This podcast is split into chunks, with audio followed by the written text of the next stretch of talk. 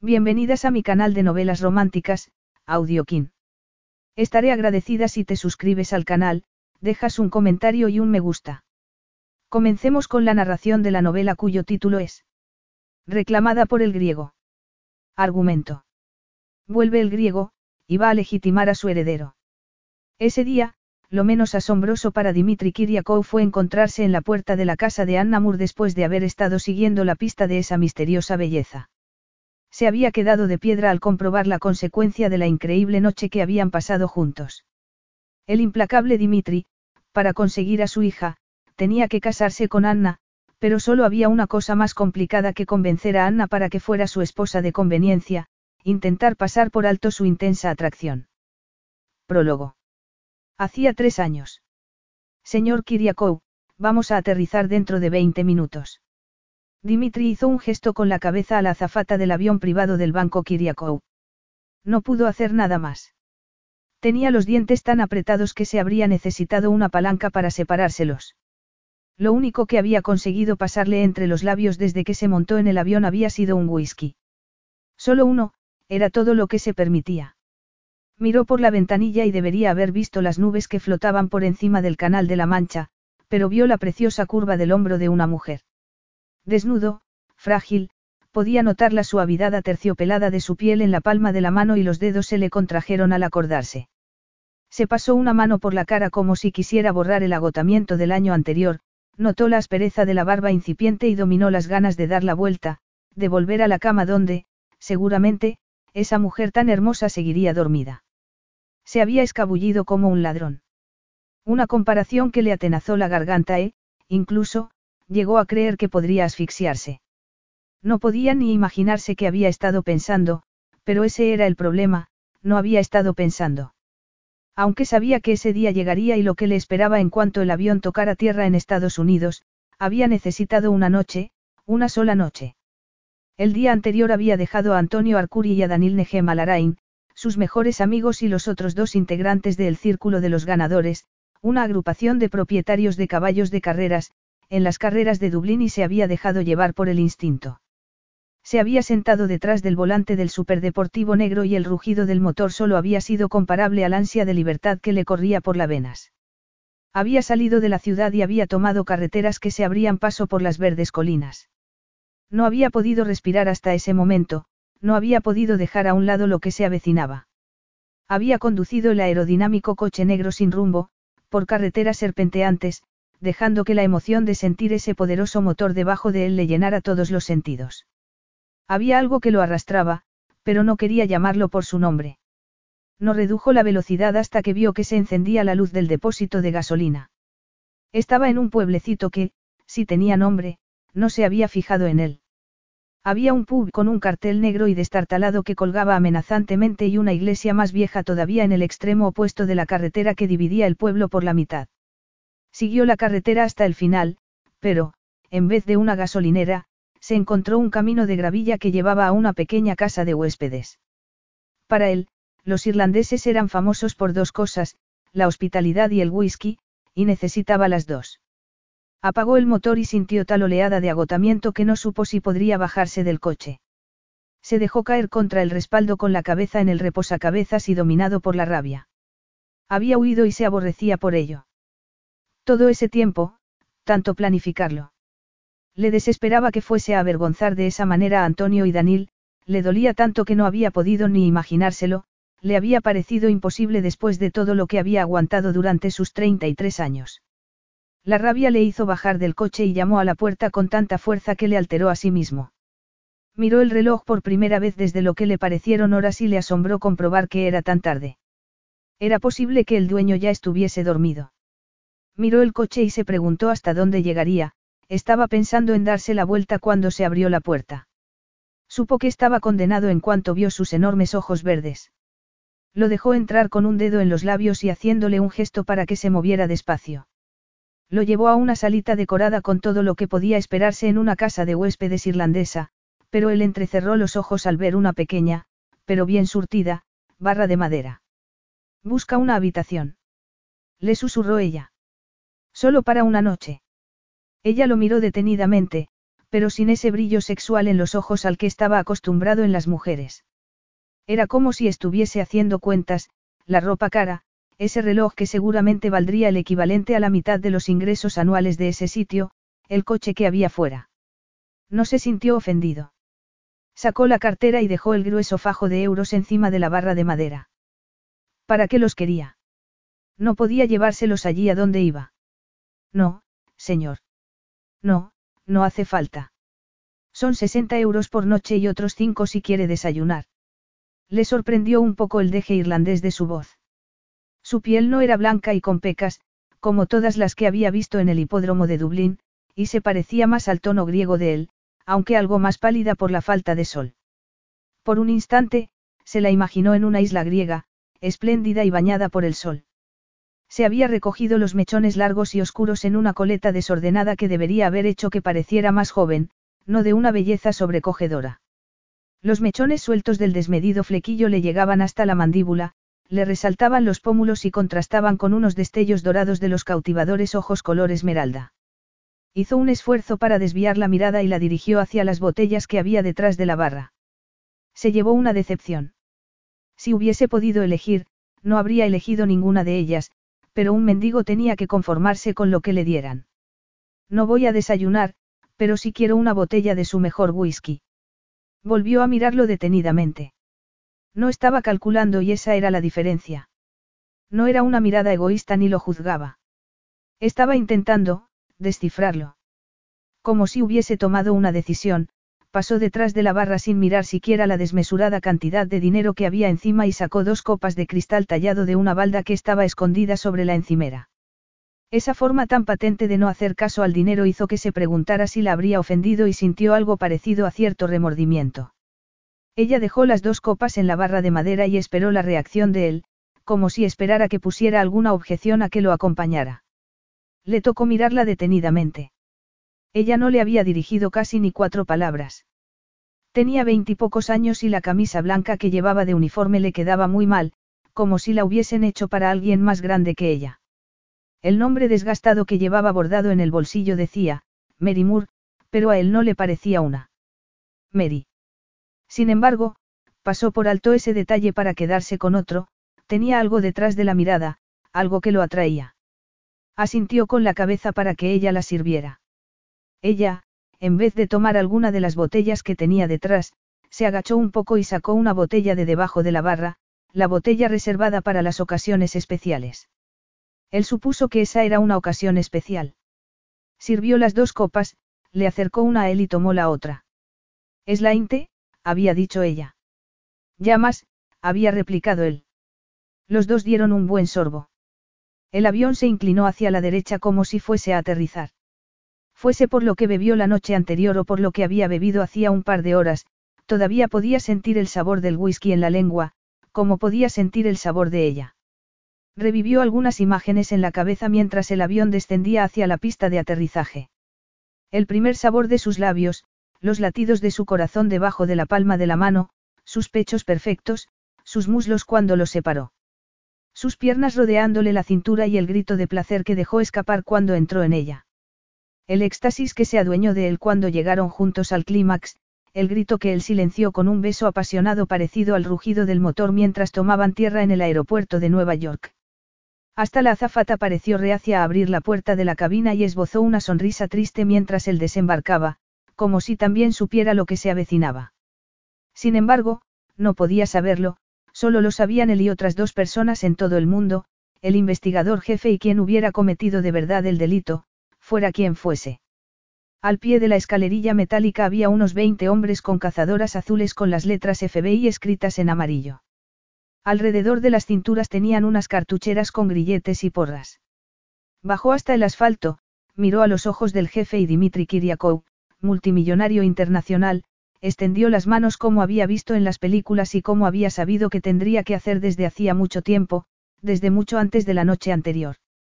Los grilletes de acero le rodearon las muñecas, pero él mantuvo la cabeza alta. Capítulo 1. En el presente. Querido Dimitri. Hoy me encontraste.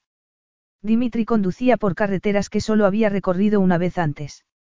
Los faros iluminaban la tromba de agua y los arbustos empapados que flanqueaban la carretera.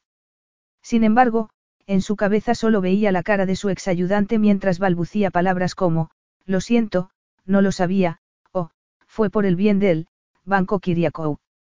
Le bullía la sangre de furia. ¿Cómo había podido pasar eso? Durante los 19 meses que habían pasado desde que salió de aquella cárcel dejada de la mano de Dios en Estados Unidos, había sudado sangre y lágrimas para intentar encontrar al malnacido que había hecho que apareciera como el responsable del mayor fraude bancario de la década. No solo eso, también había intentado devolver el prestigio al banco de su familia, de su padre, mejor dicho. Por fin, hacía un mes, cuando detuvieron a Manos, su medio hermano, creyó que todos sus problemas habían terminado. Había creído que podía pasar página y centrarse en el futuro, que por fin podría respirar. Hasta que le notificaron una actividad inusitada en una pequeña cuenta personal que no había mirado desde hacía años.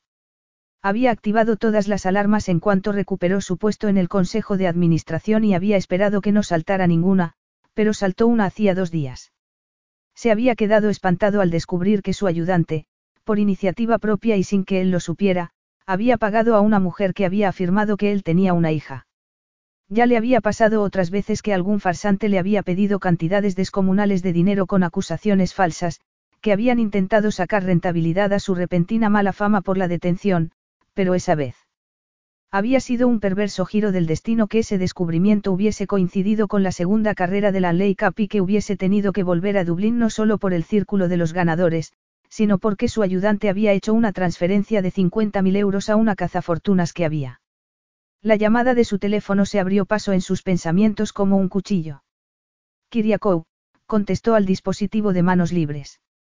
Señor, tengo la información que usted, para. Sí. Es, precipitado, no puedo garantizar, divulgación. Michael, te cortas. La cobertura es espantosa, gruñó Dimitri con desesperación porque el embrollo iba creciendo. ¿Puedes oírme? Sí, señor, sobre. Mira, puedes mandarme el archivo por correo electrónico y lo leeré luego, pero, por ahora, me conformo con lo más importante. Mary Moore, años, una hija, Anna, sin padre en la partida de nacimiento. Detenciones por embriaguez y, alteración del orden público. Dimitri soltó un improperio. No podía creérselo. La mujer que se había derretido entre sus brazos era una bebedora y tenía antecedentes penales. Muy bien, ya he oído bastante. Pásame la factura y me ocuparé de que el pago. Un momento, señor, ay, usted tiene. Se corta la señal. Leeré todo el informe cuando pueda abrir al correo electrónico. Dimitri dio por terminada la llamada sin apartar la mirada de la carretera ni un segundo. Si antes había creído que estaba enfadado, eso no era nada en comparación con la furia que se había adueñado de él. Miró al hombre que estaba sentado, sin abrir la boca, en el asiento del acompañante. Era el único hombre, fuera del círculo de los ganadores, en el que confiaba. David Owen había sido su abogado durante más de 18 años.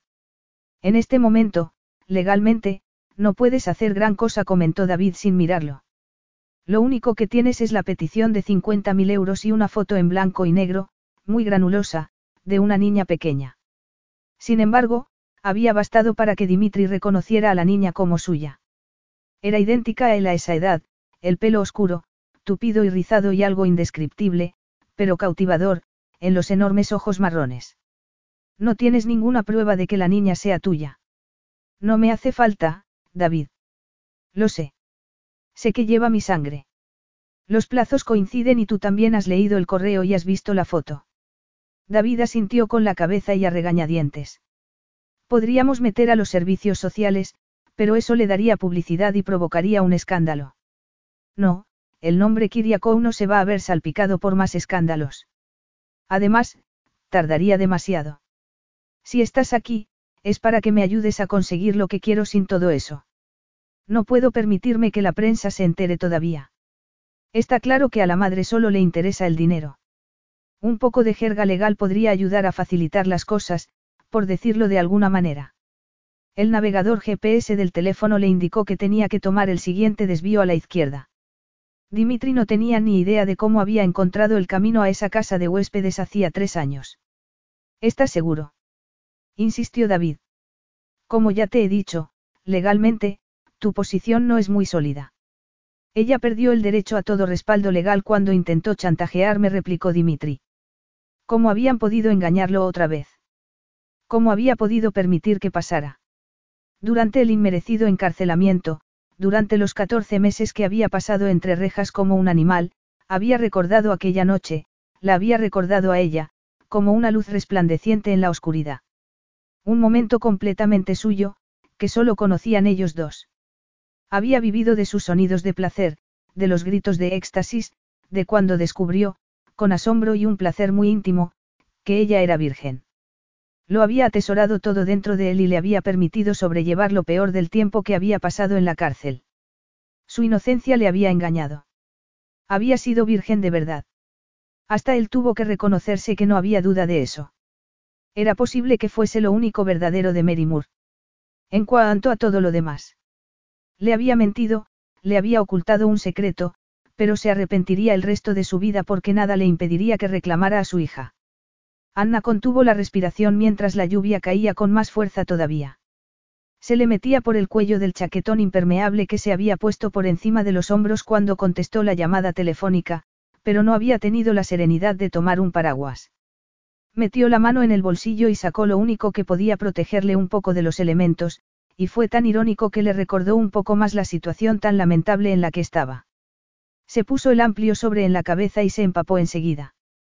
El agua le cayó por la manga del chaquetón y le mojó la camiseta de algodón. Le daba igual que la carta se empapara porque se la sabía de memoria. Lamentamos informarle que, debido al retraso en los pagos, según las condiciones de la hipoteca, el derecho de ejecución. Estaba a punto de perder la pequeña casa de huéspedes que había heredado de su abuela, el sitio donde habían nacido y se habían criado su madre y ella. Quizá no hubiese sido el porvenir que se había imaginado para sí misma, pero sí era el único al que podía aferrarse para sacar adelante a su hija. ¿Cómo era posible que su madre hubiera conseguido ocultárselo? Mary Moore estaba siempre alelada, pero Anna supuso que ese era uno de los misterios de ser alcohólico. Su madre, incluso en el peor estado, conseguía disimular, ocultar, mentir. A pesar de la lluvia, podía oír la música y las voces que llegaban desde el único edificio con indicios de vida en la carretera. La luz se filtraba por las ventanas empañadas, pero no llegaba a iluminar los bancos mojados del patio. Se preparó para lo que estaba segura que sería una visión dolorosa. Abrió la puerta del pub y los hombres que estaban en la barra dejaron de hablar y se dieron la vuelta para mirarla fijamente. Siempre la miraban fijamente. El color de su piel, lo único que le había dejado su padre vietnamita después de abandonarlas nada más nacer ella, siempre la había marcado como foránea, siempre había sido un recordatorio de la humillación de su madre. Se guardó el sobre empapado en el bolsillo y se pasó una mano por el pelo para retirar las gotas que todavía le colgaban de los delicados mechones. El espeso ambiente olía a cerveza tibia y a cigarrillos apagados que se habían fumado furtivamente después de la prohibición. Miró al dueño, quien la miró a los ojos casi desafiantemente. ¿Por qué le habéis servido? Le preguntó Anna. Tenía el dinero contestó él encogiéndose de hombros. Eamon, como si fuera un consuelo, señaló con la cabeza hacia el reservado del bar. Oyó burlas de los hombres que le habían dado la espalda y la rabia le atenazó las entrañas. Era algo abrasador. Se movía como una serpiente y le mordía como si lo fuera. ¿Qué pasa? ¿No habéis visto nunca a una mujer bebida? Preguntó ella a los presentes. No es una mujer, es una. Dilo y te. Basta. Intervino Eamon. Anna cruzó el reservado. Su madre estaba sentada sola y rodeada de mesas vacías. Parecía increíblemente pequeña y delante de ella tenía, al lado de un periódico, un vaso bajo con un líquido transparente, seguramente, vodka. Ella esperó que fuese vodka, la ginebra siempre empeoraba las cosas. Se sentó a su lado y sofocó la desesperación creciente, la rabia nunca servía para nada. Mary tenía peor aspecto que la última vez que la vio. Anna supo, desde el día que nació Amalia, que no podía permitir que Mary siguiera viviendo con ellas. No iba a arriesgarse a que pudiera hacerle algo a su hija en un arrebato de ebriedad. Había organizado que su madre viviera con una de las pocas amigas que le habían quedado a Merimur. Desde entonces, todas las veces que se habían visto habían sido tensas y dolorosas. ¿Qué ha pasado, mamá? ¿De dónde ha salido el dinero? Le preguntó Anna en un tono tan triste que le espantó. Yo. Creía que podría pagar parte de la hipoteca. Pensé, solo una copa. Pensé. ¿Qué pensaste, mamá? Anna no sabía de lo que estaba hablando su madre, pero estaba acostumbrada a esas conversaciones en círculo cuando ella estaba así. Se desvaneció el pequeño rayo de esperanza que había visto durante las últimas semanas, cuando su madre había estado sobria e, incluso, había hablado de rehabilitación. Yo creí que era culpable incluso cuando salió de la cárcel, pero cuando detuvieron a su hermano. Estaba hablando de Dimitri. Su madre le acercó un poco el periódico. En la primera página, junto al artículo principal, había otro artículo sobre la carrera de caballos que iba a celebrarse en Dublín y una foto en blanco y negro de tres hombres que celebraban una victoria en Buenos Aires. No pudo evitar que sus ojos se clavaran en Dimitri Kiriakou. Él tiene tanto dinero que... Las palabras de Merimur empezaban a difuminarse. ¿Qué hice lo que tú nunca tuviste el valor de hacer? ¿Qué hiciste, mamá?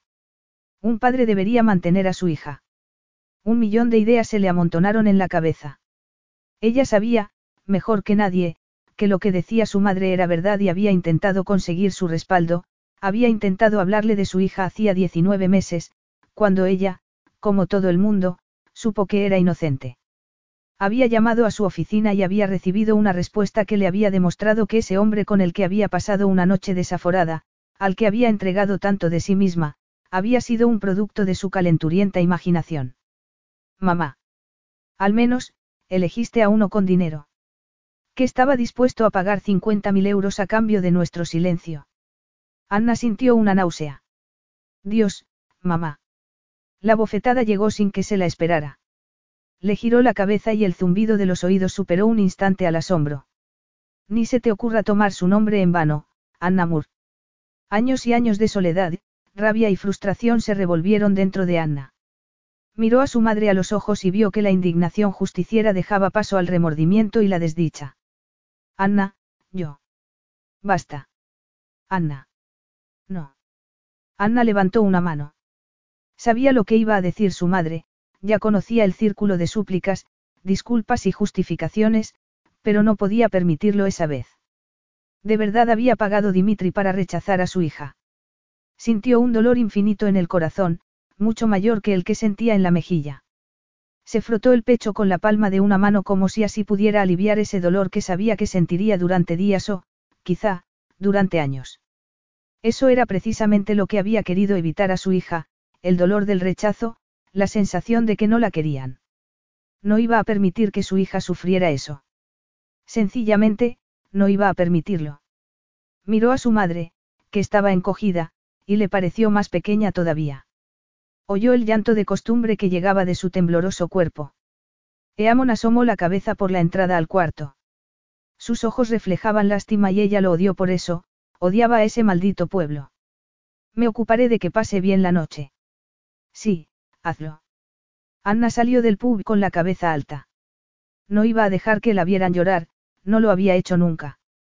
Tampoco notó que había dejado de llover mientras volvía al pequeño negocio familiar que había conseguido mantener, a duras penas, durante esos años. Solo podía pensar en su hija, en Amalia, en sus preciosos ojos marrones y en su pelo rizado. Los sonidos de sus risas, de sus llantos y de los primeros gritos que dio en este mundo le retumbaron en la cabeza. También pensó en aquel momento milagroso, cuando la dejaron por primera vez en sus brazos y Amalia abrió los ojos, cuando ella sintió un amor puro e incondicional. Haría cualquier cosa, cualquiera, por su hija.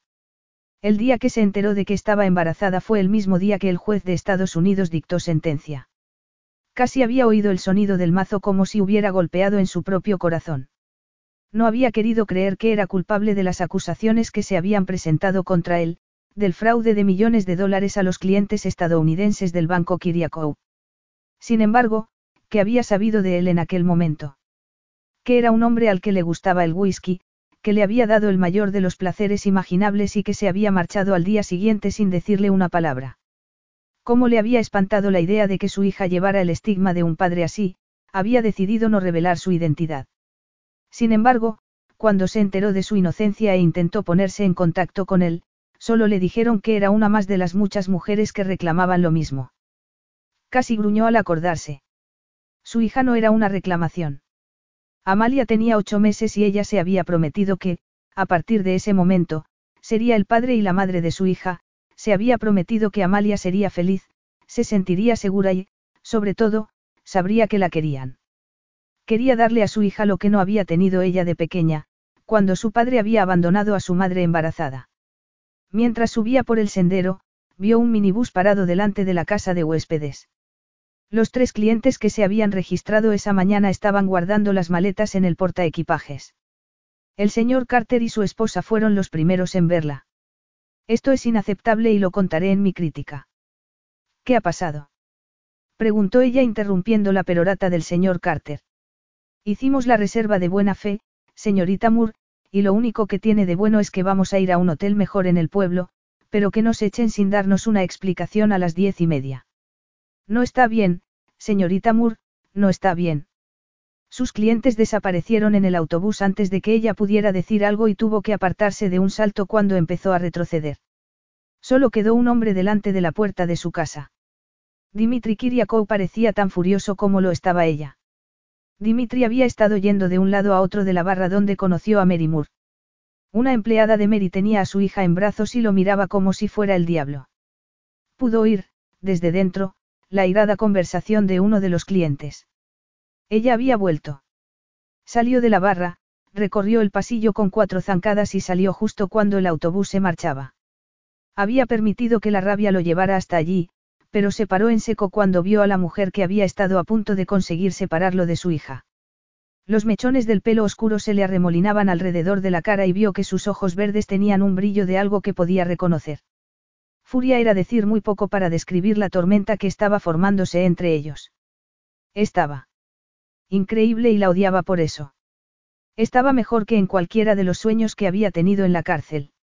Sin embargo, eso era lo que hacía el diablo, se presentaba como la mayor de las tentaciones y te arrancaba el alma. ¿Qué haces aquí y qué les has hecho a mis huéspedes? Le preguntó ella. No se había imaginado que llegaría a oír esa rabia que había brotado de sus labios, pero se alegró porque era la misma rabia que sentía él. Tenemos que hablar y estaban en medio. Me he librado de ellos. El dinero era algo increíble. Había sido su salvación y su destrucción, pero esa vez iba a emplearlo para conseguir lo que quería, lo que necesitaba. La mujer que llevaba a su hija apareció en el pasillo y se puso detrás de él, captando la atención de Mary.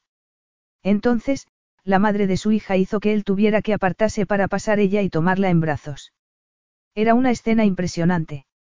Mary tenía la cabeza apoyada en el cuello de su hija. Él había querido abrazar a su hija en cuanto la vio, pero la mujer que había contratado Mary bramó que no dejaría que la tomara un desconocido. Así se estrenaba como padre. Impidiéndole que abrazara a su propia hija. La rabia le oprimió el pecho. Gracias, Siobhan. Ya puedes marcharte. ¿Estás segura? Preguntó la chica mirándolo con recelo. La mujer que sostenía en brazos a su hija asintió con la cabeza y la joven pasó a su lado farfullando algo en voz baja. Dimitri miró a Mary a los ojos. Si las miradas pudieran matar. Él ocupaba toda la puerta y parecía un diablo que había ido a cobrar lo que se le debía. Era alto y fornido, y a ella se le hacía la boca agua. El chaquetón de lana oscura y hecho a mano le llegaba casi hasta las rodillas y cubría un jersey azul oscuro que se adaptaría perfectamente a sus anchas espaldas. Unas espaldas que había recorrido con las manos, con los dedos, con la lengua. El frío y la lluvia que la había calado hasta los huesos se evaporó solo de verlo. El cuerpo le vibró traicioneramente, revivió por primera vez en tres años solo por tenerlo cerca. El deseo le abrasó la garganta y todos los rincones de su cuerpo. Él parecía como si acabase de salir de una revista del corazón y ella estaba empapada, con un chaquetón impermeable verde y viejo encima de unos vaqueros que le quedaban fatal y una camiseta que seguramente estaría tan mojada que sería transparente e indecente. Sin embargo, sus ojos. Eran como guijarros de obsidiana y conocidos, los había visto todos y cada uno de los días desde que le dejaron a su hija en los brazos, pero nunca habían reflejado ese desprecio. Tienes cinco minutos. Ella no había oído nunca una voz tan áspera y ronca. Se maldijo a sí misma y obligó a su cerebro a ponerse en marcha mientras pensaba que era una forma muy rara de empezar la conversación que llevaba años esperando con anhelo. ¿Para qué? preguntó Anna. Para despedirte. Para despedirme, ¿de quién? De nuestra hija. Capítulo 2. Querido Dimitri. Yo no había querido que pasara así. Anna, instintivamente, estrechó a Amalia con más fuerza contra el pecho. No voy a despedirme de mi hija. Ahora no te hagas la madre agraviada. Dimitri se acercó un paso y ella retrocedió otro. Tú siguió Dimitri, que hace solo dos días me chantajeaste con la noticia de su existencia. Se ha hecho la transferencia, pero he venido a por lo que me corresponde. No pienso dejar a mi hija con una mentirosa alcohólica y endeudada.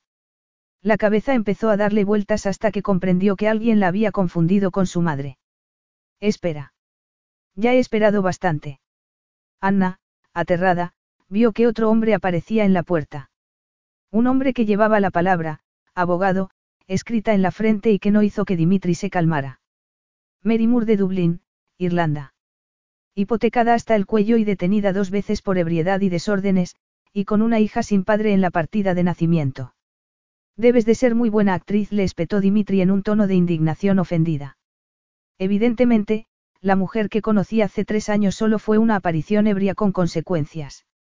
Esa consecuencia. Ni se te ocurra llamar, consecuencia, a mi hija. Anna intentó no levantar la voz para no agitar más a Amalia. Esa consecuencia es lo que me ha traído aquí, insistió él. Ahora que conozco su existencia, voy a llevármela. Si es una cuestión de dinero, mi abogado, aquí presente, preparará la documentación para que me cedas la custodia. Nunca pago dos veces por algo, pero, en este caso, haré una excepción. No pagas dos veces por algo. Estás llamando, algo, a mi hija. Le preguntó Anna con furia. Sus palabras eran una provocación desmesurada, le palpitaban los oídos, la sangre le bullía por lo injusto de sus acusaciones, su arrogancia le enfurecía y la rabia que le producía el hecho de que él creyera que haría lo que él le pedía era como una llamarada que le crepitaba por dentro.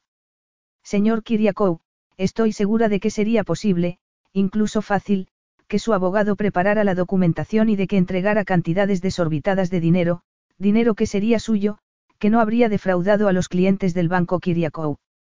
Anna hizo una pausa para tomar aire y no hizo caso de la mirada sombría, con los ojos entrecerrados, de Dimitri, si yo fuera Merimur.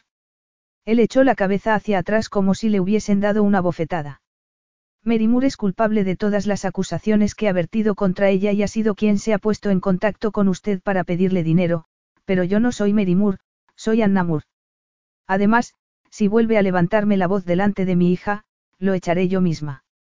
En su cabeza, le había gritado, había arrojado esas palabras contra la coraza invisible que él parecía llevar puesta, pero, en realidad, había tenido en cuenta a su hija, había sido una madre que no haría nada que pudiera alterar a su hija. Sin embargo, lo había pillado con el pie cambiado, podía notarlo por su expresión de pasmo, como si intentara asimilar lo que había oído, y estaba dispuesta a aprovechar la ventaja. Llamaré a la policía si hace falta, siguió Anna. Con sus antecedentes, aunque lo hayan esculpado, se pondrán de mi lado, al menos, esta noche.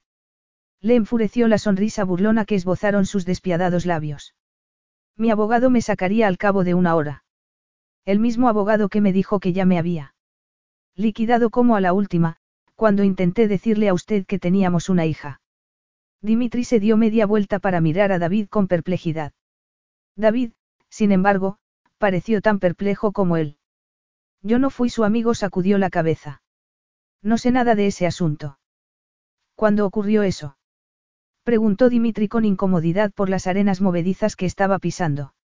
Hace 19 meses, cuando te soltaron volvió a tutearlo, llamé a tu oficina. Es posible que creas que te oculté intencionadamente a nuestra hija, pero intenté ponerme en contacto contigo él, a regañadientes, se dio la vuelta para mirarla a los ojos y ver la verdad que había en lo que decía. Según él, era el señor Tsutsakis, no creo que vaya a olvidarme fácilmente. Dios mío, es mi exayudante y te aseguro que no volverá a trabajar. Dimitri seguía intentando asimilar la idea de que Anna había intentado hablar con él para algo que no era chantajearlo o pedirle dinero. Me da igual quién fuera. Me dijeron, inequívocamente, que me pagarían como habían hecho con los centenares de mujeres que, según él, estaban esperando al heredero del banco Kiriakou. Yo no tenía, ni tengo, la más mínima intención de recibir dinero tuyo, o de privar de la manutención a ninguno de tus hijos ilegítimos. No tengo más hijos, gruñó él entre dientes. ¿Cuándo? Cuando me detuvieron, algunas mujeres declararon que yo era el padre de toda una serie de hijos.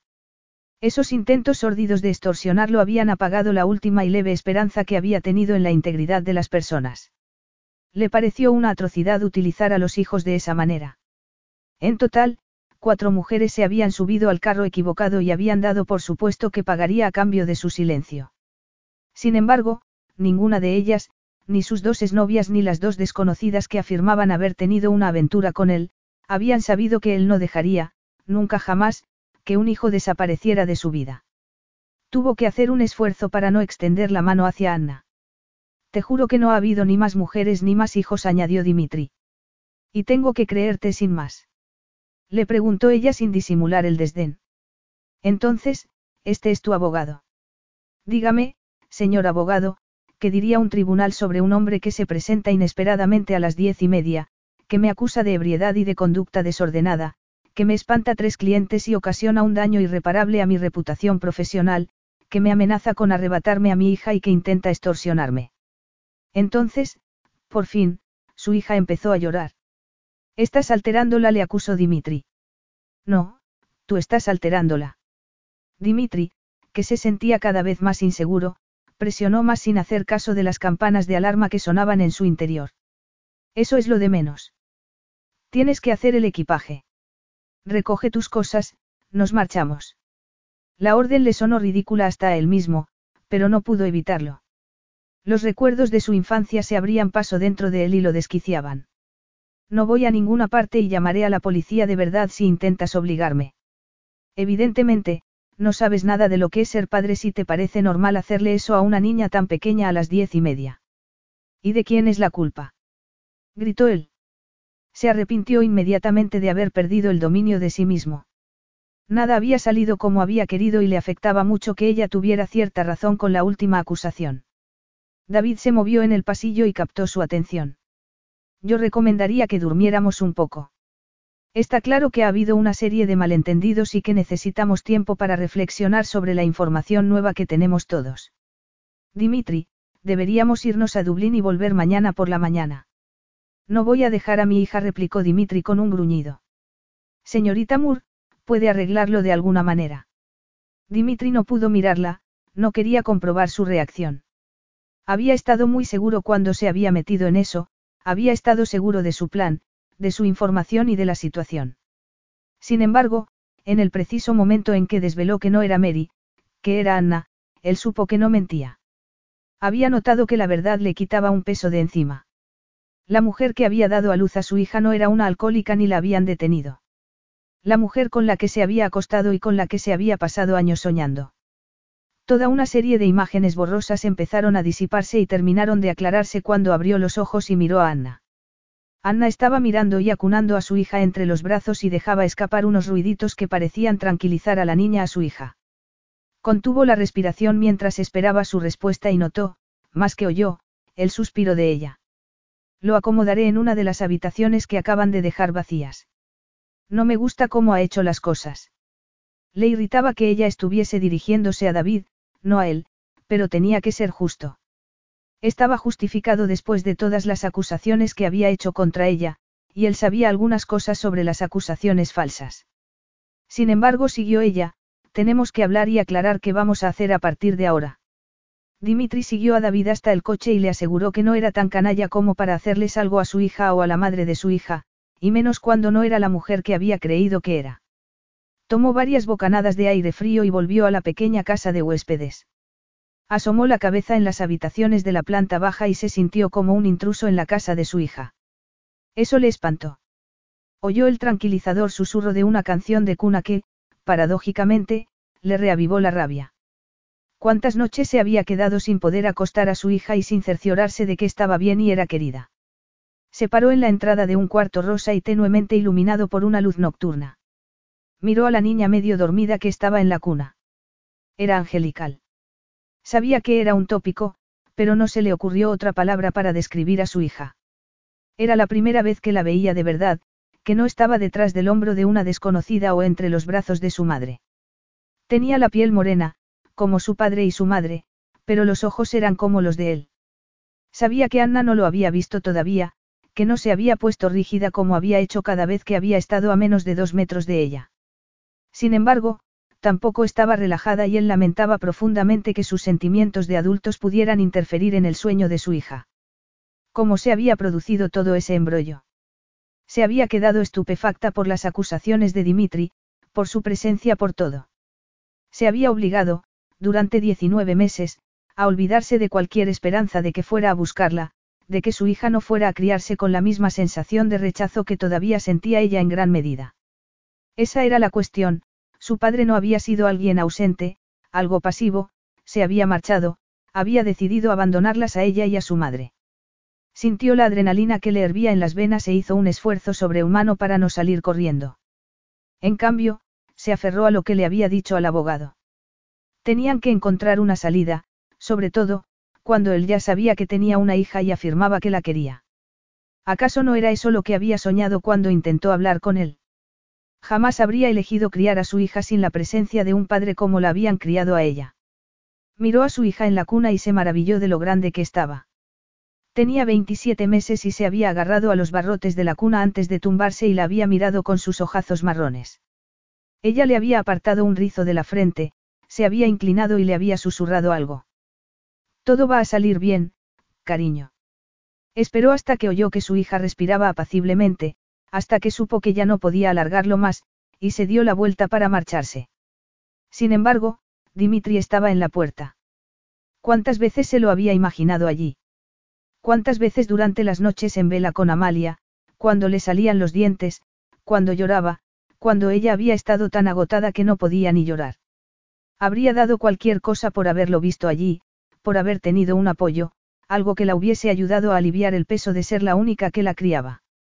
Sin embargo, cuando había oído como el abogado, aunque ya sabía que era su ayudante, se la quitaba de en medio como a otra de las muchas mujeres que le reclamaban algo a Dimitri, se dio cuenta de que no lo había conocido en absoluto.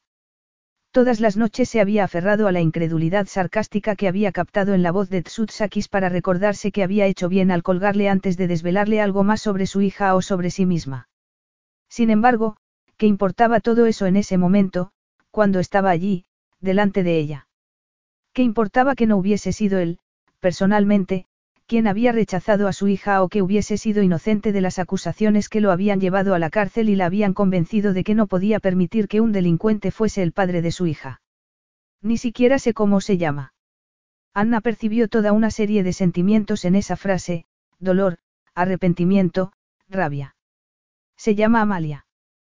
Por un instante, pareció como si hubiese recibido un puñetazo en el pecho. Cerró los ojos fugazmente, pero ya llevaba una máscara cuando los abrió. Es mía. Fue una afirmación, no una pregunta, pero, a pesar de esa supuesta arrogancia, Anna supo que necesitaba que lo dijera ella, era como si él estuviese conteniendo el aliento. Pensó mentirle. Todo se acabaría. Dimitri volvería a Grecia o a Estados Unidos o a donde fuera que viviera y la vida volvería a ser como siempre. Ella seguiría ocupándose de la casa de huéspedes, seguiría ocupándose del alcoholismo de su madre y seguiría ocupándose, sola, de su hija. Sin embargo, no podía. Sabía muy bien lo que era criarse sin padre en un pueblo pequeño, con el estigma de no ser deseada ni querida. Sabía las preguntas que le haría su hija porque las había hecho ella misma. ¿Dónde está papá? Papá no me quería. Los ojos de Dimitri se oscurecieron más todavía mientras ella le hacía esperar. Sí, es tu hija. ¿Cómo? Preguntó él en tono tajante. Tuvimos cuidado todas las veces, tuvimos cuidado. Ella también se lo había preguntado una y otra vez durante el embarazo y tuvo que revivir, una y otra vez, aquella noche, todo lo que habían hecho, para intentar encontrar el momento exacto en el que su hija fue concebida. Los preservativos fallan algunas veces. Anna repitió lo que le había dicho una doctora que la había mirado con compasión y lo siguió al pasillo después de haber dejado entreabierta la puerta de Amalia. Dimitri se dio la vuelta para mirarla. ¿Cómo pudiste ocultármelo? Esa era la discusión que había esperado, la que había ensayado por las noches cuando supo, intuitivamente, que él volvería para reclamar a su hija. Por eso había dedicado horas, meses, a escribir cartas, a dejar por escrito sus pensamientos, sus vivencias y sus sensaciones desde que Amalia nació. Cartas que no había mandado y que nadie había leído porque las había dirigido al padre de su hija. Y no conocía a ese hombre. Te detuvieron por fraude a las pocas horas de marcharte de mi cama. ¿Cómo iba a ofrecerle el hijo que estaba esperando a un hombre que no conocía casi y que estaba en la cárcel? Me encarcelaron injustamente, replicó él con rotundidad. No podía saberlo. Cuando lo supe. Anna gruñó con frustración, ya sabes lo que me dijeron. Será mejor que sigamos hablando de esto mañana por la mañana. Los dos necesitamos dormir. Al menos, yo lo necesito. No volvió a decir, por favor, en ningún momento. Sabía que cualquier indicio de debilidad sería como una mancha de sangre para los tiburones. Contuvo la respiración y esperó hasta que él asintió, casi imperceptiblemente, con la cabeza. Lo llevó por el pasillo hasta una habitación. Efectivamente, era la habitación más pequeña, pero estaba dispuesta a aprovechar todas las victorias que pudiera. Eso la convertía en rastrera. Seguramente, pero estaba tan cansada que le daba igual. Sin embargo, no había estado preparada para ver ese cuerpo tan grande en esa habitación tan pequeña, no se había preparado para la oleada de recuerdos de la noche que pasaron bajo ese mismo techo. Él había irrumpido en su vida cuando estaba en su momento más bajo, cuando se había sentido impotente por las decepciones de sus dos padres, cuando solo había querido algo para sí misma por una vez en su vida, en una noche en la que no había querido anteponer las necesidades de los demás a las propias. Había intentado convencerse de que solo tomaría una copa, de que solo le permitiría un beso, de que solo habría caricias. Después del placer que él le había dado intentó convencerse de que solo quería una noche, pero había sido mentira. Hasta que se despertó sola. El dolor sordo que sintió en el corazón le había sofocado el placer y la necesidad temeraria de pasar una noche desaforada y furtiva, pero no se había arrepentido de aquella noche y jamás se arrepentiría porque le había dado a Amalia. Dimitri miró alrededor. Esa habitación era poco mayor que la celda de la cárcel, pero el agotamiento que había visto en los ojos de Anna le había llegado al alma. Había ido hasta allí dispuesto a todo, dispuesto a arrebatarle a su hija a una madre que no podía ocuparse peor de ella. Sin embargo, se había encontrado con una mujer muy hermosa y que protegía a su hija con uñas y dientes, una mujer que la había criado sola, como había hecho su propia madre. Debería incorporar esa información nueva a sus planes antes de intentarlo otra vez. Anna, como si hubiese adivinado su decisión, se retiró en silencio y él se sentó en el asombrosamente cómodo colchón. Seguramente, en ese momento, David estaría sirviéndose un whisky del minibar del hotel, pensó Dimitri mientras se quitaba los zapatos. Sin embargo, no se habría cambiado por él. Iba a dormir a menos de 20 metros de su hija y sabía que no volvería a perderla de vista nunca más. Un estruendo lo despertó del irregular sueño en el que había caído. El terror lo dominó por completo hasta que vio las flores del papel pintado y notó lo suave que era el colchón. No estaba otra vez en la cárcel. Esperó un momento para recuperar el aliento y para apaciguar la adrenalina. Entonces, volvió a oír el estruendo y su hija empezó a llorar. Podía saberse. Se levantó de un salto, salió al pasillo y se encontró con Anna. Anna, ¿qué? Vuelve a la cama, susurró ella en tono áspero. Por favor, es que. Llegó otro estruendo del piso de abajo y esa vez incluía el sonido de cristales rotos. Vio que Anna ponía una expresión de pánico antes de que desapareciera por las escaleras. Amalia ya estaba llorando frenéticamente y fue a su cuarto. La tomaba en brazos. Eso la calmaría o haría que llorara más. Tenía la carita congestionada y unos lagrimones le caían por las mejillas. Los alaridos de su hija le encogieron el corazón y la tomó sin hacer caso de la punzada de dolor que sintió cuando ella quiso evitarlo con una fuerza que le sorprendió. La estrechó contra el pecho y siguió los pasos de Anna hasta la barra que había en el piso de abajo. Creía que estaba preparado para cualquier cosa que pudiera encontrarse, pero no lo estaba. Anna estaba de rodillas delante de una mujer baja y pelirroja que intentaba quitársela de encima. Mamá, por favor, tienes que marcharte. Me dejaste con ese hombre. ¿Conoces a Eamon, mamá? Dimitri observó mientras la madre de Anna intentaba levantarse de la butaca y casi conseguía apartar a su hija de un empujón, hasta que Anna también se levantó y la agarró de los hombros. Mamá, por favor, es tarde y has despertado a Amalia. Por un instante, pareció que daba resultado. Mi preciosa Amalia. Entonces, vio a Dimitri y desapareció todo el control que Anna había podido tener sobre su madre. Volvió a empujar a Anna, que se desequilibró y tuvo que apoyar una rodilla en el suelo. Luego, dio un par de pasos titubeantes hacia Dimitri, que se giró para proteger a la niña y extendió un brazo. Basta. La mujer se detuvo en el acto. Anna, llévate a Amalia al piso de arriba.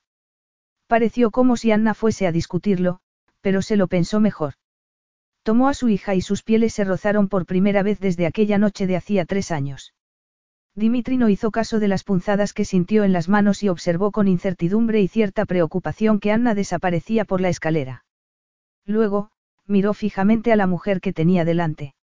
El color de la piel y el pelo no se parecía al de su hija, pero sí captó algo que debió de hacer que fuese hermosa cuando era más joven, sobre todo, en los preciosos ojos color musgo que lo miraban. Dimitri sabía lo que el alcohol podía hacerle a una persona y la prisión que podía llegar a ser.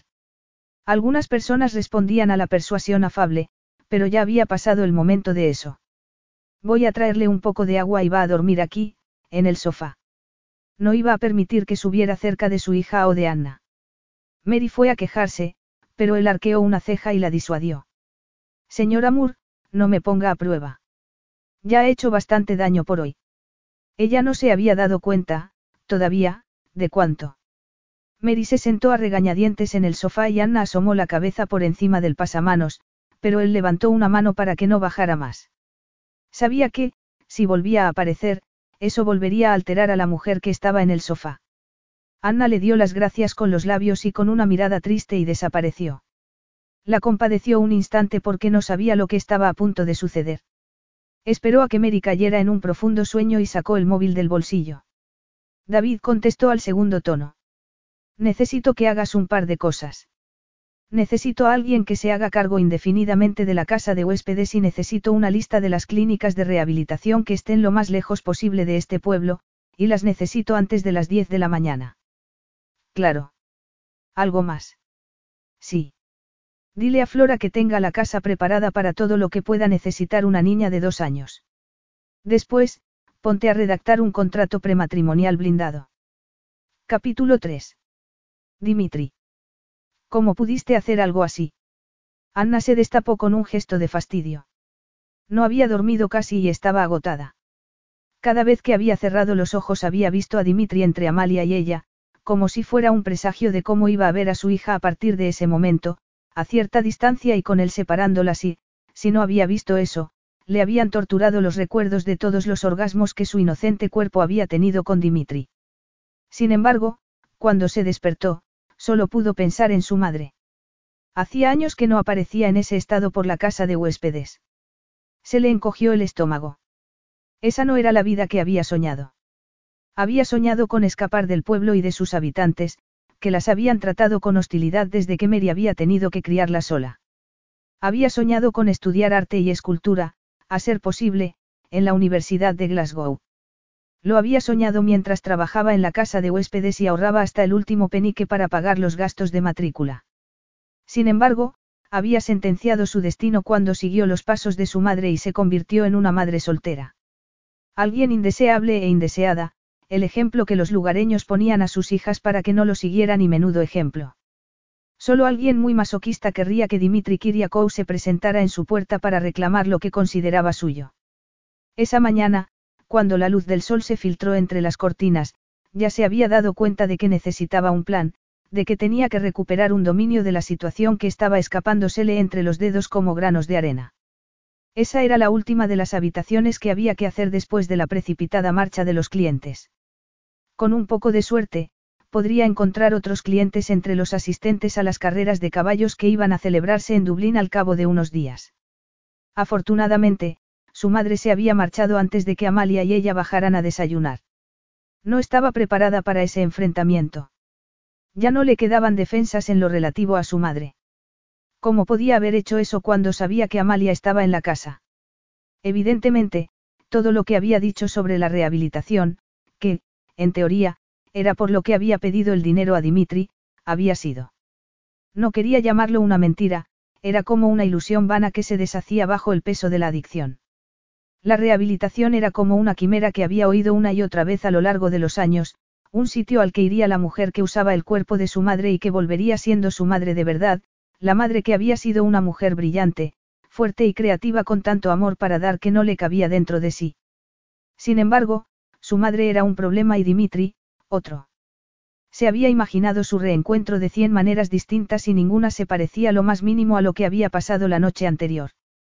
Al recordar la noche que habían pasado juntos hacía tres años, cayó en la cuenta de que había llevado la camisa de su madre con el nombre de Mary Moore bordado en el bolsillo. Con los antecedentes de su madre, no habría irrumpido ella como una valquiria dispuesta a arrebatarle a su hija como nadie había hecho con ella. Notó, no oyó, que había alguien detrás de ella. Siobhan estaba abajo con Amalia, de modo que solo podía ser una persona, solo había una persona que había tenido ese efecto sobre su cuerpo. Había pasado lo mismo la primera vez que lo vio, había tenido la sensación de que el eje del mundo se había desplazado ligeramente, de que nada volvería a ser igual. Empezaba en los antebrazos, como si los agarraran unas poderosas manos y se le erizara el vello por el contacto, le subía por la espada y le llegaba al cuello. Se reprendió a sí misma por ser tan fantasiosa. ¿Qué haces? Le preguntó Dimitri, quien parecía tan falto de sueño como ella. Preparo las habitaciones. Es posible que se presente alguien. Hace buen tiempo, hay carreras. Anna no siguió al caer en la cuenta de que tendría que decir algo sobre su madre. En cuanto a lo de anoche. Ella vive aquí. Mi madre. No, ella sacudió la cabeza con vehemencia y entendió la preocupación de él. Hacía años que no aparecía así. ¿A quién más tienes empleado? No se había esperado esa pregunta. Se había imaginado que Dimitri la amonestaría por la aparición de su madre. Todavía estaba intentando ordenar las ideas y no se había dado la vuelta para mirarlo. Necesitaba algo más de tiempo para reunir fuerzas.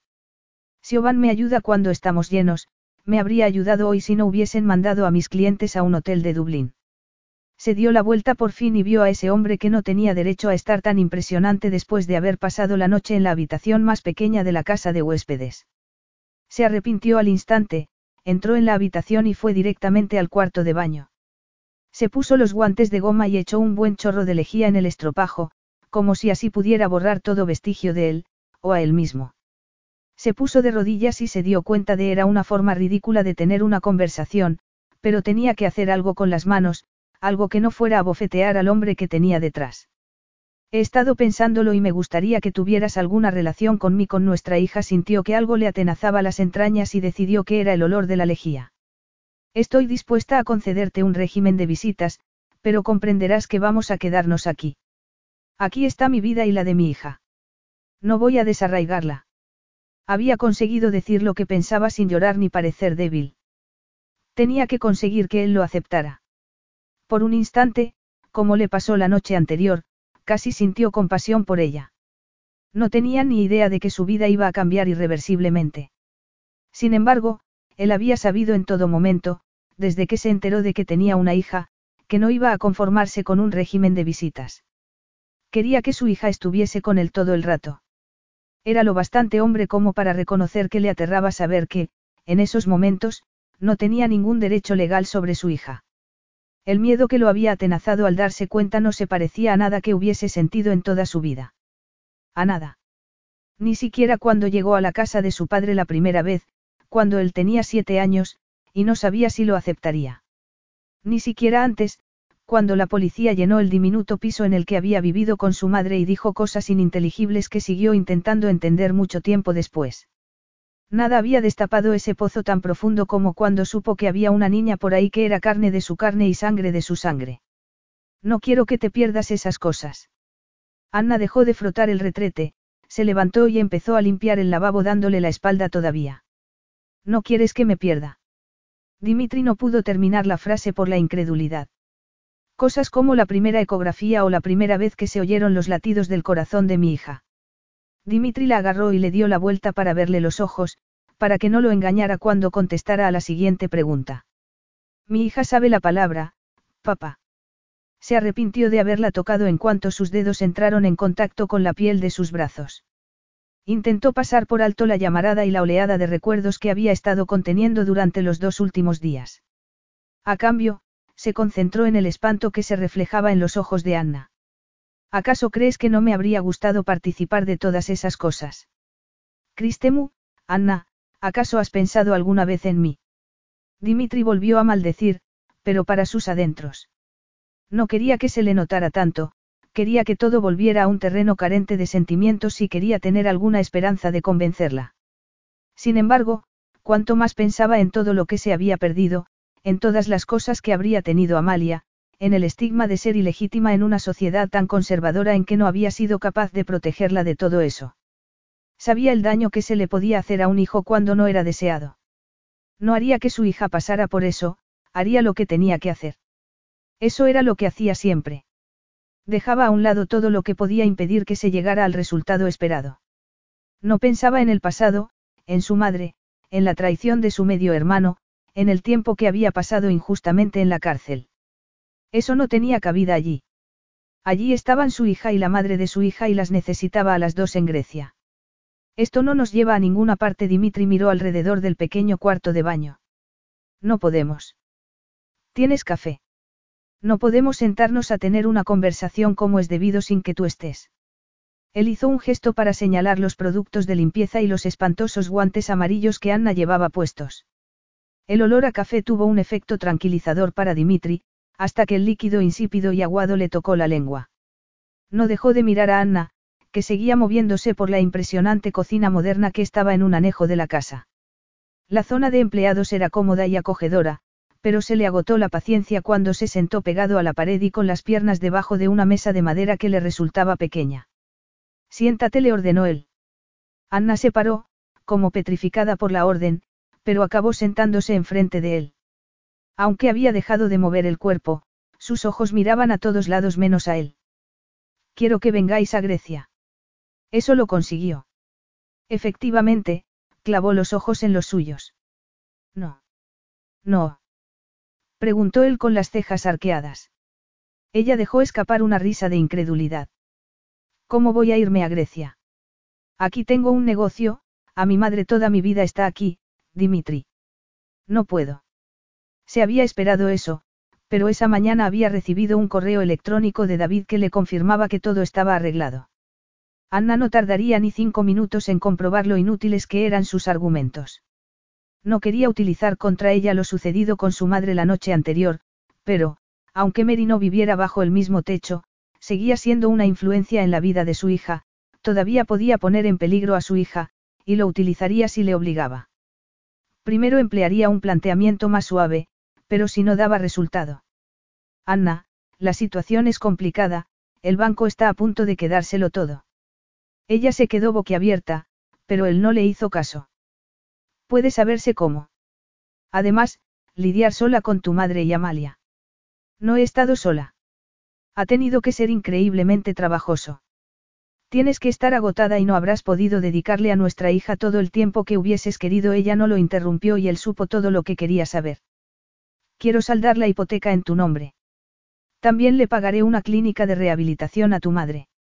Anna, tu madre necesita ayuda, una ayuda profesional, y yo puedo proporcionársela. Hay una pareja estupenda que estaría encantada de hacerse cargo de la casa de huéspedes durante una temporada, mientras estés en Grecia. Una vez allí, Amalia puede llegar a conocerme, a conocer la cultura griega, a conocer a su familia. Dimitri se adelantó a sus objeciones e insistió. Anna, te lo mereces, te mereces salir un poco de aquí, relajarte, estar con tu hija sin preocuparte por ganarte la vida. Anna giró la cabeza. Era lo que había deseado en sus sueños más disparatados. Había deseado que apareciera alguien que se ocupara de todo, que le resolviera las preocupaciones económicas, que la ayudara con su madre, que le permitiera concentrarse solo en su hija. Incluso, en el fondo de su corazón, había deseado que esa persona fuese Dimitri, como un príncipe azul, y que hubiesen sido felices. Sin embargo, como pasaba en todos los cuentos, la oferta de Dimitri tenía que ser demasiado buena para ser de verdad, siempre había un precio, como la manzana envenenada o el pinchazo del uso de la rueca. Por un instante, los ojos de Dimitri se habían suavizado y ella había vislumbrado al hombre que había conocido hacía tres años, el hombre al que había escrito cartas secretas en lo más profundo de la noche, el hombre que, hacía tres años, la había mirado como si fuese lo único que podía salvarlo. Aquella noche, ella había sentido lo mismo por él, lo había necesitado. Era posible que también lo necesitara en ese momento. También quiero disculparme, siguió él. Anoche pensé lo peor, se mezcló la conmoción de saber que era padre con la pena de todo lo que me había perdido. Anna Dimitri le tomó una mano y su piel curtida y bronceada acarició la de ella son una suavidad sorprendente, por favor, dame la oportunidad de enmendar lo que he hecho. Quiero tener la posibilidad de hacer bien las cosas, de llegar a conocer a mi hija, de llegar a conocer a Amalia. De todo lo que había dicho, eso fue lo que desarmó de verdad a Anna. La rendija que se le abrió en el corazón el día que tuvo a su hija en brazos, sola en la habitación de un hospital y sin poder compartir ese momento con nadie, se le abrió un poco más porque eso era lo que su padre no había querido nunca de ella. Podía hacerlo. Podía dejarlo todo en manos de Dimitri y marcharse sin más. Todos esos años siendo la responsable, la que había tomado las decisiones, la que había hecho lo que había que hacer, le pedían a gritos que aceptara, pero la parte sensata, la cautelosa, temía que el precio fuera muy elevado. Pensó en su madre, en cómo había estado la noche anterior, en todas las veces que había prometido, había sollozado y había padecido por sus males. Jamás habría podido permitirse ingresarla en una clínica de rehabilitación, y menos en una como la que sí podría permitirse Dimitri. Si se hubiese tratado solo de Amalia y ella, quizá hubiese encontrado la fuerza para negarse, pero sabía que jamás se perdonaría no haberle dado otra oportunidad a su madre. ¿Cuánto duraría? Preguntó Anna aunque le espantó el tono esperanzado de su voz. No mucho. Una semana dos si es necesario. Le había parecido raro que él no la mirara mientras hablaba, pero sintió cierta esperanza y estaba tan agotada que se aferró a su oferta como un náufrago se aferraba a una tabla. Además, no hizo caso de una vocecita que le decía que estaba firmando su sentencia de muerte. Los días siguientes pasaron como en una nebulosa. Anna había conocido a la pareja que había encontrado David, el abogado de Dimitri. Le parecieron amables y entendieron la situación. También tenían un hotel pequeño, pero lo habían pasado a la siguiente generación y estaban viajando por Irlanda. Ante su sorpresa, le habían gustado. Se había imaginado que recelaría, pero el cariño que tenían por su propio negocio había facilitado las cosas. Dimitri lo había organizado todo para que un coche la llevara con su madre a la clínica de rehabilitación y, una vez más, había tenido una sensación extraña de sorpresa. Había estado imaginándose, durante las cuatro horas de viaje, un sitio frío y de hormigón, pero se había encontrado con un sitio comparable a algunos de los mejores hoteles de Dublín. Su madre, después de aquella noche, había entrado en una espiral de remordimientos que ella conocía muy bien, pero, en ese momento, había algo más en sus ojos, esperanza. Una esperanza que ella intentaba por todos los medios no albergar, pero el ambiente de cambios era contagioso. El médico que las recibió en la entrada les dijo que no volverían a verse durante un mes como mínimo, les explicó por qué ayudaba eso a la recuperación de su madre y que Mary necesitaba tiempo para centrarse en sí misma. Ella podría llamar al centro para enterarse de cómo estaba su madre y le aseguraron que estaría en muy buenas manos. Su madre ni siquiera había mirado atrás cuando traspasó la puerta. Entonces, cuando David apareció con su pasaporte y el de Amalia, Dimitri salió de la casa de huéspedes. Le pareció raro porque se había acostumbrado a su presencia, aunque fuera como carcelero. Su mirada constante, como si no pudiera perderla de vista un instante, había sido una presión aunque no la había notado casi. David, en vez de Dimitri, se sentó con ella en la zona de empleados, le contó el proceso y le hizo firmar algunos documentos relativos a la casa de huéspedes. Una vez más, acalló esa vocecita que la avisaba de que estaba entregando el control de su vida a Dimitri Kiriakou. Dimitri no se había alejado ni tres kilómetros de la casa de huéspedes cuando se detuvo en el arcén de una tranquila carretera comarcal. Debería estar en Dublín para asistir a la segunda carrera de la Ley Cup, debería estar con Danil y Antonio, los otros dos integrantes del círculo de los ganadores y las dos personas que formaban su verdadera familia, pero no quería separarse de Anna ni de su hija. Si Anna supiera, o sospechara siquiera, lo que iba a pasar, desaparecería y se llevaría a su hija. No podía arriesgarse a que sucediera eso. Al día siguiente se montarían en su avión privado y cuando estuvieran en Grecia, en su terreno, tendría todo el poder. Sin embargo, esa noche. Esa noche, aunque no podía estar en carne y hueso, tampoco se perdería la segunda carrera de la Ley Cup por nada del mundo. Miró fijamente la pantalla de su tableta electrónica y se aisló del ruido de la lluvia. Vio los preámbulos de la carrera y se alegró de que la tormenta no hubiese llegado todavía a Dublín.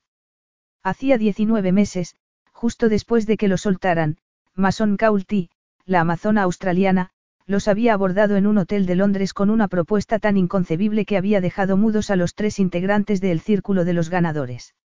Había prometido que ganaría las tres carreras de la Ley Cup con sus caballos, una proeza que no había conseguido nadie desde hacía 20 años. Cuando la cámara enfocó el palco del círculo de los ganadores, vio el meditabundo rostro italiano de Antonio. Tenía los labios apretados con un gesto sombrío que no se suavizó hasta que Emma Guilam, su secretaria y novia falsa que pasó a convertirse en novia de verdad, se acercó a su lado. Él se había preguntado muchas veces qué habría pasado si no hubiese podido convencer a Antonio para que abandonara la senda de la venganza y tomara la que lo llevaba a Emma. Se dio cuenta, con un respingo, que el consejo que le había dado a Antonio había sido profético.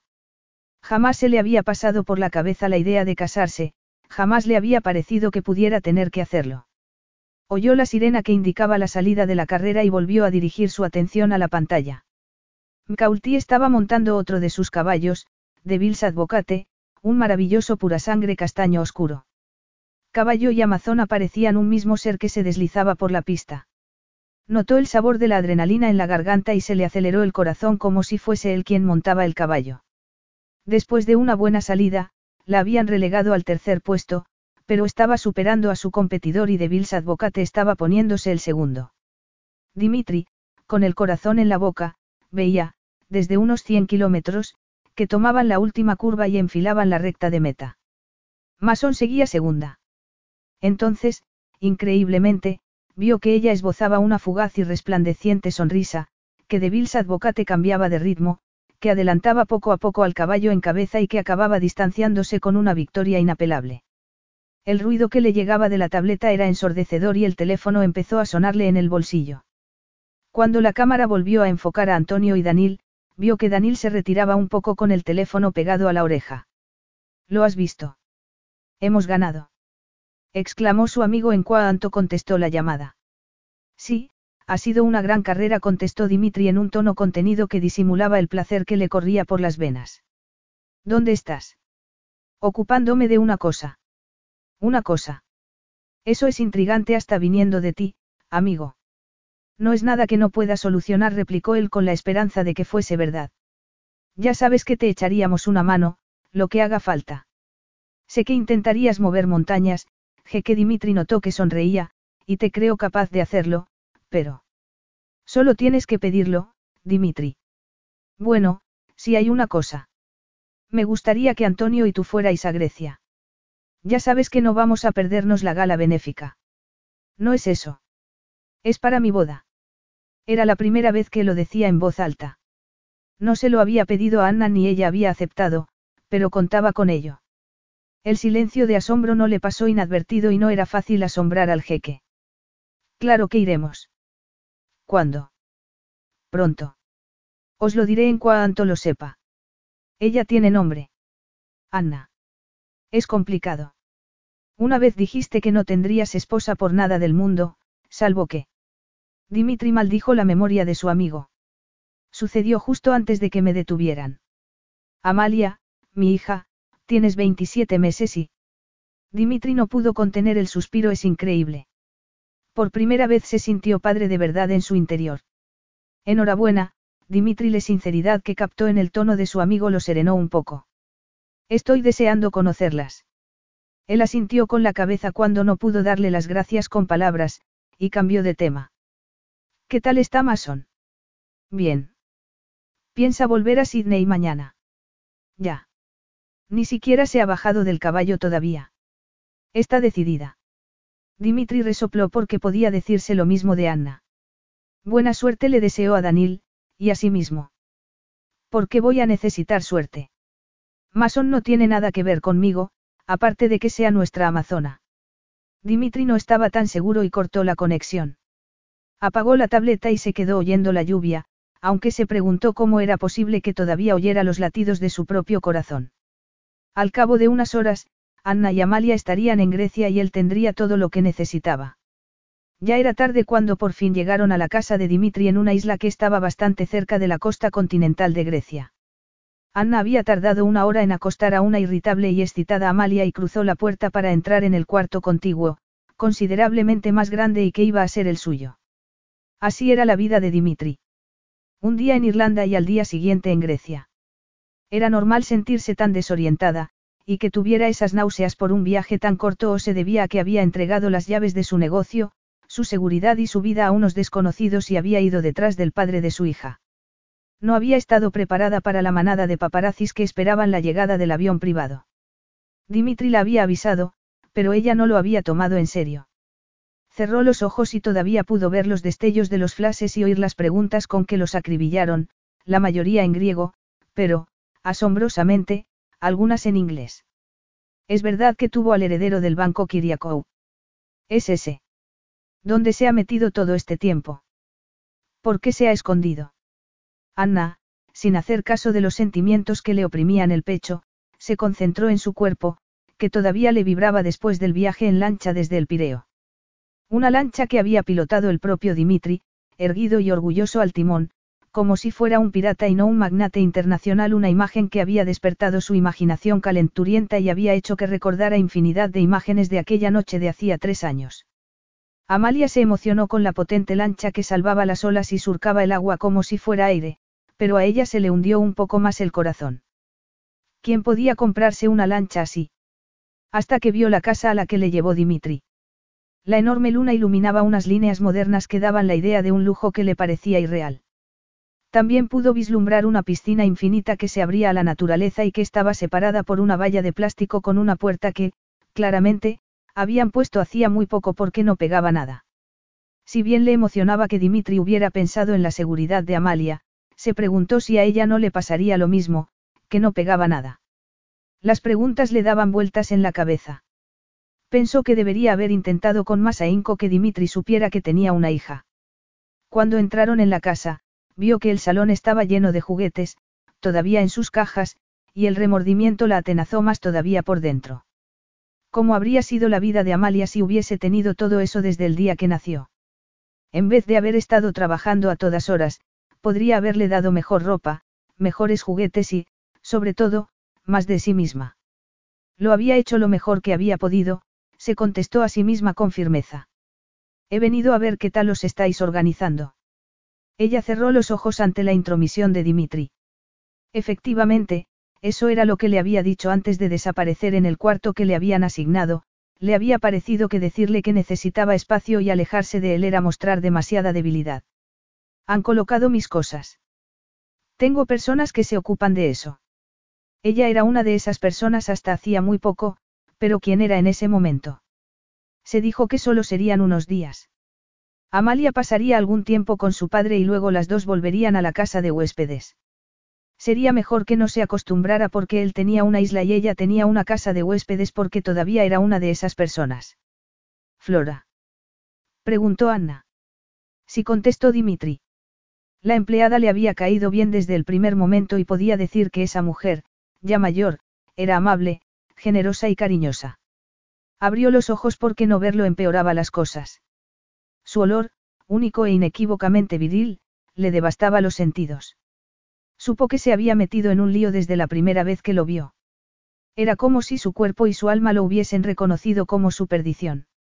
Sin embargo, no estaba allí ni por él ni por ella, estaba allí por Amalia, para que pudiera llegar a conocer a su padre, y por nada más. Gracias. Anna rompió el silencio que había llegado a ser opresivo. ¿Por qué?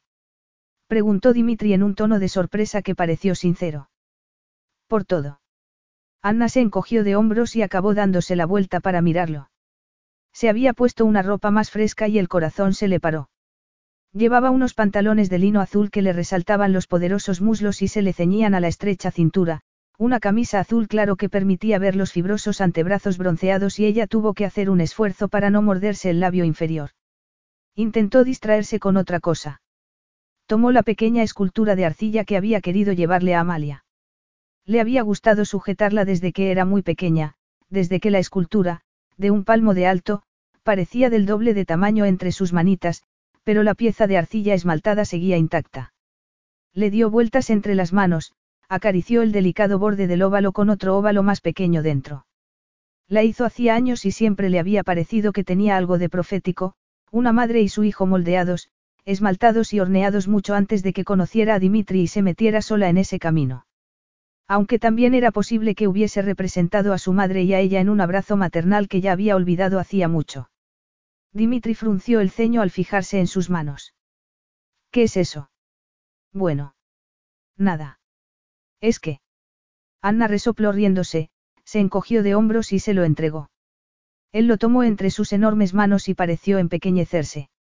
Vio que lo miraba con detenimiento, que le daba vueltas en las manos como si se deleitara con el esmalte azul. Es precioso, comentó él. Ella notó que la sinceridad de sus palabras le llegaba al alma. Gracias. Anna intentó sofocar el arrebato de satisfacción que le había provocado ese halago tan sencillo. Él se quedó pensativo y ella miró todos los sentimientos que se reflejaron en su moreno rostro cuando se dio cuenta de lo que significaba. ¿Lo has hecho tú? Sí. Justo después de terminar el colegio. Había esperado. Quería ir a la universidad para estudiar arte y escultura, pero... Anna no terminó la frase. Su madre, su hija, la casa de huéspedes. Dimitri, en vez de romper el silencio, se quedó mirando la escultura y pasando el pulgar por el borde de las dos tranquilizadoras formas. La apretó entre las manos y Anna se quedó desconcertada cuando frunció el ceño. Estaba esperando algo, pero ella no sabía por qué. ¿Tienes nuestros pasaportes? Preguntó ella para romper el incómodo silencio. No me los devolvieron cuando aterrizamos. Una sombra cruzó el rostro de Dimitri y Anna sintió la opresión en el pecho que había estado intentando pasar por alto. Sí, los tengo. Me gustaría recuperarlos. ¿Qué quieres decir? Preguntó ella casi sin poder hablar. No voy a devolvértelos. Pero. No hay peros. Ahora estás en la situación en la que estaba yo hace unas horas. Estás en Grecia y Amalia es hija mía. A Dimitri se le oscurecieron los ojos y el ambiente entre ellos se cargó de tensión. No se puede confiar en ti para que críes a mi hija en un entorno seguro. Tu madre lo demostró sin lugar a dudas aquella noche. Si quieres tener algún derecho sobre tu hija, si quieres llevártela otra vez a Irlanda, tendrás que casarte conmigo. Casarme contigo. Farfulló Anna mientras intentaba entenderlo. Casarme contigo. ¿Por qué iba? Sintió algo parecido a una descarga eléctrica y el miedo la atravesó de arriba abajo. Él creía que no se podía confiar en ella para que criara a su hija. Lo único que había hecho había sido ocuparse de Amalia, lo había hecho todo y lo había sacrificado todo por su hija. Su madre. Se sintió traicionada. Quería, instintivamente, tomar a su hija y salir corriendo, pero ¿a dónde? ¿Quién iba a ayudarla? Estaba en una isla de un país donde no conocía absolutamente a nadie y donde se hablaba un idioma que desconocía por completo. ¿Cómo había podido ser tan estúpida? ¿Cómo había podido fiarse de ese hombre? Un hombre al que, en ese instante, no reconocía. Dimitri pudo ver el miedo en sus ojos y sabía lo que era sentirse atrapado e impotente, pero no podía sentir compasión, ni la más mínima. No estoy echándome atrás. Me ocuparé de tu madre y de tu negocio, si tu madre quisiera volver a regentarlo, pero, por el momento, aceptarás casarte conmigo, me darás los derechos legales que me corresponden sobre mi hija. No aceptaré nada más y no recuperarás los pasaportes hasta que lo hagas. Lárgate. Gritó ella. Lárgate. Capítulo 4. Querido Dimitri. ¿Confiarás alguna vez en mí? Anna no pudo entender que hubiese dormido, a no ser que fuera por una especie de instinto de conservación. Abrió los ojos en ese entorno desconocido. La luz entraba por los ventanales del suelo al techo que ofrecían una vista increíble del cielo y el mar, le dolía la cabeza y tenía la boca seca. Necesitaba agua. Miró el reloj de la mesilla. Las diez y media. Se levantó de un salto. ¿Dónde estaba Amalia? ¿Por qué no había oído a su hija? Estaba en la habitación contigua y ya tendría que haberla oído. Fue corriendo al cuarto de su hija, pero estaba vacío. Se la había llevado. La había abandonado en esa casa y en su propia isla. Las amenazas del día anterior le retumbaron en los oídos mientras se dirigía hacia la escalera que llevaba al piso inferior. Empezó a bajar los escalones de dos en dos hasta que los pies descalzos se resbalaron sobre el mármol. Cayó tan deprisa que no tuvo tiempo de prepararse para el dolor que sintió en la pierna y la espalda. Apretó los dientes y se mordió la lengua. Alargó la mano para intentar frenar la caída y, cuando el hueso tocó el suelo, le extrañó vagamente no oír ningún chasquido. Llegaron gritos de alguna parte de la casa y, cuando abrió los ojos, vio la cara de espanto de Flora y sus brazos extendidos hacia ella. Los apartó sin pensar lo que hacía, solo quería ver la cara de su hija. Se levantó, pero las piernas temblorosas no le sujetaban casi. Alargó las manos para apoyarse en la pared, pero no entendía por qué se alejaba cada vez más. Teos Mou, Anna. No estaba en su cuarto. Consiguió balbucir ella. Anna, tienes que sentarte. ¿Qué tal estás? Pasó de largo junto a Dimitri y, penosamente, fue hacia la trona donde estaba sentada Amalia con la cara congestionada y berreando.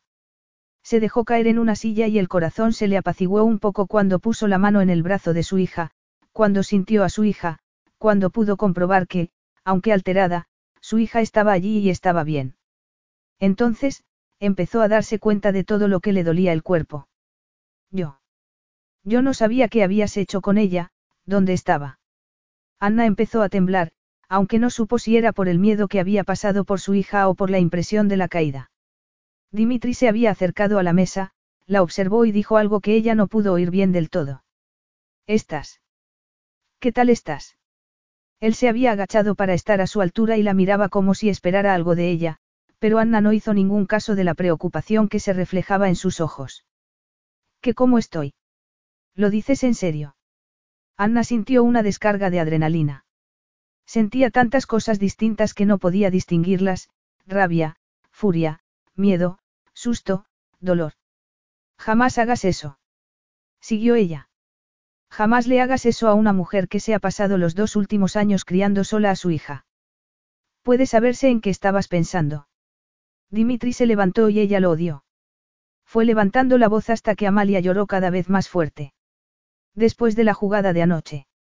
Anna no terminó la frase y Dimitri se giró para decirle algo a la empleada, que lo miraba como si fuera al diablo. La perorata en griego de Flora hizo que Anna se sintiera un poco mejor. Voy a llamar al médico, les informó Dimitri. Tendió una mano para ayudarla mientras ella tomaba en brazos a Amalia. Evidentemente, le preocupaba que no tuviera bastantes fuerzas. Sin embargo, una mirada de Anna bastó para que se quedara con la mano en el aire. Anna abrazó con todas sus fuerzas a Amalia. Él no tenía ni idea de lo fuerte que podía ser por su hija. Estoy bien. No necesito a un médico. El pulso no se le había apaciguado. Todo se había parado cuando vio que Anna se caía, entre otras cosas, su corazón. Tenía que haberse hecho daño y sería un milagro que no se hubiese roto un hueso. Su hija estaba empezando a dejar de llorar. Miró a Anna con un poco más de detenimiento y vio el moratón que estaba apareciéndole en la pantorrilla. También tenía unos hematomas parecidos en los delgados brazos y el remordimiento le corroyó por dentro como no había hecho nada en su vida. Flora volvió al cuarto y le dirigió una mirada como si quisiera fulminarlo. Dejó dos bolsas con verduras congeladas al lado de Anna y le hizo un gesto con la cabeza para preguntarle qué tal estaba. Anna asintió con la cabeza y Flora le acarició un brazo y extendió las manos para recibir a Amalia, que ya se había callado. Dimitri, fascinado, vio que Anna le entregaba su hija a la empleada como nunca lo había hecho con él. Flora salió con Amalia al jardín y se quedó donde Anna pudiera verlas. La vergüenza y el remordimiento se adueñaron de él. Solo había querido estar un rato con su hija e, incluso, había querido que Anna descansara todo lo que pudiera. Sabía por lo que había pasado los últimos días y lo que él le había hecho pasar. Sin embargo, había pasado eso. Quería correr, quería hacer algo con los sentimientos que lo dominaban en ese momento, pero no hizo nada porque Anna seguía sentada y, seguramente, le dolería mucho. Los guisantes congelados no bastarían. Tenía que llamar a un médico. Se sentó al lado de ella como si todavía temiera que pudiera romperse en mil pedazos. Lo siento muchísimo. No te conozco, replicó ella como si estuviese hablando con un desconocido. Pasamos juntos una noche hace casi tres años, y después. Apareces como caído del cielo, me amenazas, me traes a Grecia y ahora quieres obligarme a que me case contigo. ¿Qué esperabas que pensara cuando me desperté y vi que mi hija había desaparecido? Yo, Dimitri intentaba encontrar las palabras que pudieran explicárselo de alguna manera. Yo solo quería pasar un rato con mi hija, a Dimitri le espantó la debilidad que transmitía su voz. Es posible que no tengas mejor concepto de mí por eso, pero es lo que siento desde que vi a mi hija. Estaba aterrado de que me privaras de ella y de que no pudiera estar con ella. Quiero que nos casemos para que tengamos los mismos derechos, no para tener la custodia exclusiva. No soy tan canalla como para separar a mi hija de su madre. Como quisiste hacer cuando fuiste a mi casa de huéspedes para arrebatarme a mi hija. Como quise hacer cuando creía que la madre de mi hija era una alcohólica que quería chantajearme por dinero, una madre que, en ese momento, me parecía una amenaza para la seguridad de mi hija Dimitri se pasó la mano por la cara porque eso no iba a llevarles a ninguna parte. Por favor, déjame que llame a un médico. Ha sido una caída muy fuerte. Anna lo miró con una expresión acusadora, como si él tuviera la culpa de que se hubiese caído, como si él tuviese la culpa de ese desgraciado embrollo. Y él tuvo que reconocerse que tenía razón. Siguió su mirada cuando ella giró la cabeza hacia Amalia y Flora. No supe qué hacer cuando empezó a llorar, confesó él. Había estado tan tranquila y contenta hasta. Se porta bien con los desconocidos por la casa de huéspedes. Está acostumbrada a ver caras distintas. Dimitri no pudo contener la rabia que iba adueñándose de él. No soy un desconocido, Anna. Ah, Anna simuló sorpresa. Se lo has explicado a nuestra hija de 27 meses. Es lista, pero también es posible que la genética le resulte un poco complicada. Él tuvo que hacer un esfuerzo para contener un gruñido y casi se atragantó. Anna se levantó aunque todavía le temblaban las piernas. Voy a ducharme. Dimitri la observó durante un segundo antes de levantarse y tomarla en brazos. También lo hizo la noche que estuvieron juntos y se había olvidado de lo liviana que era. ¿Qué haces? ¿Te hago daño? Le preguntó él antes de dar otro paso. No, contestó ella con la cabeza apoyada en su pecho. Anna, en vez de apartarse, como había esperado él que hiciera, se había dejado caer ligeramente sobre él, que no hizo caso de la alteración que notó debajo de las costillas e intentó sofocar la repentina y sorprendente excitación. Tenía que estar muy dolorida. Había visto jugadores de fútbol americano que habían recibido golpes más suaves que el de ella. Eso era lo que le decía la cabeza, pero el cuerpo iba por su cuenta. Él solo llevaba una camiseta porque en Grecia hacía más calor que en Irlanda, donde la humedad y el frío se le habían metido hasta los huesos. Esa tela tan fina no le protegía de la piel de ella y todo su cuerpo le pedía a gritos que la llevara a su cama, pero no era tan mal nacido. Subió las escaleras, entró en el cuarto de ella y la dejó con delicadeza en el suelo. Seguía rodeándola con los brazos cuando lo miró con un resplandor en las manchas doradas de sus enormes ojos verdes. Contuvieron la respiración al mismo tiempo. Estaba a muy pocos centímetros de distancia, era lo más cerca que habían estado desde aquella noche. Ella dejó escapar un suspiro y él habría jurado que había notado su sabor en la lengua. No le costaría nada cubrir esa distancia, tomarle los labios como había querido hacer su traicionero cuerpo desde que volvió a verla hacía unos días en Irlanda. El anhelo le bulló en la sangre y le puso en tensión los músculos de todo el cuerpo. Además, podía captar el mismo anhelo en los ojos de ella. Se le entrecortó la respiración y eso llevó su excitación hasta un límite casi insoportable, como si casi le suplicara que la tomara allí mismo. Sus dedos se cerraron y, en vez de soltarla como le pedía la cabeza a gritos, la estrechó más contra sí, estaban a un centímetro. Debería darme esa ducha. Cuando ella volvió a mirarlo, sus ojos habían recuperado parte de la rabia y el dolor y eso consiguió que la soltara. Se incorporó y se marchó del cuarto y de la casa. No paró hasta que tomó de nuevo el control de su cuerpo. Anna se despertó por segunda vez ese día, pero, esa vez, estaba desorientada y dolorida. Le palpitaba la pierna y le dolían el brazo y el hombro por haber intentado amortiguar la caída. Cuando fue a levantarse de la cama, Flora entró agitando los brazos, hablando en griego y con un vaso de agua y un montón de analgésicos que le dejó en las manos. Anna se los tomó y se bebió el agua con un placer inmenso. Intentó levantarse otra vez, poco a poco, y esa vez lo consiguió. Miró el reloj y supuso que su hija estaría durmiendo un rato. Asomó la cabeza en su cuarto y la respiración apacible de Amalia le indicó que estaba bien. Volvió a bajar a la cocina y le preguntó a Flora dónde estaba Dimitri. La mujer frunció el ceño, se encogió de hombros y siguió preparando un festín propio de un rey. Por primera vez, se dio cuenta plenamente de que estaba en Grecia. Después de que Dimitri le hubiera dicho que no iba a devolverle los pasaportes si no se casaba con él, no había podido apreciar ese sitio tan increíble. Se sintió perdida una vez más. Se quedó impotente mientras Flora iba de un lado a otro por la cocina y le daba a probar cosas deliciosas, pero, por mucho que quisiera emocionarse con esa comida deliciosa, añoraba cuando, el día anterior sin ir más lejos, podía ir a la nevera y preparar una comida con las cosas que les gustaban a Amalia y a ella. Entonces, se sintió desagradecida, no con Dimitri, con Flora, que era más considerada cuanto más incómoda se sentía ella. Dimitri entró de la zona de la piscina. Estaba despeinado y para comérselo. Se había quitado la camiseta que llevaba antes y se había puesto una camisa de lino blanco medio abierta en el cuello y que dejaba ver unos rizos oscuros. El breve contacto con la luz de sol le había dado un tono dorado oscuro a la piel y sus ojos oscuros, cargados por la preocupación, le recordaron los momentos que habían pasado juntos antes de que fuera a ducharse. Tenía las manos metidas en los bolsillos del pantalón color tostado y se acercó a ella con los pies descalzos. Notó que se sonrojaba. Lo habría besado, a él, al hombre que la había privado de la libertad y se la había llevado a Grecia, al hombre que la amenazaba con quedarse a su hija. Flora, huele de maravilla, comentó él en inglés, por consideración a ella. Flora gruñó y se encogió de hombros como cuando ella le había preguntado dónde estaba Dimitri. ¿Qué tal te encuentras? Le preguntó él.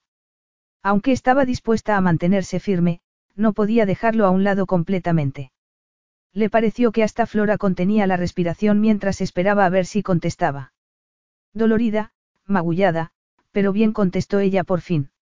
Flora se dio la vuelta para sacar una fuente de tomates asados del horno. Llevas mucho tiempo despierta. No, Flora ha estado ocupándose de mí. Sonrió a la empleada, quien había estado farfullando mientras cocinaba, y ésta les acercó dos vasos con vino blanco. No sé si es una buena idea, Anna frunció el ceño. Acabo de tomarme unos analgésicos. Flora dijo algo en griego y Dimitri se lo tradujo. Dice que no pasa nada, que solo era ibuprofeno, que un poco de vino no te sentará mal. Él hizo una pausa y sonrió cuando Flora siguió. Dice que tienes que relajarte. Anna resopló. Dimitri tomó los dos vasos y le hizo un gesto para que lo siguiera afuera. Flora se dio cuenta de que miraba con preocupación hacia el cuarto de su hija y agitó las manos para que fuera detrás de Dimitri. La vista desde allí era impresionante. Una bugambilla rosa colgaba de la pérgola que rodeaba la casa y resplandecía con los rayos del sol que se ocultaba por el horizonte. Los azulejos le daban un tono aguamarina a la piscina y solo eso permitía distinguirla del mar que tenía detrás. Dimitri le dio el vaso húmedo por la condensación. La bebida fresca sería un alivio en ese día caluroso, pero no consiguió dar un sorbo del líquido amarillento. Tenía que encontrar la fuerza que necesitaba para hacerle las preguntas que habían estado dándole vueltas en la cabeza desde la noche anterior, desde que él le había exigido eso tan atroz. Quiero que conozcas a tu hija, de verdad, pero no entiendo por qué tengo que casarme contigo para que la conozcas. Ella no hizo caso de la sombra que le veló los ojos y siguió. Estoy dispuesta a corregir la partida de nacimiento y a acordar la custodia. No es suficiente, la interrumpió Dimitri intentando dominar la rabia, que tenía tanto que ver con el presente como con el pasado. Todas esas disputas legales. Si me pasa algo a mí o si te pasa algo a ti, no quiero que el porvenir de mi hija quede en manos de los abogados. Dimitri, no va a pasar. No lo sabes. Bramó él maldiciéndose a sí mismo por haber explotado. No puedes saberlo, Anna. Yo tenía siete años cuando murió mi madre, se quedó atónito. No había pensado contarle su pasado, pero ya tenía que seguir. Tuvo un accidente de coche cuando volvía de su turno de camarera en un restaurante. Yo había vuelto del colegio y estaba viendo la televisión cuando la policía llamó a la puerta. Volvió a revivir aquel pequeño piso de un dormitorio en el Pireo y oyó otra vez el ruido del puño contra la puerta de madera. No lo olvidaría jamás. Sus recuerdos pasaron por alto la impresión y el dolor y se quedaron con la desorientación porque no sabía qué iba a pasar. La hermana de mi madre tardó dos meses en encontrar a mi padre, al padre que no había llegado a conocer, a una familia de la que no sabía nada y que, menos mi padre, tampoco sabía nada de mí. Había ido a caer en un mundo rebosante de dinero y lujos y donde los gritos y las discusiones retumbaban por los pasillos, y siempre con su nombre en medio.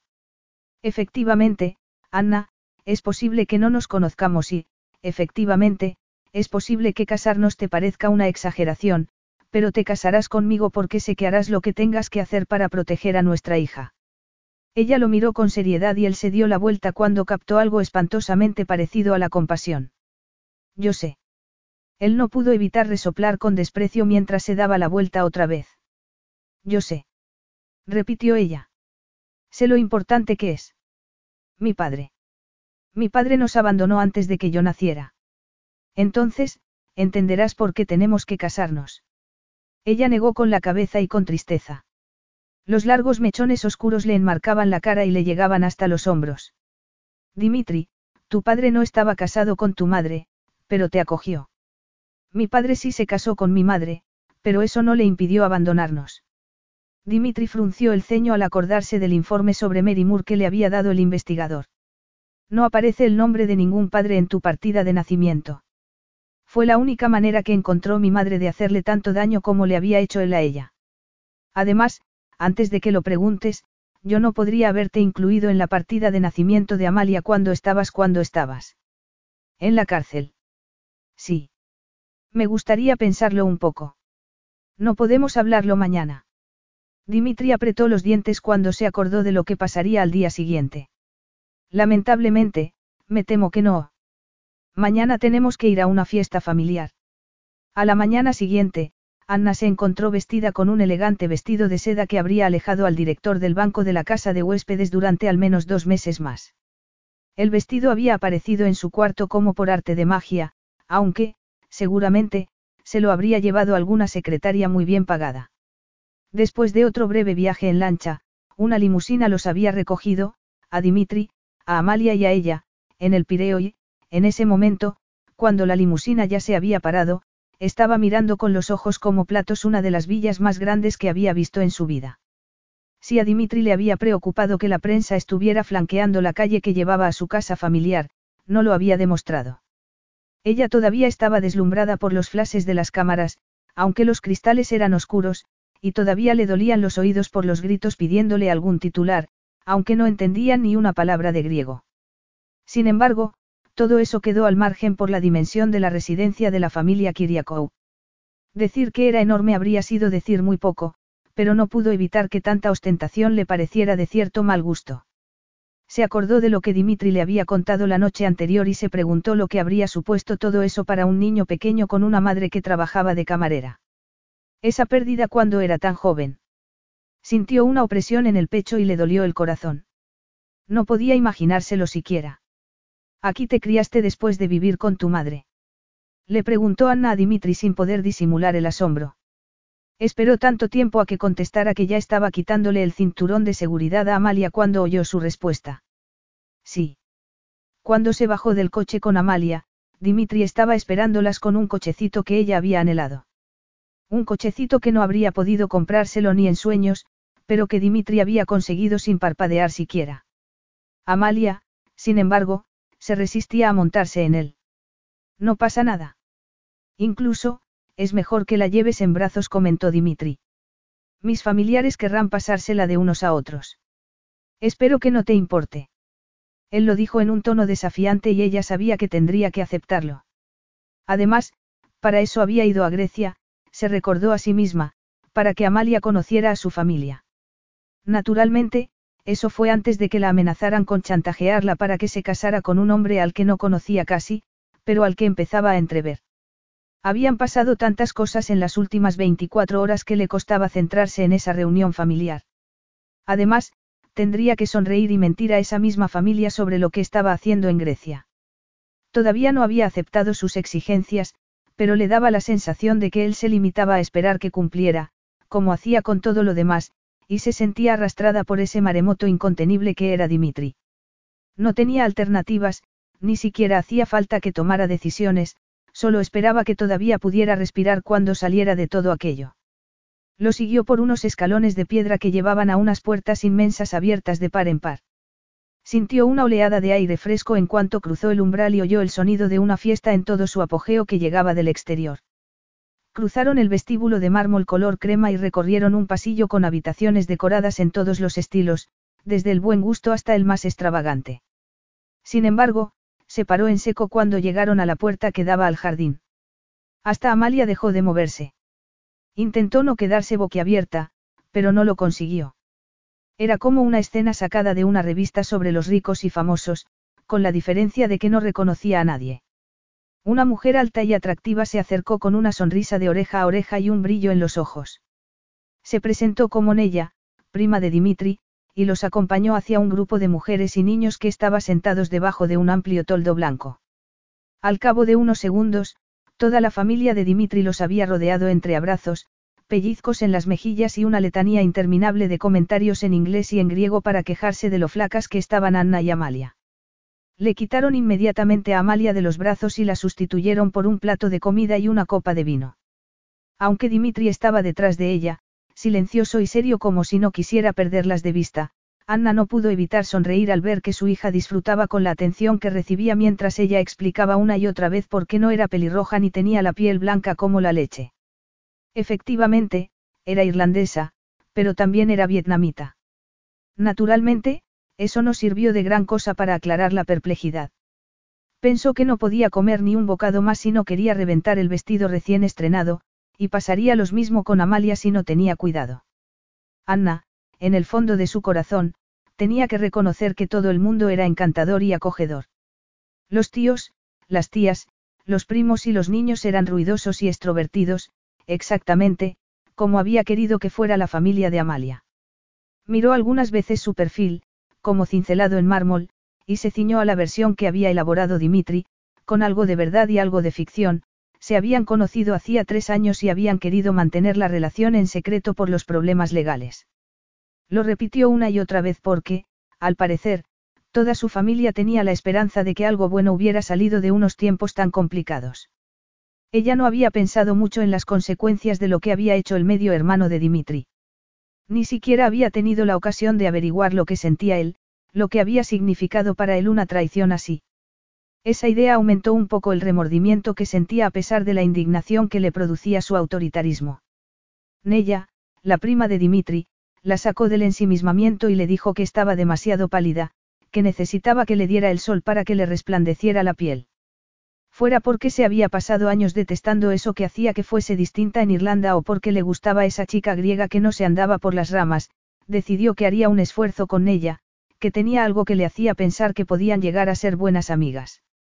Al verla a salvo bajo la protectora atención de su prima Nella, Dimitri echó una ojeada al resto de la fiesta para verla con unos ojos distintos.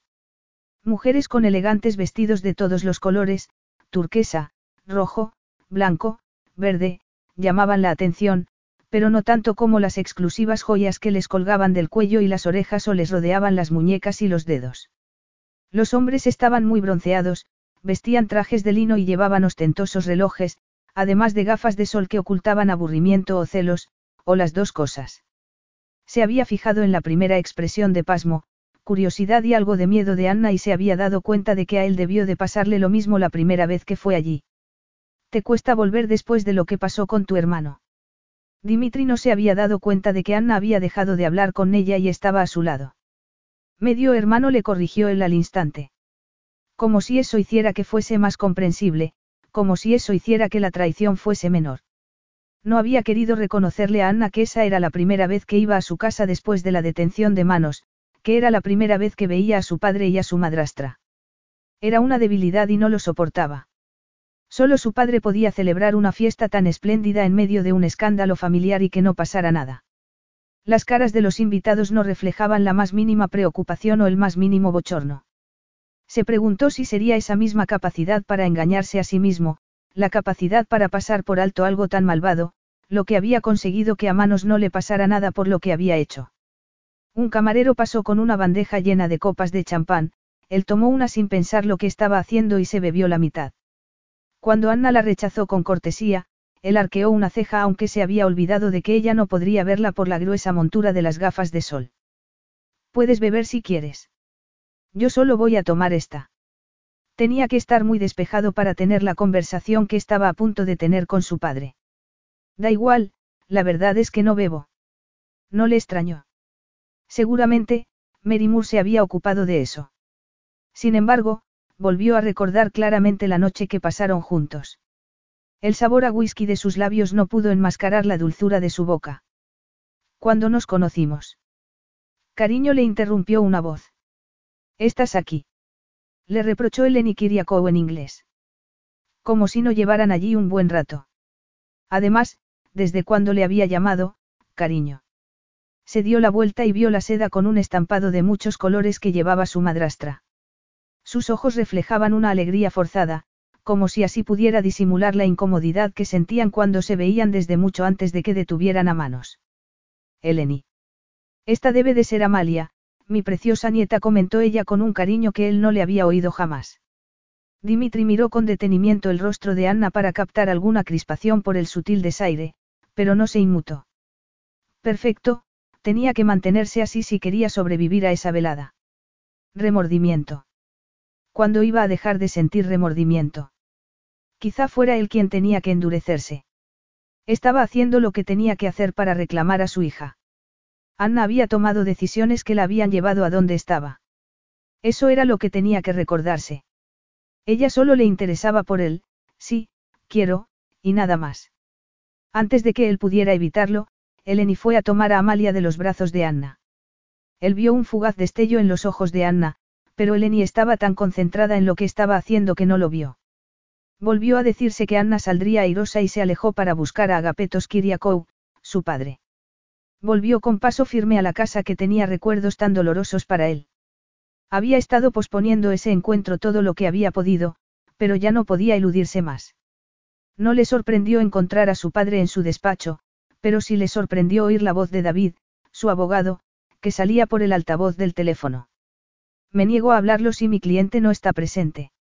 Aquí estoy, intervino Dimitri entrando en el cuarto y sorprendiendo a los dos hombres que estaban intentando tramar algo a sus espaldas. ¿Qué pasa?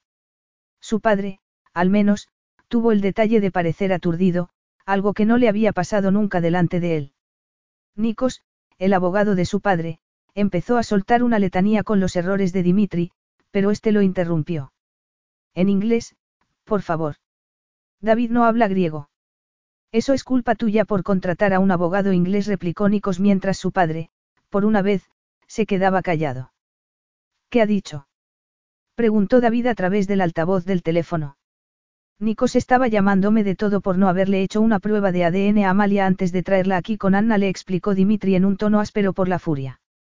Voy a dejarlo claro de una vez por todas. Jamás dejaría que mi hija creciera sabiendo que estaba conmigo solo porque la prueba de ADN dio positiva o creyendo que solo vale lo que vale su ADN. Entonces, eres tonto, afirmó Nikos. Es mi hija, lo sé, y como su padre tengo el deber de protegerla de todo sufrimiento, sea económico o sentimental.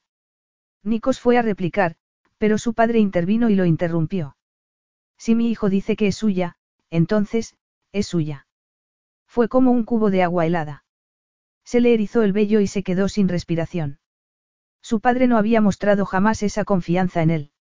Lo miró fijamente, aunque su padre no lo miró a él porque esa declaración sentimental le había incomodado o a él no se le ocurrió otro motivo.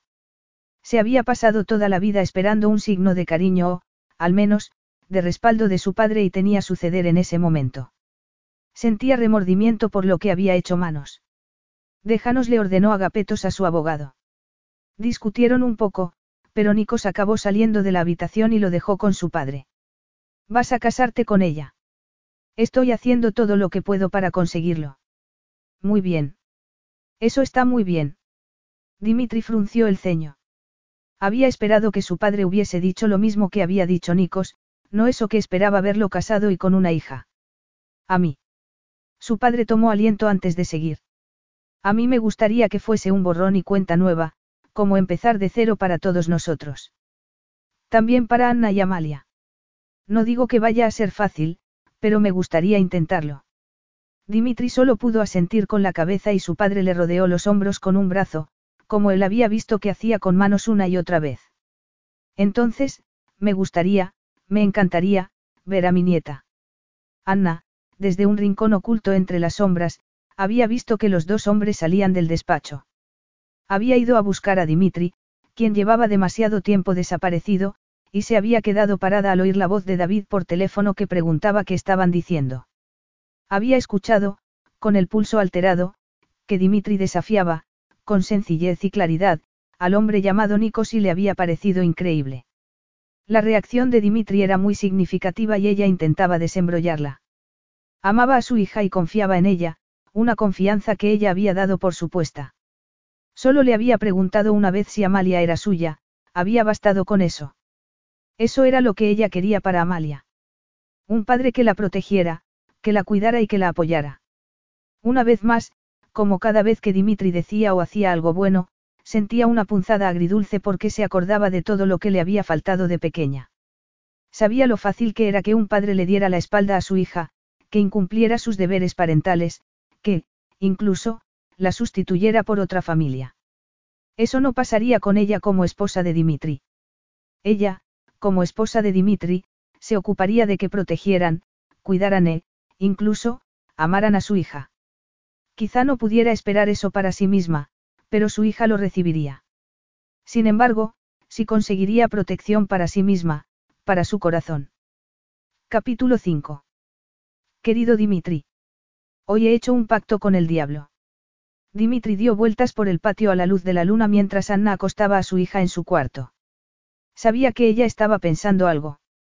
No había dicho nada durante el viaje de vuelta desde casa de su padre, pero a él le había parecido muy bien. Seguía dándole vueltas al comportamiento de su padre. Se le había caído la baba con su nieta como no se imaginaba que hubiese hecho nunca ni con manos ni con él. Era posible que pudieran empezar de cero como había propuesto su padre. Podía él perdonar todo el daño que le habían hecho en el pasado.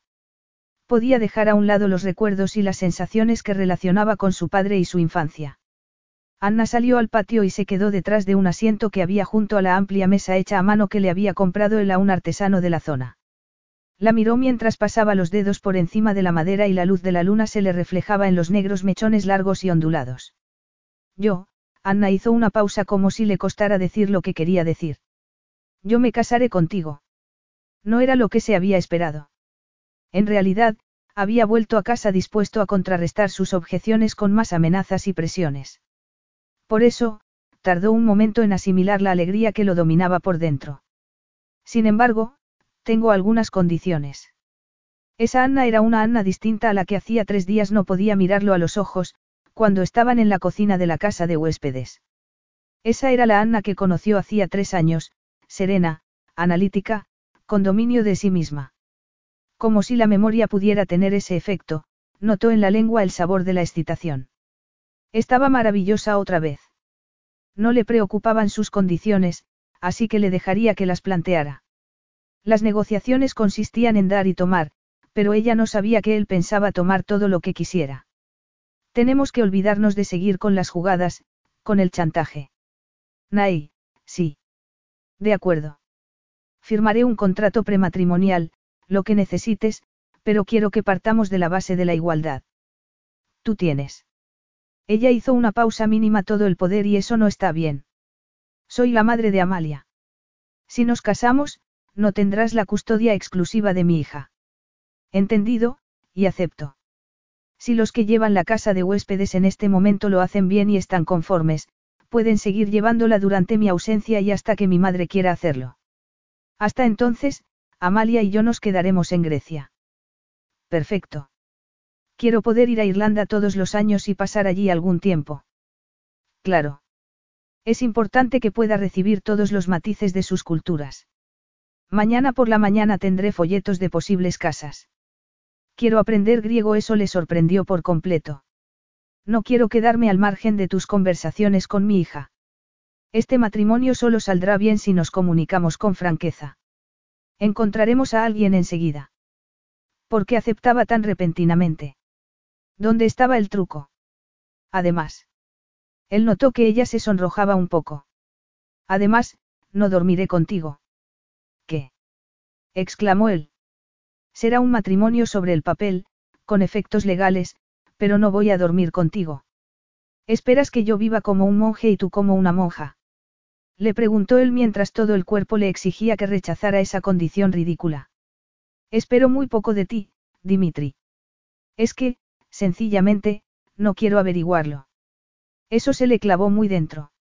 Nunca había dicho que fuera un santo y había tenido mucha experiencia, pero no trataría a su esposa como su padre había tratado a su madrastra o a su propia madre. Escúchame, Anna. Jamás le faltaría al respeto así a mi esposa o a la madre de mi hija. Lo que había dicho lo ataba y le retumbaba en los oídos. Si a Anna le había sorprendido su vehemencia, él no lo notó.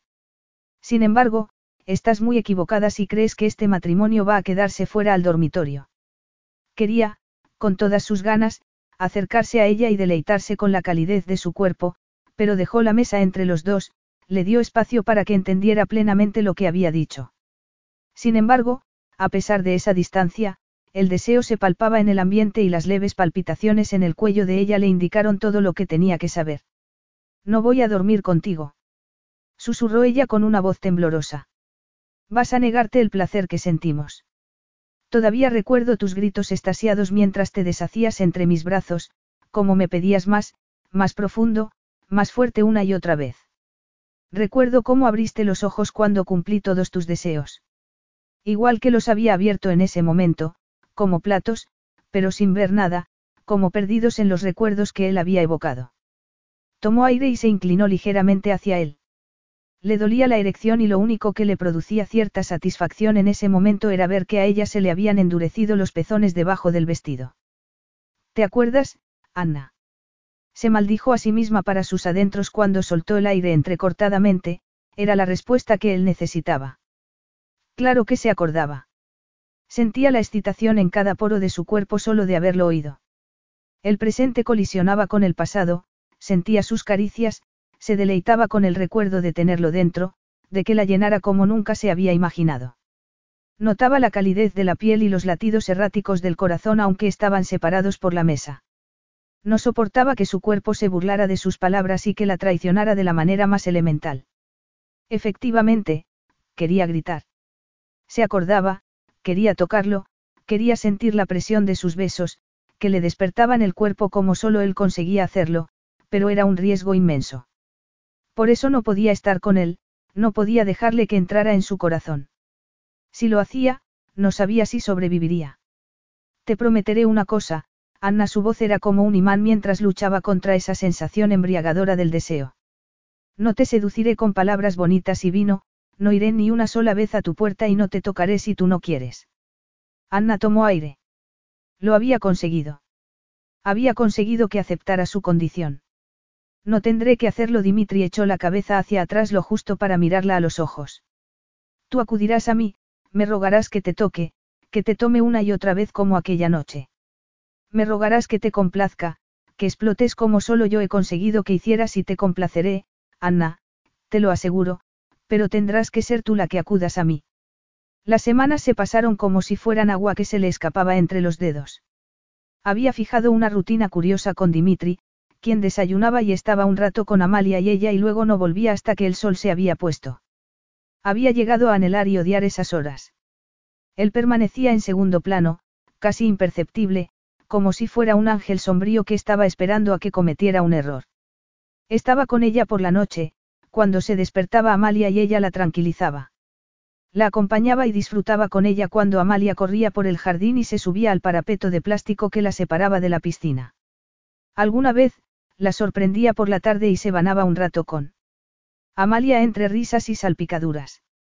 Sin embargo, siempre estaba cuando Amalia se dormía y esperaba a que Anna acudiera a él, y le fastidiaba esa especie de satisfacción que notaba que brotaba de él cuando ella estaba cerca, como si, con arrogancia, supiera más de ella, de su cuerpo, que ella misma. Todas las noches se tumbaba despierta y se lo imaginaba desnudo en su cama. Era una tortura.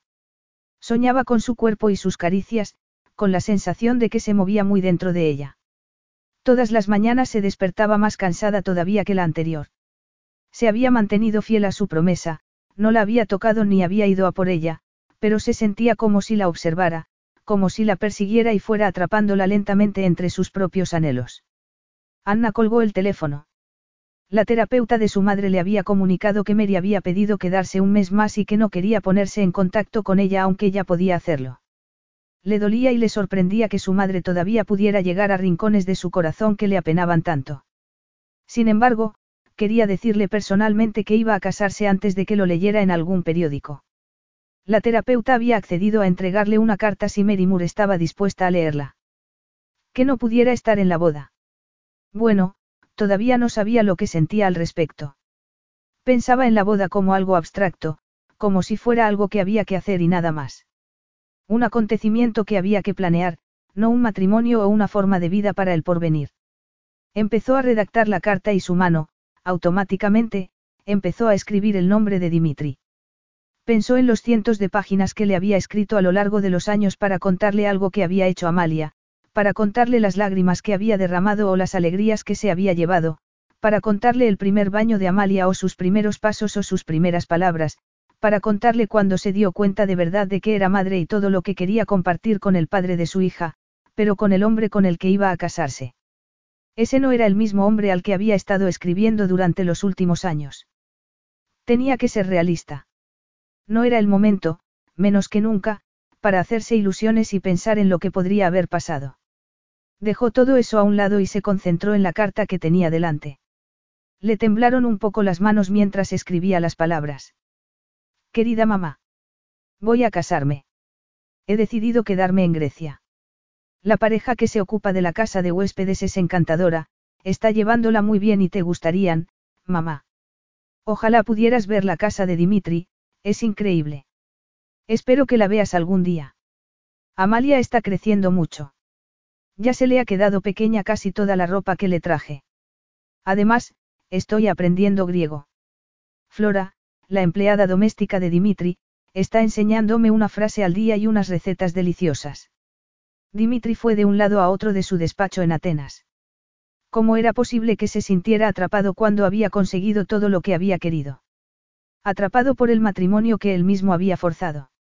Soltó un improperio en la habitación vacía y las palabras retumbaron por la madera oscura y los cromados que lo rodeaban. Cuando estaba en la cárcel, añoraba volver a ese despacho, el sitio donde lo controlaba todo. Había anhelado estar en su casa y mirar el mar que se extendía ante él, pero no podía dejar de tener la sensación de que había cambiado una jaula por otra.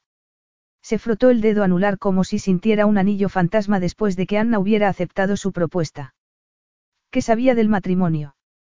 Su padre había sido un malnacido que había abandonado a su madre, la joven camarera a la que había seducido sin contemplaciones y a la que luego había desechado como a su propio hijo.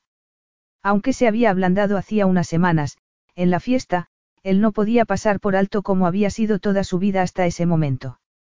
La boda de Agapetos había sido solo una operación empresarial y había hecho que su familia fuese desdichada. ¿Qué pasaría con Anna y él? Llegaría a reprocharle ella que la hubiese obligado a esa boda. No estaba mejor que cuando estaba en la cárcel, donde la testosterona se mezclaba con la rabia, la impotencia y el agotamiento, donde la desesperación hacía que los hombres fuesen débiles y los matones, fuertes, donde el miedo era como un animal salvaje, apaleado y ensangrentado, que acechaba por los pasillos. Su único alivio eran esos breves momentos que podía pasar con su hija. Su risa era un bálsamo para los pensamientos caóticos que lo acuciaban casi todo el rato. Se sentía un extraño por la mañana, cuando Amalia era como un torbellino de destrucción culinaria durante el desayuno y, por la noche, cuando miraba por encima del hombro de Anna mientras ésta la tranquilizaba, pero lo que más le había sorprendido había sido el miedo de que algo pudiera hacerle daño a esa niña que habían engendrado. No podía acudir a Agapetos, no podía confiar en el frágil vínculo que había empezado a formarse con su oferta de paz. Tampoco podía acudir a Antonio y Danil, que no tenían ni idea de lo que era ser padres.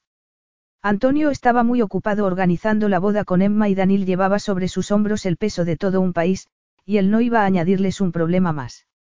A todos los efectos, estaba solo en ese asunto y esa era la única manera de estar que conocía. Hacía mucho que había aprendido que no podía confiar en los demás para acarrear la carga que le había tocado. En cambio, se había convertido en un hombre que estaba a punto de contraer el matrimonio perfecto con la madre de su hija.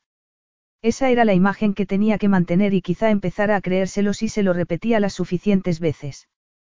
Señor Kiriakou. La voz de su nueva secretaria le llegó por el intercomunicador. El jeque de Terar ni don Antonio Arcuri están aquí.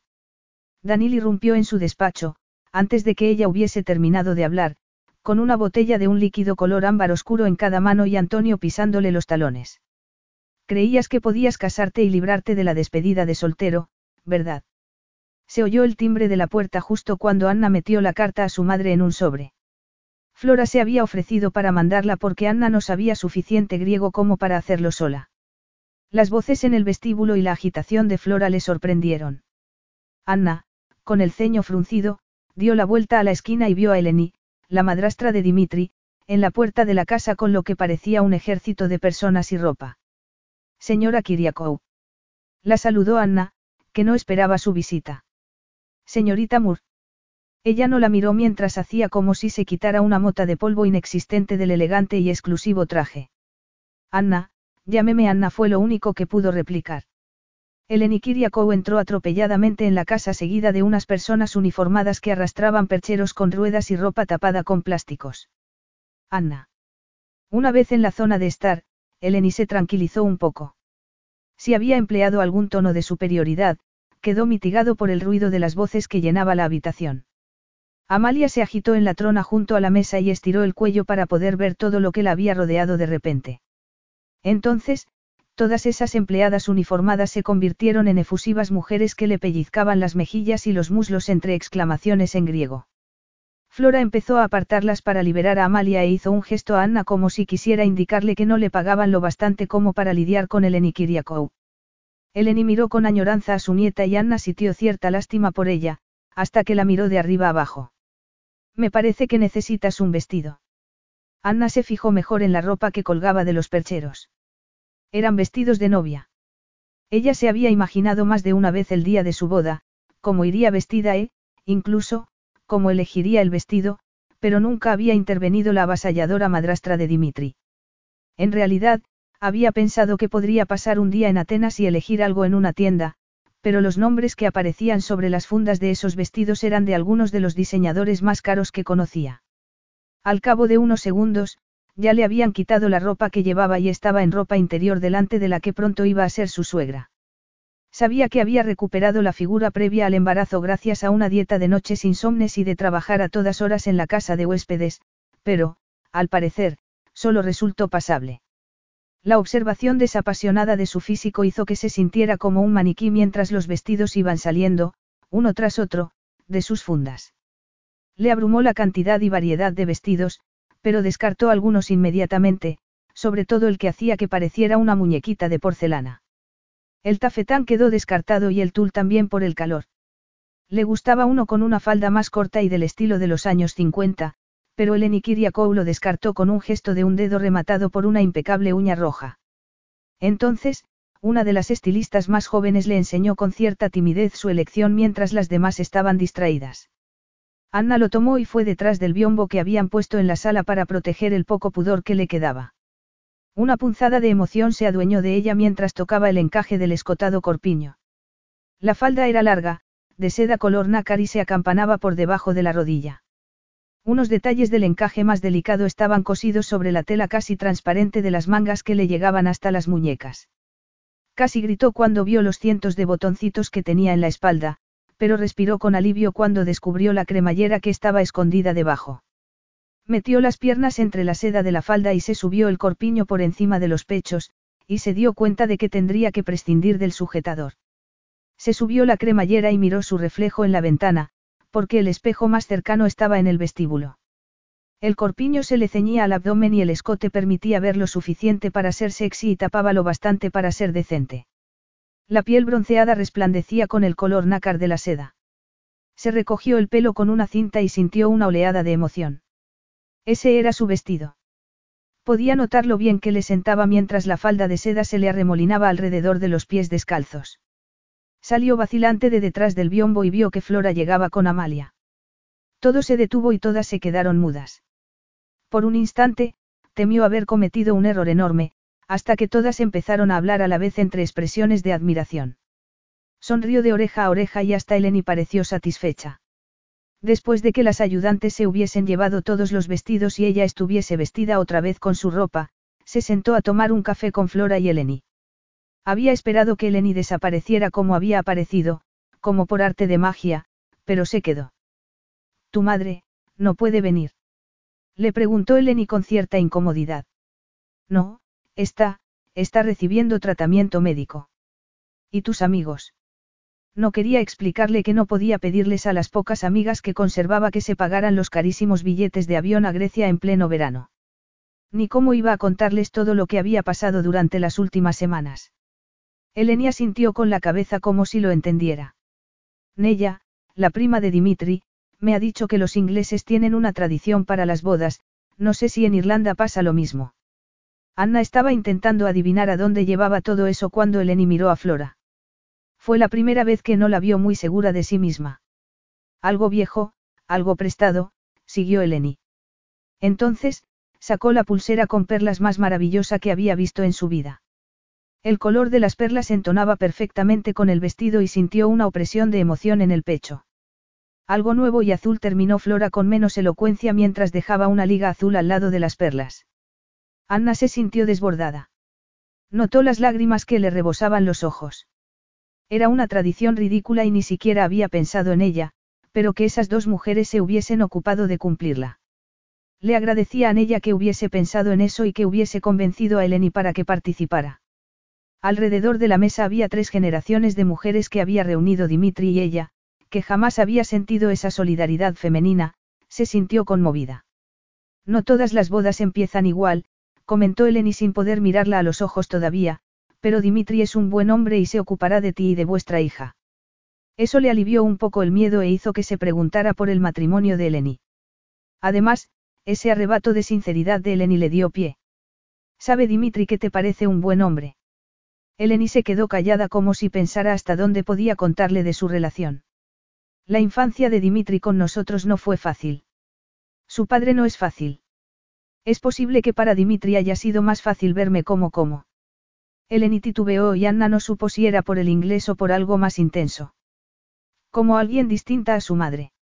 Además, cuando llegó, yo estaba preocupada por Manos, mi propio hijo, y lo que ha pasado ahora. Eleni no siguió al ver el ceño fruncido de Flora y miró a la empleada con un gesto de pocos amigos. Independientemente de lo que hubiera hecho su hijo, y cómo lo hubiera hecho, Eleni seguía siendo su madre. Anna sabía lo que era eso, sabía lo que haría por su hija. Sin embargo, sé que hay bondad en Dimitri. Anna solo pudo esperar que tuviera razón porque estaba a punto de poner su vida y la de su hija en manos de Dimitri Kiriakou. Capítulo 6. Querido Dimitri. Hoy me puse tu anillo. La iglesia donde iban a casarse parecía sacada de una película. Estaba en un saliente de tierra que entraba en el mar y al que solo podía llegarse cuando había marea baja. La piedra arenisca de la pequeña construcción se confundía con la arena que tenía detrás y estaba rodeada de mar y cielo. El sol del atardecer seguía dando un calor y una luz dorada como no se veía nunca en Irlanda. Para Anna, aquello era un sueño, no el día en el que iba a comprometerse con Dimitri para siempre.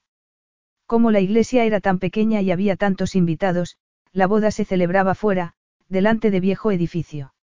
Se había levantado una carpa muy grande para proteger a los invitados del sol. Se había llenado con filas y filas de sillas y unos maceteros con laureles, pequeños y redondeados, formaban el pasillo.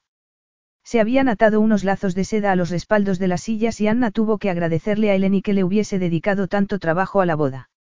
Las dos mujeres habían encontrado un punto de equilibrio desde que se presentó en la casa con los vestidos. Eleni seguía siendo imponente y era mejor no cruzarse en su camino, pero ella se había ganado su respeto. Anna estaba sola y donde no podían verla ni los invitados ni el novio. Notó un dolor en el pecho.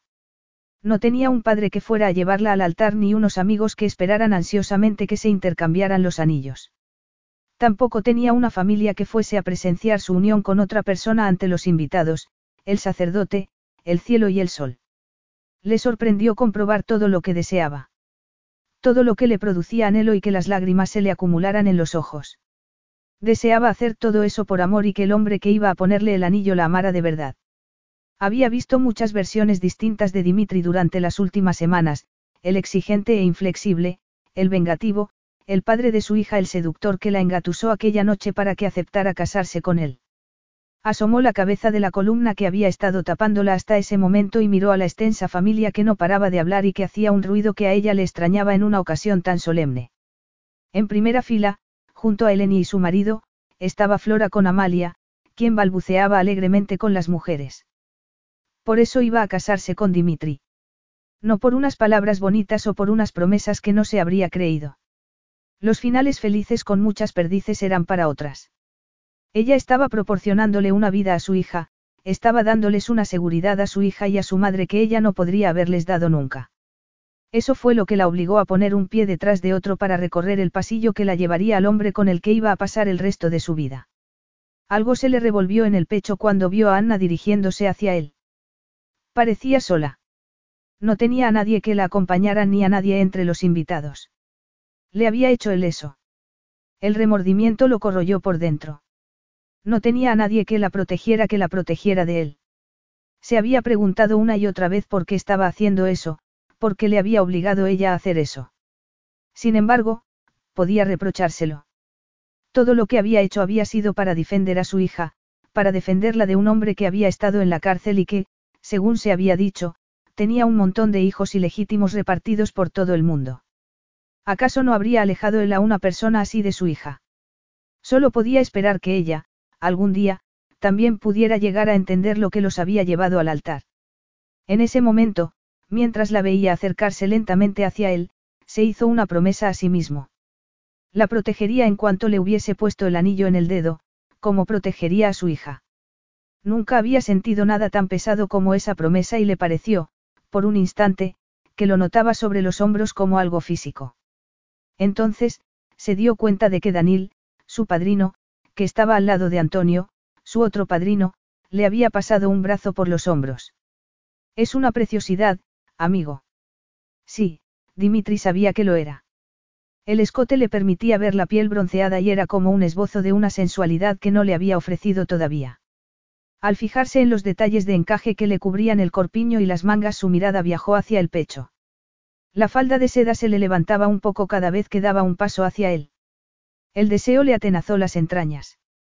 El vestido se le ceñía a cada curva del cuerpo, pero el escote hacía que sus manos anhelaran introducirse por debajo de la tela para sentir la suavidad de su pecho. Había sido la última mujer a la que había acariciado y ya sería la última mujer a la que acariciaría en toda su vida. Iba a acariciarla, iba a tomarla, pero solo cuando ella acudiera a él. Los diminutos pendientes de diamantes resplandecieron por la luz del sol. Así se la había imaginado durante los sombríos días en la cárcel, como un rayo de luz que atravesaba la oscuridad que lo rodeaba, como el único recuerdo al que podía aferrarse. Si se la había imaginado vestida de blanco y dirigiéndose hacia el altar, se lo había quitado implacablemente de la cabeza el día que creyó que lo había utilizado por su dinero. Cuando llegó a su altura, captó cierta incertidumbre, una sombra de duda, pero la sustituyó por firmeza en un abrir y cerrar de ojos. Sabía la fuerza de voluntad que se necesitaba para ahuyentar a los demonios y eso le atraía. Anna se giró hacia Dimitri cuando empezó el religioso y esperó que su mirada le expresara el agradecimiento que sentía porque la ceremonia iba a celebrarse en inglés. Sin embargo, a medida que las palabras iban llegándole al corazón, sintió más tristeza que alegría. La voz de Dimitri parecía convincente y sincera cuando prometió amarla y honrarla, y se preguntó si eso sería verdad alguna vez. Perdida entre las palabras y los sentimientos, estuvo a punto de no darse cuenta de que el religioso los había declarado esposo y esposa. Dimitri se giró y ella solo pudo tomar aliento antes de que él bajara la cabeza y la reclamara para siempre con los labios. Fue un beso desbordante y arrollador. Le separó los labios con los suyos y supo que estaba perdida en cuanto notó su lengua. Sus brazos le rodearon el cuello como si tuvieran voluntad propia y se aferró a él como si fuera su tabla de salvación. El deseo la dominó de los pies a la cabeza cuando la estrechó contra su pecho de acero. Notaba sus muslos contra los de ella, pero también notaba la evidencia de su deseo. Se quedó sin respiración. Se olvidó de todo menos de Dimitri hasta que notó algo en la espalda y en el pelo. Entonces, sintió otra ráfaga de balines en los brazos y la espalda, oyó los vítores de los invitados y levantó la cabeza para mirar a Dimitri, que tenía los rizos llenos de granos de arroz. ¿No te habían avisado? Preguntó él con un gesto serio que se contradecía con su tono burlón. Por un segundo pensó que, efectivamente, no le habían avisado de ese beso. Un beso que había derribado todos los muros que había levantado alrededor de su corazón y que había tirado por tierra las promesas de no acostarse con él. Entonces, se dio cuenta de que se refería al arroz. Había ayudado a Flora, Eleni, Nella y a otras mujeres de la familia a llenar cientos de bolsitas con arroz, no con confeti. No había esperado que las usaran todas. El arroz estaba metiéndosele por debajo del encaje y le llenaba el pelo tanto como a Dimitri. Su traje azul oscuro tenía pequeñas manchas blancas por los impactos del arroz. En cuestión de segundos, se sintió arrastrada por la oleada de sentimientos que le llegaban de los invitados, la alegría podía palparse en el aire. A pesar del ruido, oyó los gritos de Amalia y la vio tirando puñados de arroz que caían sobre la falda de Flora. No pudo evitar que una risa se le escapara entre los labios todavía palpitantes por el beso de Dimitri, y se dio cuenta de que seguía entre sus brazos. Es la primera vez que te oigo reírte desde aquella noche de hace tres años, le comentó él al oído. Dejó de reírse y lo miró con unos ojos sombríos, hasta que otra andanada de arroz los alcanzó y Dimitri levantó los brazos como si quisiera protegerla de aquello. Ese gesto la emocionó más de lo que podía haberse imaginado y le alivió parte del dolor de corazón. El caos que reinaba en el salón de baile del maravilloso hotel donde se celebraba la recepción era digno de verse. Dimitri miró a Antonio, que estaba hablando por teléfono, seguramente, con su novia, que no había podido hacer el viaje. Daniel daba la sensación de estar aburrido mientras se ocupaba de otra candidata a ser su esposa, pero la morena parecía más interesada en su primo, pensó él con cierta tristeza. El sitio a su lado en la cabecera de la mesa estaba vacío. Su padre se había excusado y se había marchado casi en el momento en el que sirvieron el postre. Anna estaba despidiéndose de su madrastra con una simpatía casi asombrosa. Eleni acariciaba la pulsera de perlas que llevaba Anna con una sonrisa y un brillo en los ojos que él no le había visto nunca. Lo miró antes de marcharse y le hizo un gesto de conformidad con la cabeza que le despertó algo en el pecho. Todos los invitados parecían estar pasándoselo muy bien. Flora estaba en su mesa con Amalia dormida y apoyada en su hombro. Eso le recordó que Anna no tenía a nadie allí. ¿Te habría gustado que hubiese estado tu madre o tú? Dimitri no acabó la frase al darse cuenta de lo inoportuno que habría sido que le preguntara por su padre. Anna se giró para mirarlo y dejó escapar un sonoro suspiro. Mi madre habría montado un número y hace tres años que la ausencia de mi padre me da igual. Él frunció el ceño al oír ese plazo de tiempo, pero sus palabras hicieron que pensara en otra cosa. Por eso no intentaste con más insistencia contarme lo de Amalia. Supo que esas palabras airadas habían sido un error en cuanto salieron de sus labios, en cuanto vio que a ella se le sonrojaban las mejillas por el dolor. Cuando acepté casarme contigo, creí que íbamos a olvidarnos de todo eso. Si no. Lo siento. No debería haberlo dicho, reconoció él. Por favor, estábamos hablando de tu padre. La noche que nos conocimos acababa de volver de intentar encontrarlo. La mujer que conoció aquella noche en Irlanda había estado. Él había creído que era decidida, que estaba muy segura de sí misma. Se había equivocado. Había visto lo que había querido ver en vez de la verdad. Aquella mujer que había encontrado para que lo librara de sus demonios había estado dominada por los propios. Casi le daba miedo averiguarlo. Unas tres semanas antes de que nos conociéramos, había encontrado unas cartas en el desván que quería arreglar para la casa de huéspedes. Las habían devuelto al remitente. Cuando reconocí la letra de mi madre y el apellido del destinatario, comprendí que tenían que ser cartas que le había escrito mi madre a mi padre. ¿Leíste alguna? Anna frunció el ceño y dio un sorbo de agua antes de contestar. Me pareció que no podía. Eran cartas de mi madre. No quería leerlas si estaban cargadas de rabia y odio, y no podía leerlas si estaban cargadas de amor y necesidad. Sin embargo, tenía el nombre completo y la dirección de mi padre. Las utilicé para averiguar que mi padre tenía un pequeño restaurante en Londres. Había ganado un premio hacía poco y por eso fue tan fácil encontrarlo. Sus ojos habían perdido parte del brillo y miró por encima del hombro como si viera una escena imaginaria. Sin decirle nada a mi madre, me saqué un billete para Londres con parte de los ahorros que me había dejado mi abuela y que mi madre no se había bebido todavía, le explicó ella con tristeza. No salió bien. Le preguntó Dimitri devolviéndola al presente. Fui creyendo que, si me veía, habría alguna especie de reconocimiento biológico, que lloraría y me abrazaría, que me llevaría a su casa y que, incluso, encontraría la manera de que yo pudiera ayudar a mi madre. El dolor que captó en su voz mientras expresaba unas esperanzas así de sencillas lo atravesó como un cuchillo. Anna miró afuera, a la oscuridad de la noche que había cubierto el mar, como si no viera a los invitados. Estaba ocupado. El restaurante estaba lleno y los empleados, claramente familiares suyos, iban corriendo de un lado a otro. Me miró un instante sin fijarse en mí. Solo buscaba un sitio donde poder acomodar a un comensal que iba solo. La naturalidad con la que trataba a la gente que me rodeaba, yo era un incordio. No pude hablar con él. Me senté. Me senté donde me dijo que me sentara y estuve observándolos. Se rieron entre bromas cuando alguien sacó un pedido equivocado de la cocina, pero yo miraba desde fuera. Ni siquiera pedí comida. Se habían olvidado de mí con tanto ajetreo y me marché disimuladamente.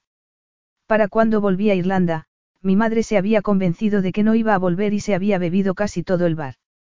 Por eso llevaba su camisa la noche que apareciste en la casa de huéspedes. Yo no debería haber estado trabajando, pero ella estaba tan mal que no podía dejar que se acercara a los huéspedes.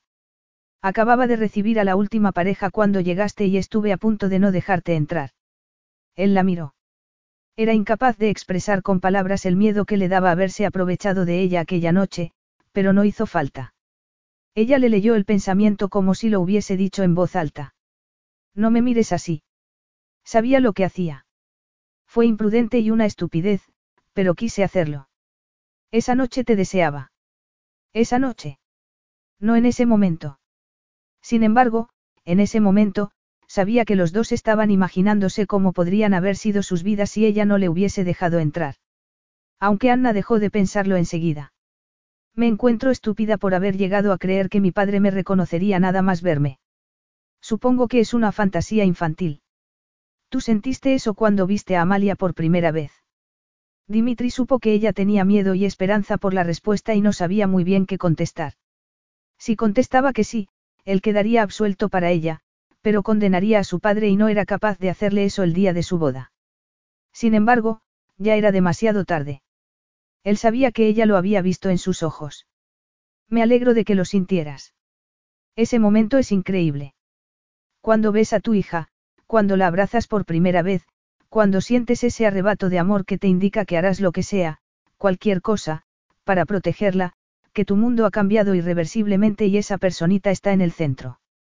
Entonces, entiendes por qué hice lo que hice, porque teníamos que casarnos. Si reconoció ella a regañadientes, pero no te perdonaré jamás que lo hicieras como lo hiciste.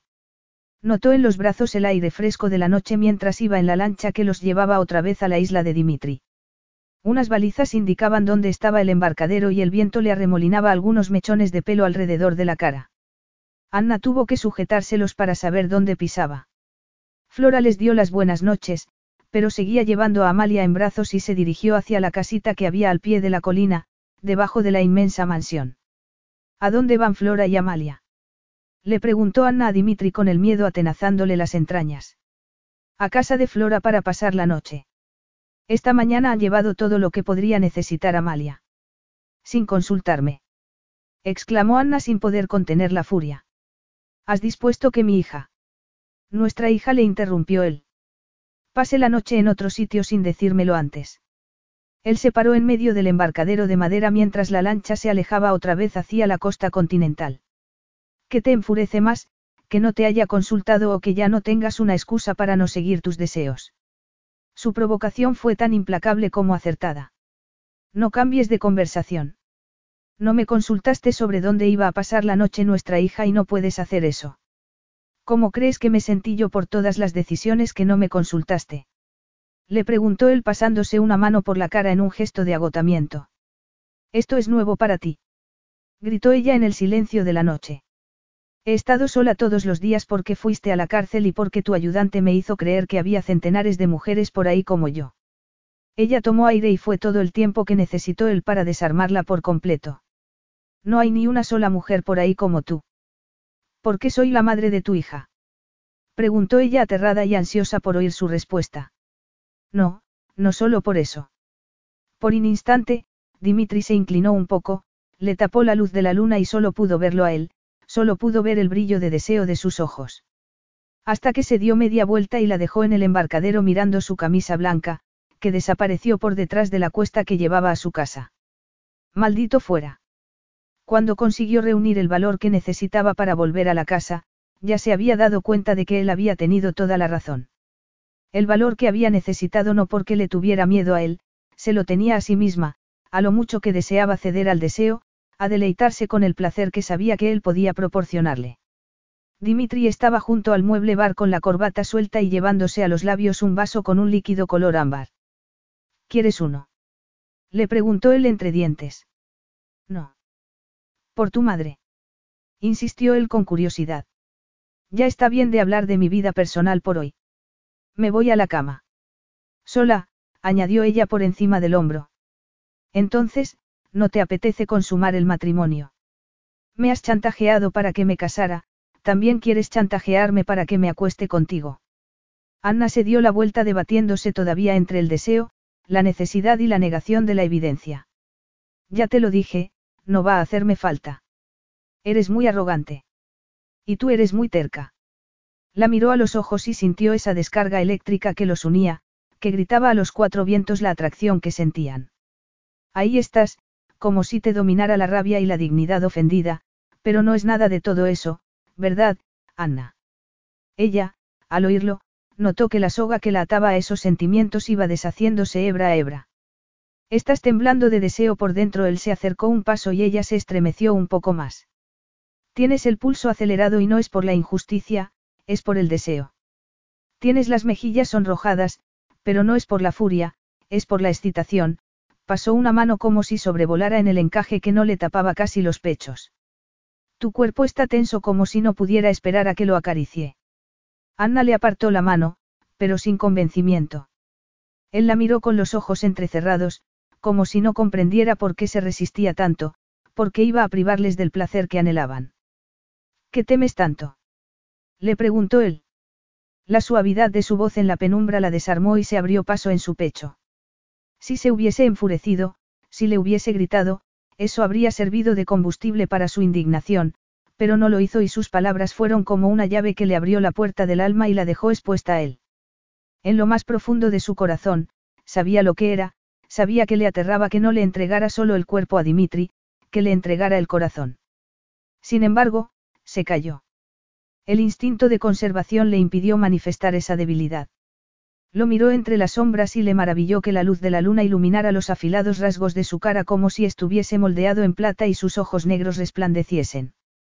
Era imponente, irresistible. Si había creído que su silencio lo ahuyentaría, se había equivocado. Él, en cambio, se acercó más, la tentó. Pide lo que quieras, Anna. Tienes derecho. Como tu esposa. Preguntó ella con cierta impertinencia. Quería aferrarse a lo que fuera para mantener las barreras que levantó alrededor de su corazón hacía tres años, o más. Las barreras que él estaba llevándose por delante como si fuera un huracán. No, contestó él, como una mujer. Fue como si hubiese dado la señal de salida a todo lo femenino que llevaba dentro, y que la apremiaba para que tomara lo que deseaba y era muy tentador en la penumbra de esa casa en una isla vacía. Tenía razón. Había utilizado a su hija como una excusa, como un escudo contra la tensión vibrante que había habido entre ellos en todo momento. Parecía la cosa más sencilla del mundo, pero la decisión era como un péndulo que se movía de un lado a otro, que los abrumaba, pero que los arrastraba hacia una conclusión inevitable. Dimitri podía sentir su anhelo, era tan fuerte que casi podía palparlo. Se maldijo a sí mismo porque al avivar el deseo de ella había enardecido el propio.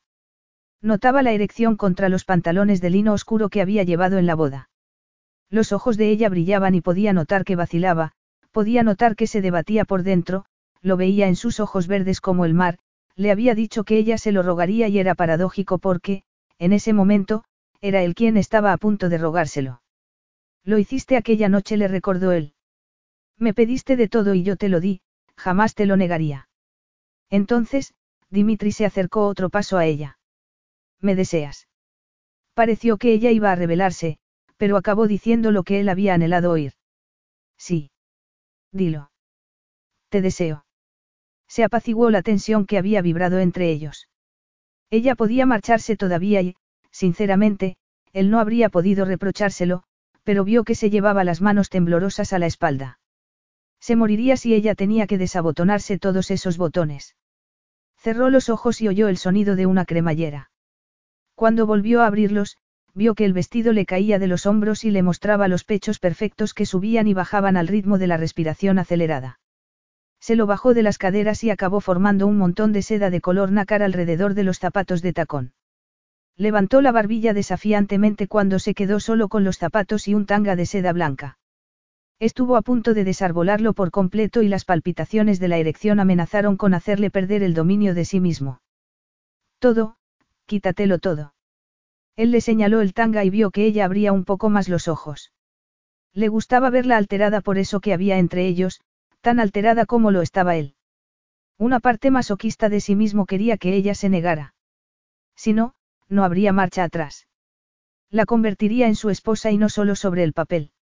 Entonces, cuando hubiese conseguido lo que quería, no volvería a soltarla jamás. Ella se introdujo los pulgares por debajo del delicado encaje. Le abrasaron los pulmones y Dimitri se dio cuenta de que se había olvidado de respirar. Eso era lo que conseguía ella. Anna, como si lo supiera, movió las manos por los costados para provocarlo. Quitantalio telo. La voz de él acabó con las pocas incertidumbres que le quedaban y la observó, casi babeando, mientras se bajaba la minúscula prenda por las caderas, mientras levantaba las largas y bronceadas piernas, se la sacaba de los tobillos y la tiraba a un lado. Dilo, le ordenó él. Ya te lo he dicho. Él sacudió la cabeza. Eres un malnacido. Es posible, pero sigo queriendo que lo digas. Ella empezó a temblar, pero no de miedo. El deseo se reflejaba en su mirada y él sintió una satisfacción inmensa al verla tan a merced de su atracción como lo estaba él. Anna se mordió el labio superior para no decir lo que él necesitaba oír, lo que sería el inicio de lo que habían querido los dos desde el momento que se vieron. Dio el último paso y se quedó delante de ella. Dilo. Sus dientes blancos dejaron de morder el labio carnoso. Por favor, susurró ella con la respiración entrecortada. La estrechó entre sus brazos mientras la besaba. Separó los labios y le llenó la boca con la lengua. Solo había sentido una vez eso mismo, y había sido con ella. La sacó de la seda que tenía arremolinada a los pies y ella contuvo la respiración. Anna le rodeó la cintura con las piernas y él la sujetó por los muslos, se deleitó con la piel tan sedosa y la estrechó otra vez contra él. Ella volvió a contener la respiración y debió de ser al notar su deseo. Él podía notar la calidez de ella a pesar de la fina tela del pantalón. Quería acariciarla y paladearla. Le sobraba la ropa, tenía que quitársela. Subió las escaleras con ella y fue a su dormitorio, donde ella no había estado nunca. Abrió la puerta con el pie y se dio cuenta de que había estado alguien después de que él se hubiese marchado. Le soltó las piernas y ella se deslizó a lo largo de su cuerpo. Entonces, pudo fijarse en los pétalos de rosa que había diseminados por las sábanas de seda y en las velas diminutas esparcidas por la habitación. Aún así, lo miró con desapasionamiento porque solo podía concentrarse en Anna. Dio un paso y ella retrocedió hasta que se topó con la cama. Estuvo a punto de caerse, pero él la sujetó y ella tembló por el contacto. Se sentó en la cama y él se arrodilló delante de ella, le tomó las pantorrillas y, una a una, fue desatándole las delicadas correas de los zapatos que le rodeaban los tobillos. Anna no dejó de mirarlo a los ojos con un brillo de deseo y curiosidad. Se agarraba con todas sus fuerzas a las sábanas como si así quisiera evitar tocarlo, y él notó que la tensión del deseo se hacía casi insoportable. Ella fue soltando las sábanas, levantó las manos, le deshizo el nudo de la corbata, fue quitándosela lentamente, como si quisiera torturarlo, y la tiró a un lado como había hecho él con las bragas. Luego, le puso las manos en el pecho, a los lados de los botones, y, al cabo de unos segundos, empezó a desabotonárselos. Eso estaba durando demasiado. Dimitri se llevó las manos a los costados de la camisa y tiró con fuerza. Los botones salieron volando y se quitó la prenda destrozada del torso. Ella volvió a abrir los ojos con satisfacción cuando él se levantó, se soltó el cinturón y se bajó los pantalones y los calzoncillos a la vez. Se quedó desnudo y anhelante. A Anna se le secó la boca al verlo, imponente, con la piel bronceada resplandeciente por las velitas y con una tormenta desatada tras su mirada implacable. Se miraron fijamente durante un momento, como dos gladiadores a punto de entrar en combate. Se movieron a la vez, sus cuerpos colisionaron, la rodeó con sus poderosos brazos y ella dejó escapar un grito de placer cuando notó toda la extensión de su desnudez, un grito que él sofocó con un beso. Le recorrió el cuerpo con las manos como había hecho hacía tres años, acariciándola, complaciéndose con cada rincón de su cuerpo. La inclinó un poco hacia atrás y le pasó la lengua por un pezón endurecido. Ella dejó escapar otro grito mientras él le excitaba el otro con la yema de un dedo. No era bastante. Necesitaba apremiantemente sentirlo dentro. Dimitri, por favor. Lo dijo casi sin querer y con una voz tan ronca por el deseo que casi le avergonzó. ¿Qué quieres? ¿Cómo quieres que te tome y te dé placer? Las palabras se le agolparon en la garganta. No sabía cómo hacerlo, cómo expresar lo que quería. Lo quería todo. Quería que la acariciara y la paladeara, quería paladearlo, pero no le salían las palabras. Él, como si hubiese captado su incapacidad para hablar, sonrió maliciosamente, la tumbó de espaldas, se apoyó en un codo y le acarició el cuello, los pechos y el abdomen que había gestado a su hija. Se inclinó para besarle el leve abultamiento de ese abdomen que había sido completamente plano hacía tres años. Estaba fijándose en los cambios que el embarazo y el parto habían ocasionado en su cuerpo. Los encontraba desagradables. Sin embargo, sus besos le quitaron los temores y le provocaron una sensación chispeante en la piel. Él siguió bajando la mano por el cuerpo, le separó los muslos con delicadeza y se abrió paso hacia su rincón más íntimo. Le puso la mano encima aunque no sabía si para apartársela o para apretársela más. Estaba dándole un placer que le parecía increíble. Notó que arqueaba la espalda como si quisiera buscar con avidez el pecho de él con el suyo. Él, sin embargo, se separó, supuso encima de ella para mirarla mejor y le tomó la otra mano mientras seguía acariciándola. Se quedó sin respiración cuando introdujo un dedo primero y luego dos, pero no era suficiente. La besó y su lengua imitó los movimientos de los dedos. Tenía la piel en ascuas y la respiración entrecortada. Las palabras que no había podido decir antes le brotaron por el placer que estaba dándole y retumbaron por todo el cuarto, unas palabras suplicantes que habría contenido prudentemente si tuviese el dominio de su cabeza y de su cuerpo, pero no lo tenía. Sentía su protuberancia pétrea en el abdomen y contoneó las caderas. Lo necesitaba dentro, estaba tan cerca del orgasmo que las lucecitas de las velas la deslumbraban. Entonces, él se detuvo y el corazón de ella también. Titubeó un instante, hasta que él le separó más los muslos y entró con una sola acometida. Se sintió plena y dejó de pensar. Un brote de histeria bulló en lo más profundo de su ser y, por un segundo, perdió toda noción del tiempo y del espacio. Solo quedaron Dimitri y sus músculos que lo acomodaban dentro de ella. Cuando creyó que había recuperado el aliento, él empezó a moverse lenta y profundamente, tan profundamente que no sabía dónde acababa ella y empezaba él. No había sentido nada parecido ni hacía tres años, se sentía impotente y completamente entregada a él. La llevó una y otra vez al borde de otro orgasmo, pero cuando estaba a punto de caer, aminoraba el ritmo como si quisiera poner a prueba el dominio de sí mismo. El placer se impuso al tiempo y, cuando notó que él se endurecía más todavía dentro de ella, entendió la certeza de su unión. Entonces, se quedó parado y se mordió el labio inferior como si quisiera contener los gritos que había dejado escapar ella. Notó que se estremecía y que explotaba dentro de ella en el mismo momento en que ella se precipitaba al vacío. Capítulo 7. Querido Dimitri. Quería más, más de lo que estabas dispuesto a darme. La risa de Amalia despertó a Anna. Le dolía el cuerpo como solo le había dolido una vez y se estiró por debajo de las sábanas para desentumecer los músculos. No le hizo falta abrir los ojos para saber que Dimitri no estaba en la cama y que había salido del cuarto. El corazón se le aceleró y, por un instante, volvió a encontrarse desorientada, como cuando se encontró en su cama de Irlanda hacía tres años. Esa vez, sin embargo, no corrió por toda la pequeña casa de huéspedes buscándolo, preguntándose dónde estaría el hombre al que le había entregado su virginidad, preguntándose si él volvería alguna vez. Esa vez sabía que estaría desayunando con su hija, como había hecho todos los días desde que llegaron a Grecia. Sin embargo, eso no significaba que estuviese menos desorientada. La noche anterior le había pedido todo lo que había deseado y él se lo había concedido. Una y otra vez, a lo largo de toda la noche, se habían complacido el uno al otro. Ella le había entregado lo que él le había dicho que le entregaría, su cuerpo, pero solo su cuerpo, se mintió a sí misma. Bajó las escaleras y se paró en seco por lo que vio. Dimitri tenía en brazos a Amalia, que farfullaba una mezcla de inglés y palabras inventadas que él fingía entender perfectamente. Ella alargó una mano y le agarró del pelo, pero él se rió en vez de apartarle la mano. Era eso lo que le había evitado a su hija. No el dolor y la pena, como se había repetido a sí misma una y otra vez, sino el amor de su padre. Una parte de ella, pequeña y poderosa, se preguntó si no habría estado protegiéndose a sí misma. La escena era tan emotiva que tardó un momento en darse cuenta de que él estaba vestido con un traje como si fuera. ¿Vas a trabajar el día después de tu boda? No pudo dejar de preguntarle ella. Flora gruñó desde los fogones como si no entendiera las palabras, pero sí el mensaje. El banco no se para porque yo me haya casado, contestó él como si estuviera regañándole a una niña.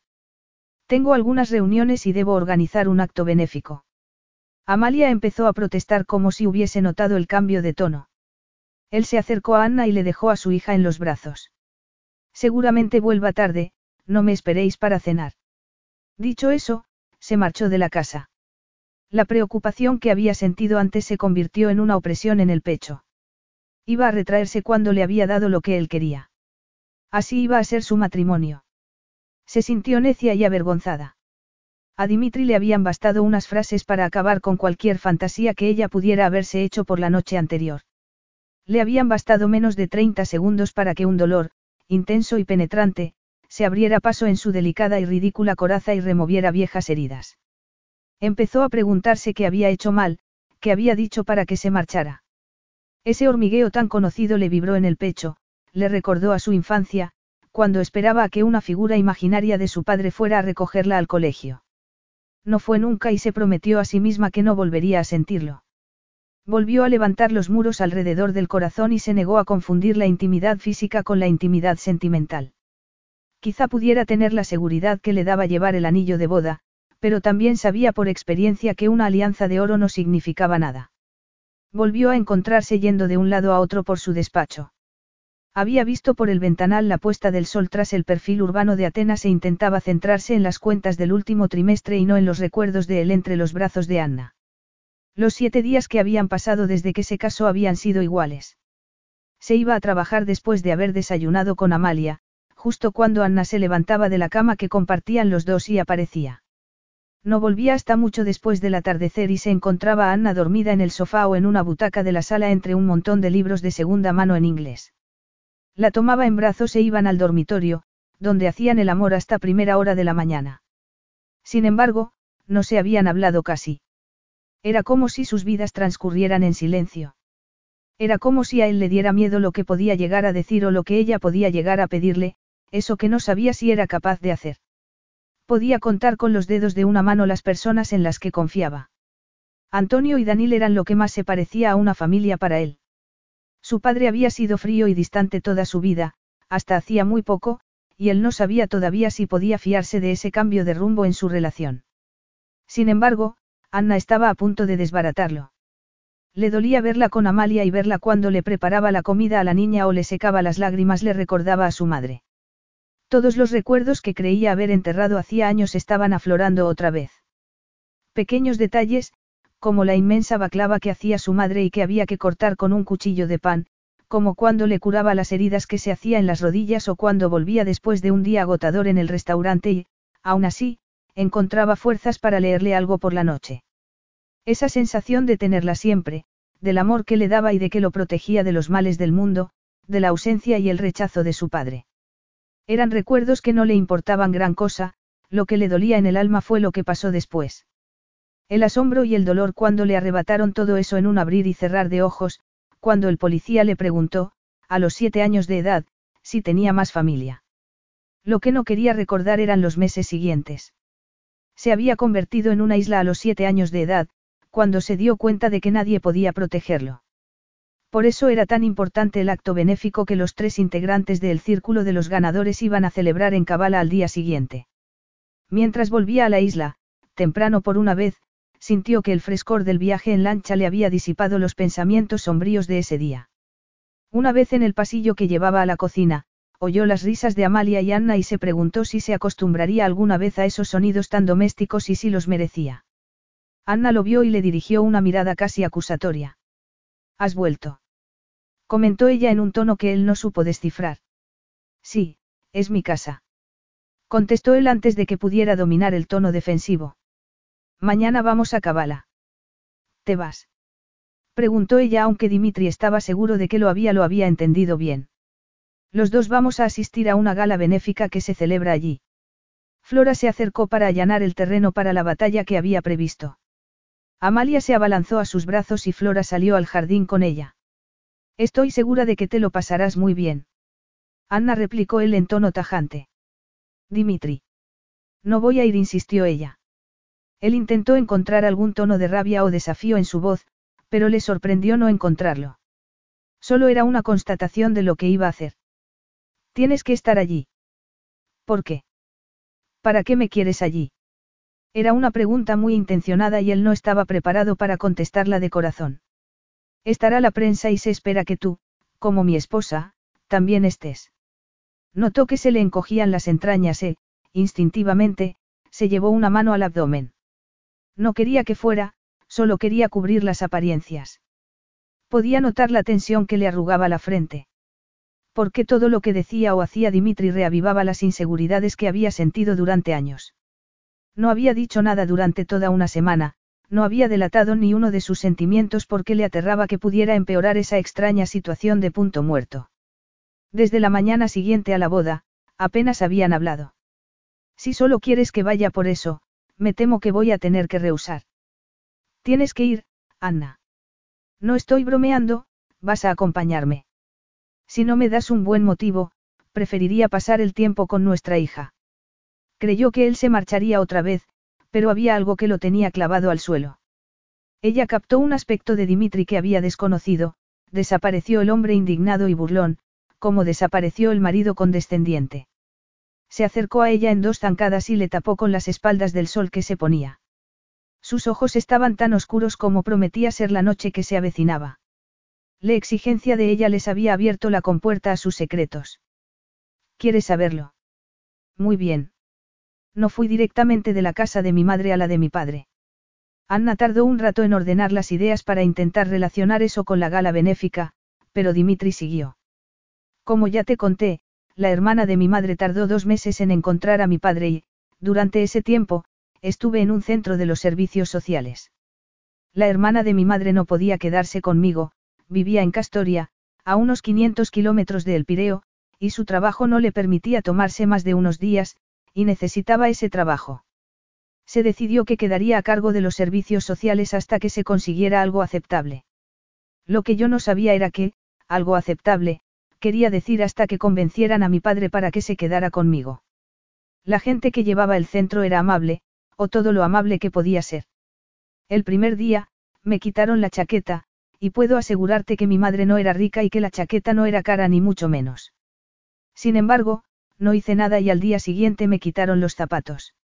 Son curiosas a las cosas a las que te aferras cuando eres pequeño. Amalia tiene su escultura, yo solo tenía prendas de ropa, pequeñas cosas que me había comprado mi madre con muchísimo trabajo y que eran los únicos recordatorios que tenía de ella, trozos de ella que iban arrebatándome poco a poco. Y yo no hacía nada para impedirlo. Todos los días, les preguntaba a las personas mayores qué pasaba, a dónde iba a ir, cuándo iba a ir, y todos los días me contestaban, vuelva usted mañana. Dos meses son toda una vida para un niño de siete años. Haces amigos, pierdes peleas. La mayoría de los chicos se habían criado en las calles y eran duros, malos y listos. Había un chico que quería escaparse como fuera para volver a donde había estado antes, pero yo no podía hacer lo mismo, yo no tenía a dónde volver. Dimitri tomó aire y se estremeció como si los recuerdos estuviesen alterándolo por dentro. Entonces no había tenido nada que lo protegiera. No conoció a Danil y Antonio hasta la universidad. Entonces, a los siete años, había creído que estaba entumecido. Entumecido por el dolor, entumecido contra el caos y la tensión que había vivido, que había respirado. Entonces, en ese momento, cuando hacía un esfuerzo para recordar aquella época, se daba cuenta de lo mucho que se había parecido a la cárcel. En los dos sitios había sentido el mismo miedo y la misma vulnerabilidad absoluta. Su vida no había sido suya en ninguna de las dos situaciones y las dos veces había tenido que asimilar que allí no había nadie para que lo protegiera, que tenía que protegerse solo. Aprendí enseguida que si no respondía, si dejaba que ese corazón tan blando hiciera amistad con personas indignas que mentirían, robarían y engañarían mientras estuviesen allí, yo no sobreviviría, Dimitri resopló. Ya sé que parece melodramático, que habría seguido viviendo, respirando y comiendo, pero... El chico que crió mi madre. No tanto. Me hice duro, peleé por las pocas cosas que tenía, peleé para conservar las cosas que me recordaban a ella. Me prometí que nunca volvería a pasar por esa situación. Me prometí que no permitiría que nadie más volviera a ser mi debilidad, le matizó una voz por dentro. Hasta manos, hasta que se había formado ese hilo de esperanza y se había cortado. Cuando mi padre me aceptó por fin, tuve todo lo mejor que podía conseguirse con dinero, educación, ropa, la casa más grande que había visto en mi vida. Daba igual que Manos me odiara nada más verme o que mi padre solo pensara en mí como una posible aportación al banco Kiriakou. Daba igual que la esposa de mi padre me mirara como un ave de presa, como si yo fuera a acabar haciéndole algo a su hijo. Lo único que importaba era que me daban las herramientas que me permitirían no volver a estar en deuda con nadie. Trabajé mucho en el colegio y en la universidad, en Nueva York el recuerdo de cuando conoció a Danil y Antonio le suavizó los rasgos de la cara, que se habían crispado. Cuando tuve bastante dinero e influencia para crear una organización benéfica para los niños sin hogar, la creé. Antonio y Danil también ayudaron. Ninguno de nosotros quería que un niño sintiera esa impotencia y esa incertidumbre. Por eso celebramos esa gala una vez al año. Este año será en Cabala y nosotros, tú y yo, asistiremos. Dimitri no se volvió para mirar a Anna, no quería ver la lástima que sabía que se reflejaría en sus ojos. No había querido nunca que lo mirara así, no quería ver eso en ella. ¿Por qué no te limitaste a decirme lo importante que era y a pedirme que te acompañara? Se le escaparon las palabras y le sorprendieron hasta a ella misma. No quería arriesgarme que me dijeras que no. Dimitri notó su mano en el codo y que le daba la vuelta con delicadeza para que la mirara. Tienes que confiar en mí, Dimitri. Si hubiese sabido lo importante que era, no me habría negado jamás. Sin embargo, la confianza va en los dos sentidos, Dimitri. No puedes exigirme sinceridad y fidelidad y no darme lo mismo. Si hay algo que no quiero hacer o, al contrario, que sí quiero hacer, también tienes que confiar en mí. Él, sin embargo, sabía en el fondo de su corazón que eso era lo que más miedo le daba. Anna se movió con cierta incomodidad en el asiento trasero de la limusina que los llevaba a la gala en el exclusivo hotel de Cabala. La misma limusina que los recogería cuando hubiese acabado y los llevaría al piso que tenía Dimitri cerca. Solo había pasado un día desde que le había abierto su corazón con toda franqueza. Le parecía como si hubiesen pasado años. Empezaba a ver lo que había detrás de la máscara que se había puesto cuando era un niño perdido y vulnerable que necesitaba, que se merecía, cariño. Había captado el dolor en sus palabras y por fin empezaba a entender que necesitara asegurar algunas cosas para su hija. Ella había desdeñado alegremente que pudiera pasarles algo a él o a ella. Para ella había sido una hipótesis, pero para él había sido algo real, algo que le había pasado, una lección que había aprendido dolorosamente.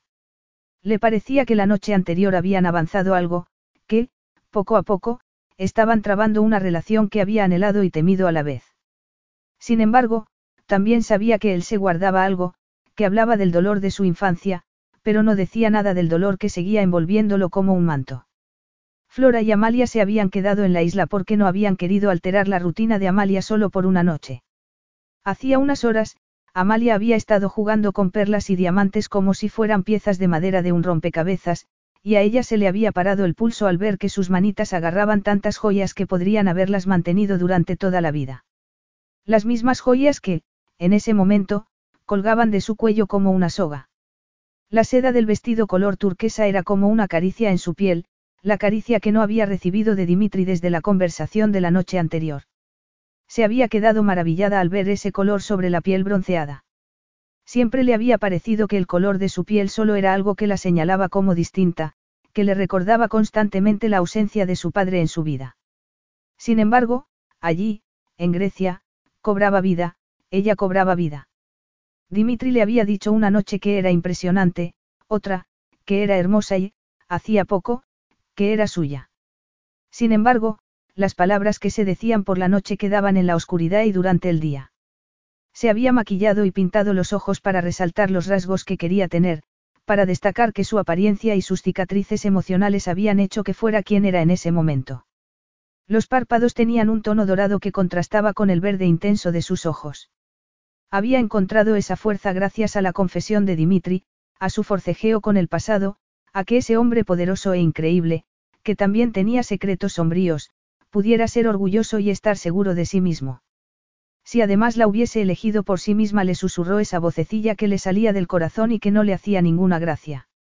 La dejó a un lado y se concentró en esa sensación de seguridad en sí misma mientras avanzaba con orgullo por la alfombra roja que llevaba al increíble hotel construido en una hospedería antigua en esa ciudad portuaria entre Tesalónica y Estambul. No hizo caso de los flashes de las cámaras mientras pasaba por debajo de los arcos ni de las preguntas que le hacían a Dimitri. Se limitaba a hacer lo que él hacía, sonreía cuando él sonreía y cuando, de repente, la besó en la boca, la sorpresa dejó paso al deseo y a que se le reavivara la esperanza por lo que podía llegar después de la gala. Cuando entraron en el salón de baile, el ruido fue como una oleada, miles de voces en cientos de idiomas resonaban en las paredes de piedra y los suelos de mármol, pero todos se callaron y se dieron la vuelta para saludar a Dimitri como a un viejo amigo. Después de la cuarta presentación, ella dejó de intentar acordarse de los nombres y recurrió a una cortesía cálida que dominaba gracias a su trabajo en la casa de huéspedes. Dimitri la llevó hacia otro grupo y ella sonrió al reconocer al hombre que estaba en el centro. El jeque que había estado en su boda, el monarca al que no se había atrevido a hablar casi, la saludó con cariño desde el momento en que la vio. Dimitri, es un honor que nos acompañes, comentó el jeque con mucho acento y en un tono burlón. Sabía que esta velada saldría muy bien estando en tus eficientes manos, Danil. Anna, es un placer volver a verte, le saludó Danil sin hacer caso del halago de Dimitri. La falta de protocolo entre su marido y el príncipe hizo que los otros dos dignatarios fruncieran levemente el ceño y se excusaran antes de alejarse del pequeño grupo. Anna, entonces, se fijó en la fría belleza que se pegaba al jeque, y le pareció exquisita. Era rubia, tenía el pelo perfectamente recogido, como si estuviese preparado para recibir una corona, y enmarcaba un rostro con un cutis completamente blanco. Lo primero que se le ocurrió fue que era como leche y miel. Te presento a Brillita Svenska. Danil no miró a la mujer y lo dijo en el mismo tono que si estuviese leyendo la carta de un restaurante. A Anna le pareció captar cierto brillo de dolor en los ojos de Brillita. Encantada la saludó la otra mujer sin el más mínimo acento escandinavo. Su mirada se mantuvo fría y analítica hasta que miró a su marido. Anna se sorprendió por el arrebato posesivo que se adueñó de ella. ¿Sabes algo de Antonio? Le preguntó Dimitri como si no se hubiese fijado en la belleza nórdica. No ha podido venir. Se ha disculpado, pero las náuseas matinales de Emma la retienen en su casa de Nueva York. Deberías decirle que pruebe la infusión de jengibre, intervino Anna con una sonrisa. A mí me dio muy buen resultado. ¿Tenías náuseas por la mañana? Le preguntó Dimitri. Sí, Dimitri. Aunque te parezca raro, es bastante corriente, contestó ella en un tono burlón. No había esperado que las tuviera tan pronto. Acababa de contarme la noticia. Dimitri se dirigió a Danil otra vez. ¿Alguna noticia de Australia? Nada que no puedas saber por ti mismo, Dimitri. Entonces, Anna se acordó del verdadero poder del jeque. Habría podido aniquilar a todo un ejército con la mirada, pero Dimitri se limitó a arquear una ceja. Ella está bien, reconoció Danila regañadientes. Ella. Preguntó Anna sin poder evitarlo. Ha sido la comidilla en el mundo de las carreras de caballos, intervino Brillita como si la ignorancia de Anna fuese un defecto imperdonable. El círculo de los ganadores está intentando lo imposible con una amazona. Nadie ha conseguido ganar las tres carreras de la Ley Cup desde. Desde el padre de Mason terminó Danil. Brillita miró a su acompañante con los ojos entrecerrados antes de interesarse por los recientes éxitos del banco Kiriakou y marginar a Anna de la conversación. La reacción de Danil fue hacer una mueca divertida con los labios y dirigir su poderosa atención hacia Anna. ¿Qué tal está tu hija? Bien, gracias. Está mejorando en Grecia. Como tú. Anna sonrió por el halago y dejó que la esponjara por dentro, pero no podía dejar de mirar la confianza con la que hablaba Brillita con su marido. No te preocupes, Anna, solo tiene ojos para ti. Anna ladeó la cabeza pensativamente antes de contradecirlo, pero Danil insistió. No le había visto nunca con una mujer como está contigo y eso está bien, es como debería ser. No puedo decir que sea el más fácil de los hombres. No, no lo es. Sin embargo, es un hombre con el que se puede contar. Una vez que te has ganado su lealtad, es inquebrantable. Como la mía. Si necesitas algo, lo que sea, dímelo, Anna. Le emocionó la sinceridad de su voz. Le alegraba que Dimitri tuviera a gente como Danil en su vida después de la soledad de su infancia. Además, al parecer, ella también la tenía. Brillita se excusó educadamente y desapareció. Entonces, Danil cambió de gesto y se pasó una mano por los ojos agotados. ¿Otra posible novia? Le preguntó Dimitri. Eso cree ella. Me siento como si fuera un toro de concurso. Anna esbozó una sonrisa por el comentario del poderoso monarca, pero se retiró discretamente ante el cariz personal de la conversación. Dimitri la miró mientras se mezclaba con la multitud y sintió algo muy intenso que le atenazaba las entrañas. Cuando la vio por primera vez esa noche con ese vestido de seda color turquesa, quiso ordenarle que volviera al cuarto, quitarle el vestido y encerrarla allí. Si no lo hizo, fue por el asombro que le había producido esa reacción de cavernícola. Pareces tenso, más tenso que de costumbre comentó Danil. Es que, esta noche vamos a quedarnos en el piso que tengo aquí.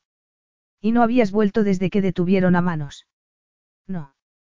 Dimitri miró alrededor para buscar una copa, algo que pudiera cambiar el rumbo que estaba tomando la conversación.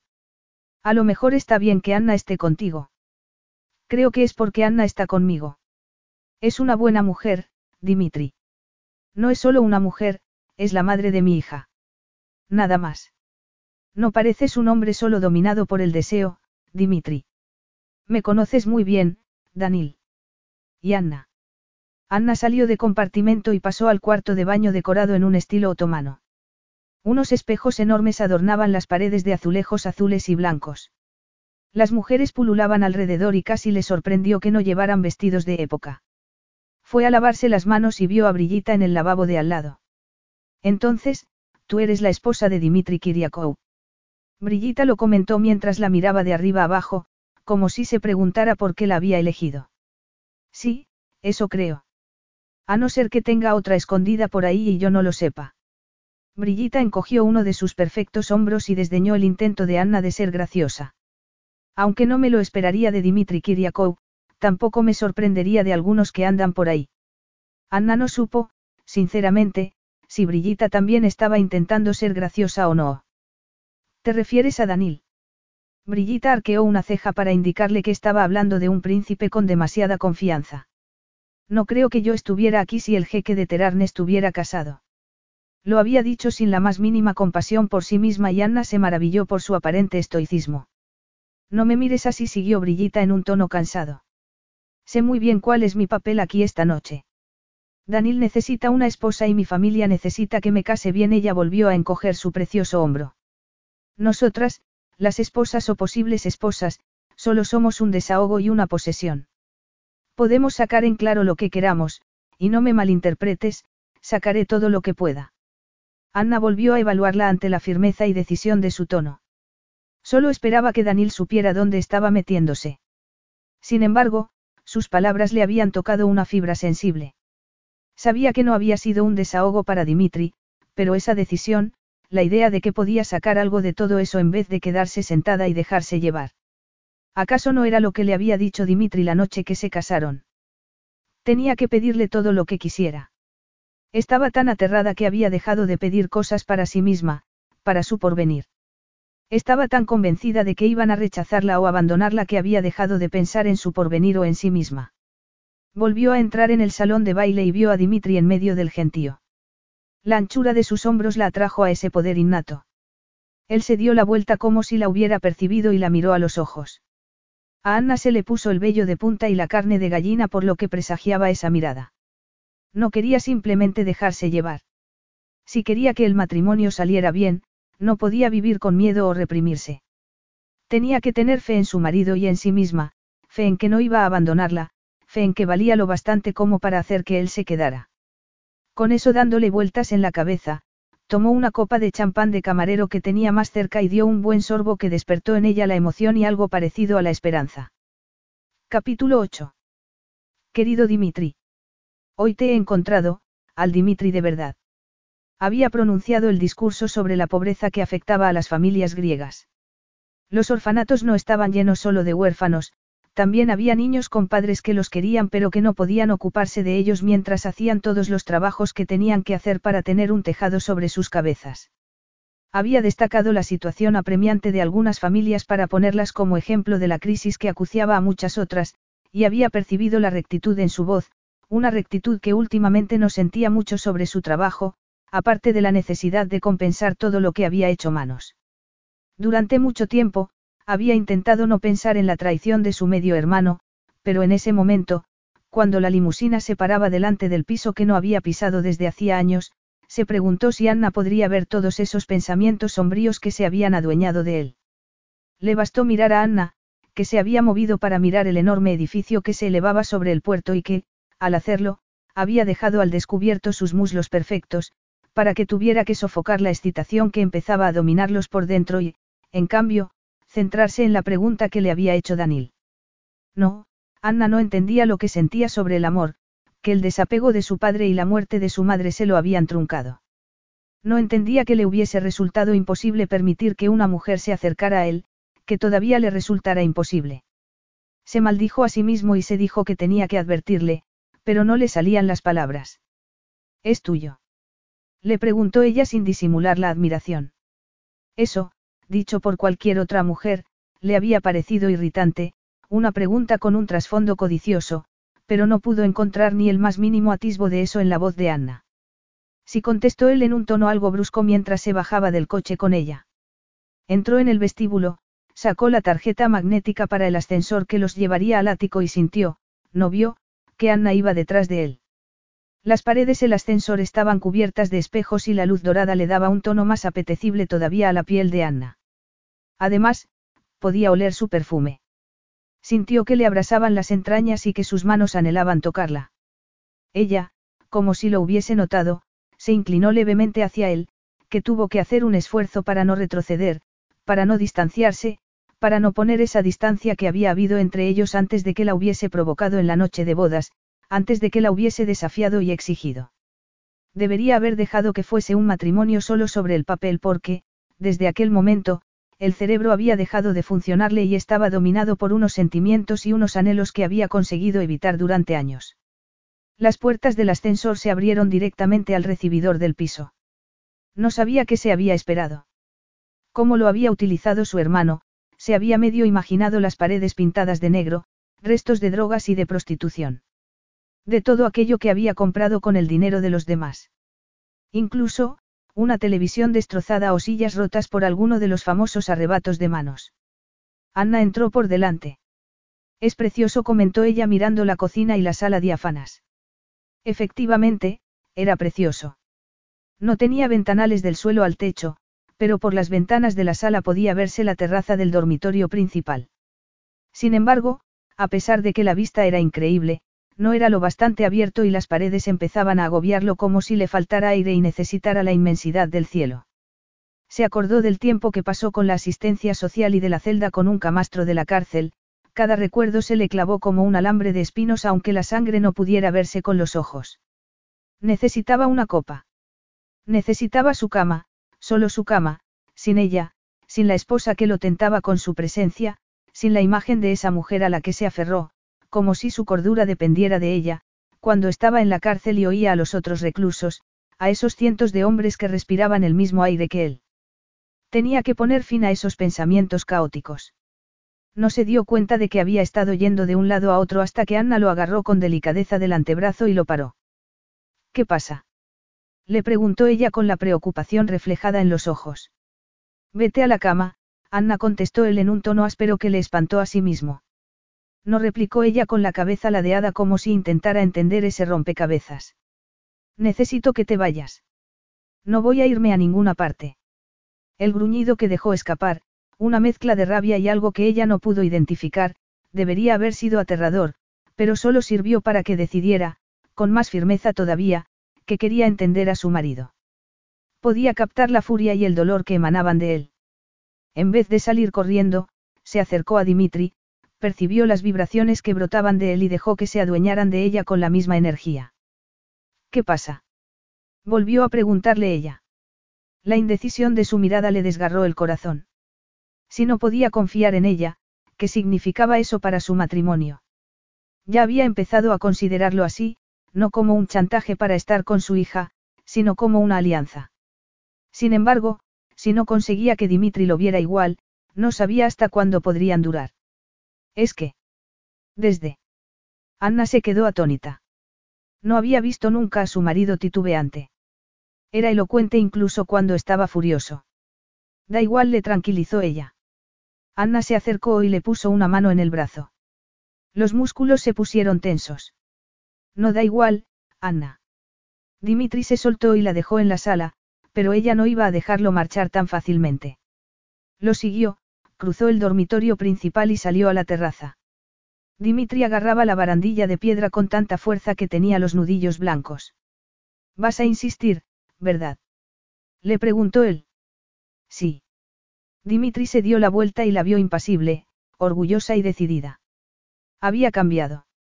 Era como si después de la noche de bodas hubiese adquirido algo que le daba fuerza y le quitaba el miedo. Quizá hubiese sido así siempre y él no lo había visto hasta ese momento. Si era lo bastante hombre, sería igual de fuerte que ella. Pensar eso fue suficiente para liberarle las palabras que se le habían atascado en la sala, que había balbucido antes de marcharse. No me gusta estar en sitios cerrados. Me recuerdan mucho a la cárcel. Miró a Anna, esa mujer que quería más, que le pedía más. Sin embargo, no sabía cuánto estaba dispuesto a darle. En Estados Unidos lo llaman un delito de guante blanco, añadió él. ¿Por qué fuiste a la cárcel allí y no en Grecia? Los clientes a los que robó manos eran estadounidenses y lo hizo mediante la sucursal de allí. Creía que los griegos ya habían perdido bastante. Al parecer, fue lo único altruista que ha pensado en su vida, pero no lo tomes, ni por un segundo, como un Robin Hood. Empleó el dinero para pagarse la adición a las drogas y la prostitución, para llevar una vida así.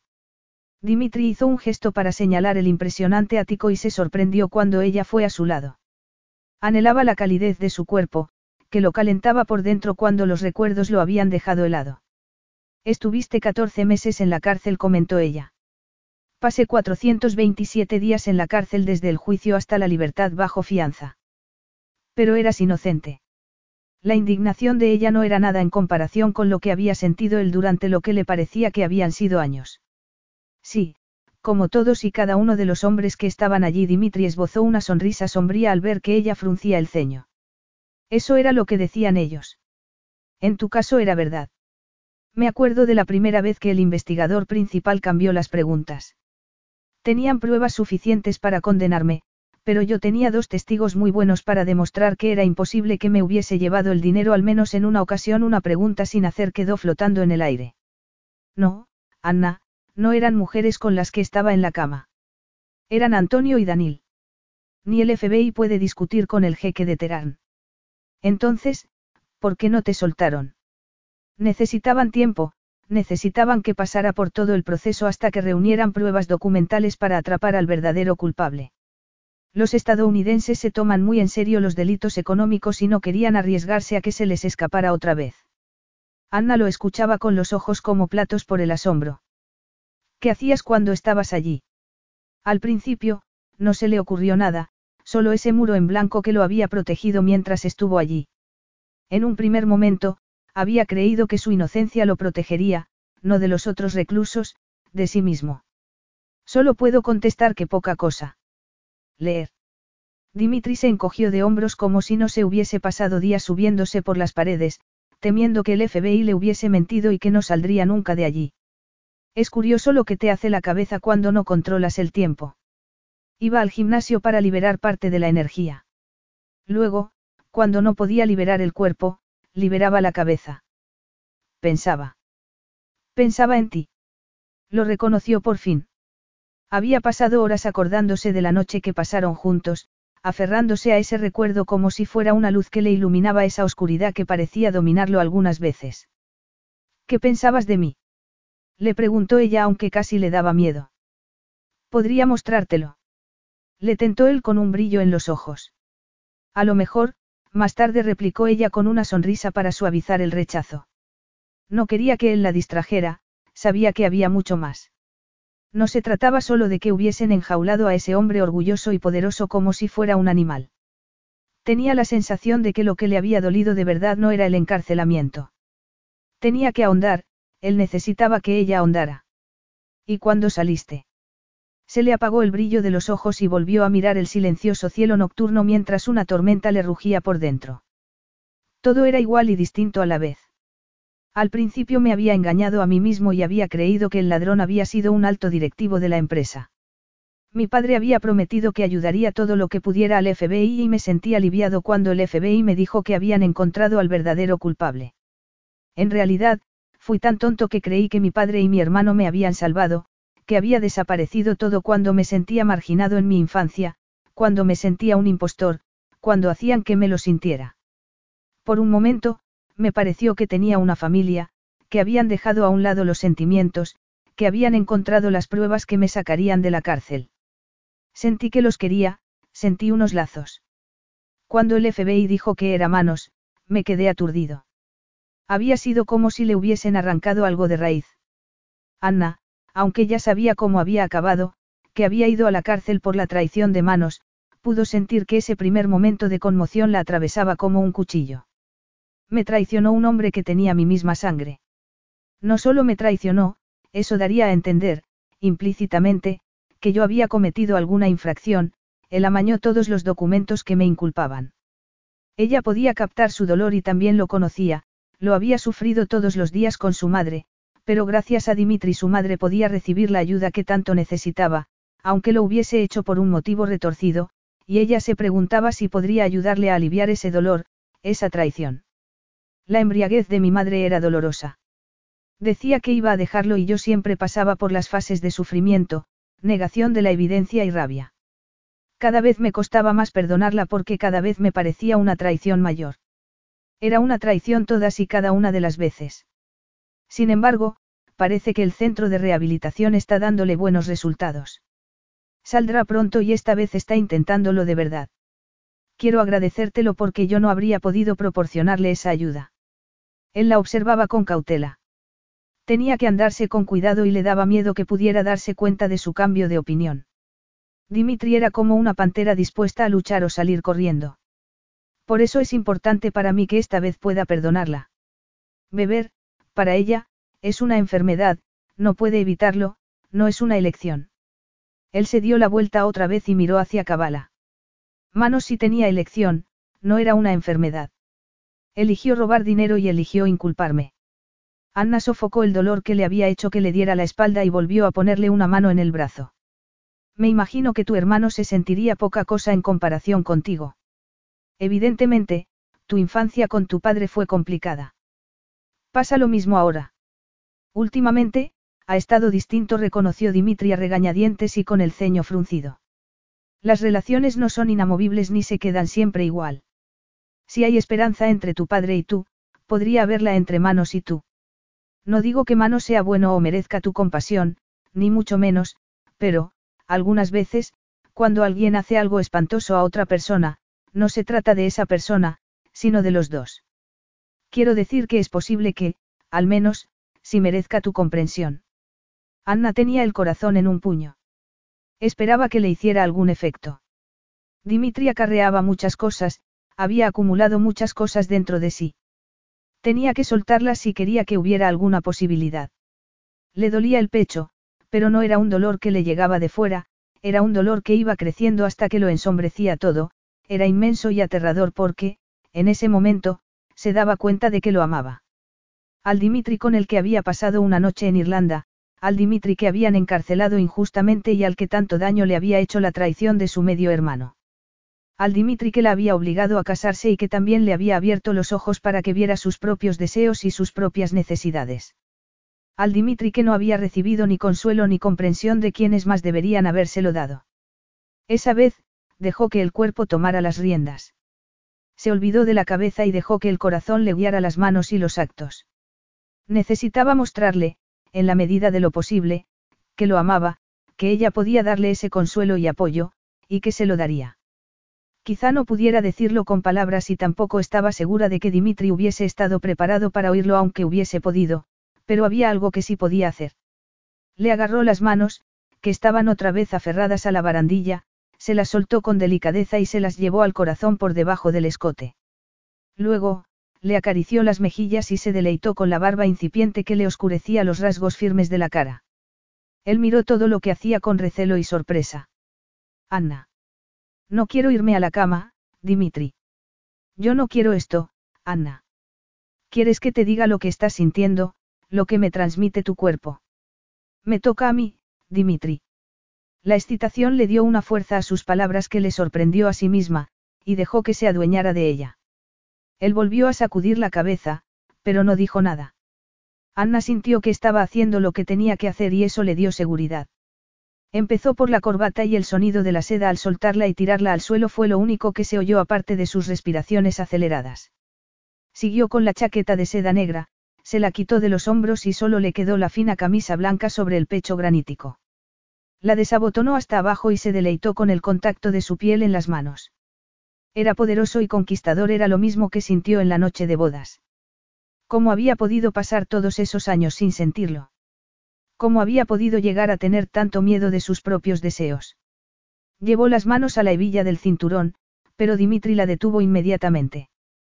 Ten cuidado, corazón, una vez que empiezas. No tengo intención de pararle, susurró ella estrechándose contra él. Se separó un poco para mirarlo y ni siquiera pudo prepararse para el beso que le devastó los labios. Sus lenguas pugnaron por el dominio, pero Anna estaba decidida a imponerse, a no ceder el control a Dimitri. Lo empujó contra la barandilla de piedra, se levantó la falda del vestido por encima de un muslo y le rodeó la cadera con la pierna, presionó lo más íntimo de su ser contra toda la extensión de su erección. Se contoneó hasta que lo tuvo como quería tenerlo. Dimitri dejó escapar un juramento a pesar del beso y la agarró de las caderas para presionarla más contra él. Sus gruñidos se mezclaron hasta que se apartó. Estás matándome, Anna sus ojos resplandecieron en la noche. Estás destrozándome.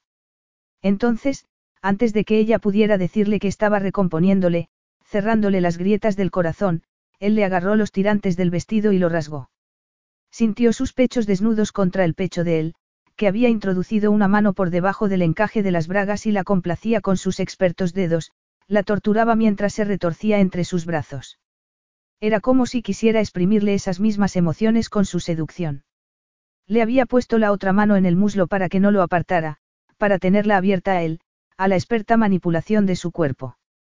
Era una tortura exquisita, pero no era suficiente. Ella quería hacerlo por él, por ella, por los dos. Tenía que hacerlo. Bajó la mano del cuello, le recorrió el pecho con los dedos, le acarició los rizos oscuros que le cubrían el torso y que le dirigían la mano debajo de los pantalones. Se deleitó con la turgencia, la tomó con las manos y se maravilló al ver el brillo en sus ojos, y el momento de indecisión. Contuvo la respiración mientras esperaba. La apartaría o le dejaría complacerlo. Se miraron a los ojos. No podía apartar la mirada ni cerrar los ojos, tenía que ver el placer que estaba dándole mientras lo acariciaba de arriba abajo, tenía que ver cómo se le velaban los ojos y se le sonrojaban las mejillas. Se preguntó fugazmente qué vería él, qué expresión tendría ella, pero él introdujo más el dedo y ella contuvo la respiración mientras sentía que la satisfacción de él le vibraba desde lo más profundo del alma. Dimitri había creído que había ganado ese duelo de seducciones, pero la había infravalorado. Aprovechó su distracción, se agachó delante de él solo con los zapatos de tacón y el tanga y se lo introdujo en la boca. Sonrió cuando oyó los juramentos en inglés y en griego. Le dio igual. La reacción de él le dio fuerzas.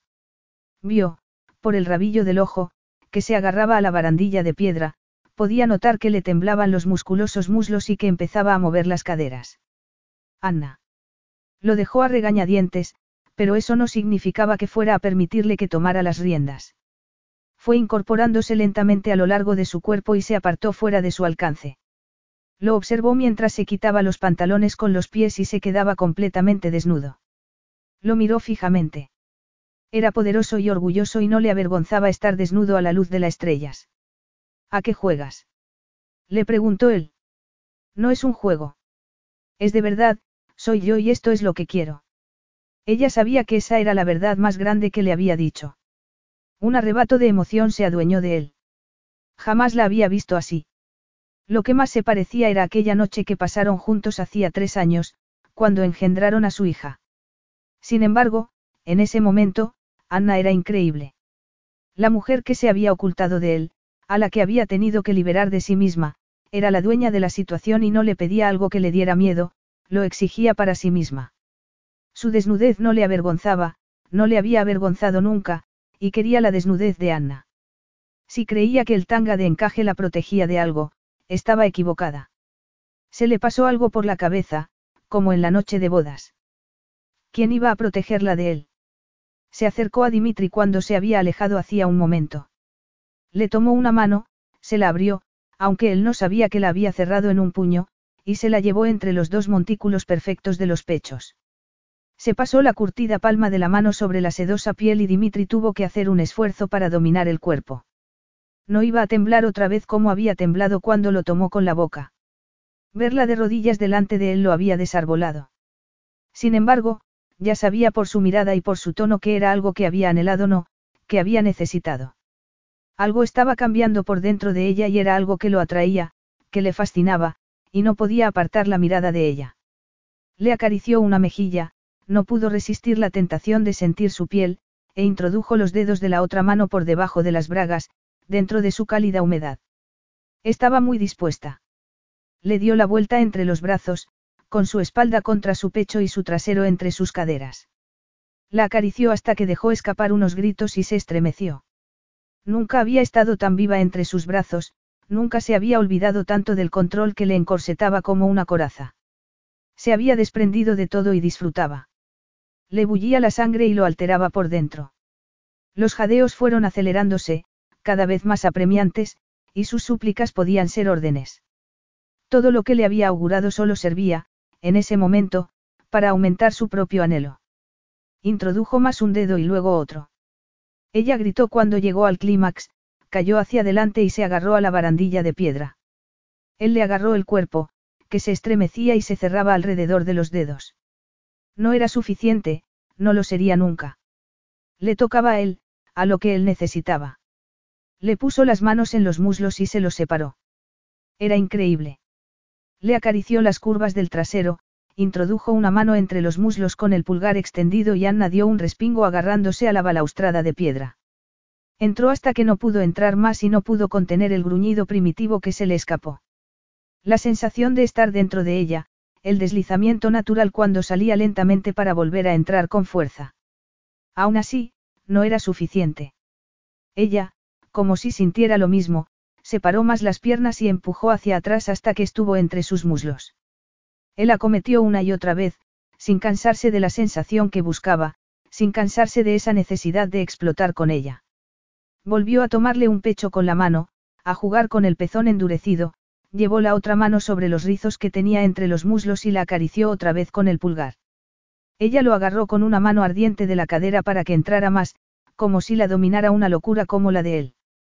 Quería que sintiera lo que sentía él, la misma locura que estaba arrastrándolos, la misma sensación de lo que habían llegado a ser. Era un tormento placentero que los llevaba casi al límite, que lo obligaba a mantenerlos allí, al borde del precipicio de su apogeo. Los gritos resonaban en el aire y el sonido de su carne golpeando contra la de ella era el sonido más excitante que había oído en su vida. Durante todas aquellas noches que pasó en la cárcel, no había podido llegar a imaginarse lo que sería llegar al clímax juntos, no había podido llegar a imaginarse la fuerza de ese anhelo que casi lo asfixiaba mientras se acercaban cada vez más al abismo. Eso fue lo último que pensó antes de que una acometida final los empujara al vacío. Cuando Dimitri recuperó el sentido, no sabía si habían pasado unos segundos o unas horas. Abrazaba el cuerpo inerte de Anna. La tomó en brazos y fueron al cuarto de baño. Sin soltarla, entró en la ducha con mamparas de cristal, abrió el grifo y esperó a que el agua saliera caliente antes de dejarla sobre sus inestables piernas. Parecía como si la intensidad de la pasión los hubiese dejado sin palabras. Se puso gel en las manos y le restregó los pechos y los muslos, donde creía que podía sentir algún dolor.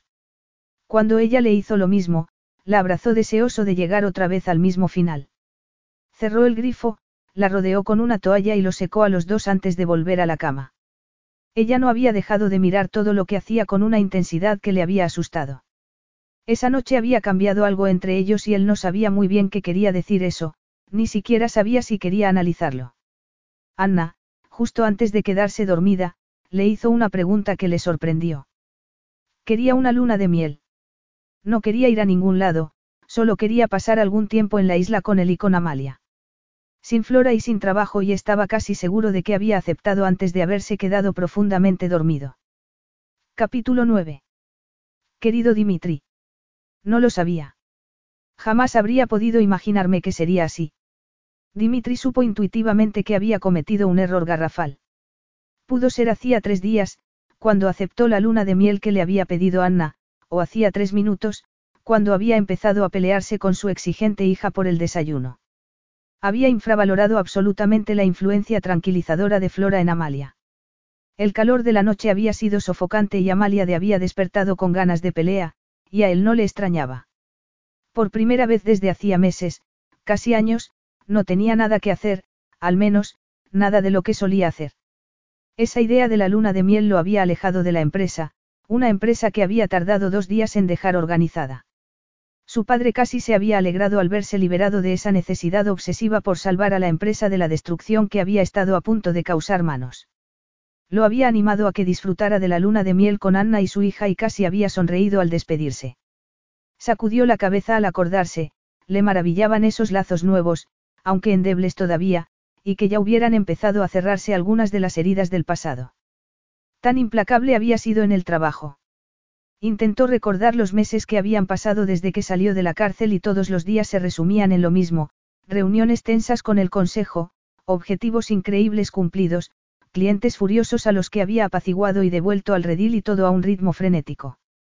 Solo se había reservado algún tiempo para sí mismo cuando fue a las carreras de caballos, hacía un mes a Buenos Aires y después a Dublín. Sin embargo, le había gustado todo eso porque había impedido que pensara en la traición de manos, pero se sentía más ligero desde que se sinceró con Anna en Cabala, desde que le contó cosas de su pasado y de su dolor, y eso le asustaba porque, sencillamente, no estaba acostumbrado.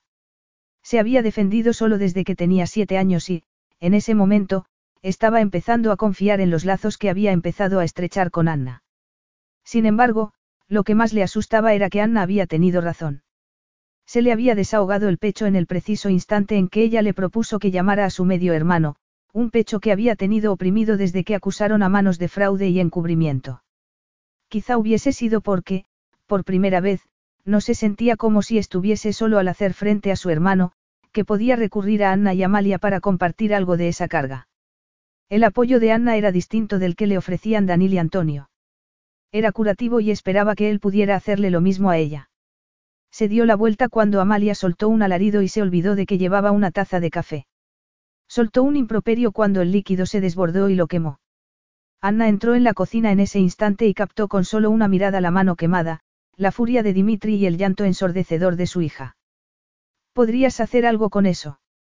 exclamó él con la mano debajo del grifo de agua fría. Vio que ella arqueaba las cejas y comprendió inmediatamente que había metido la pata. ¿Has llamado, eso, a mi hija? Venga, Anna, no quería decir eso y lo sabes.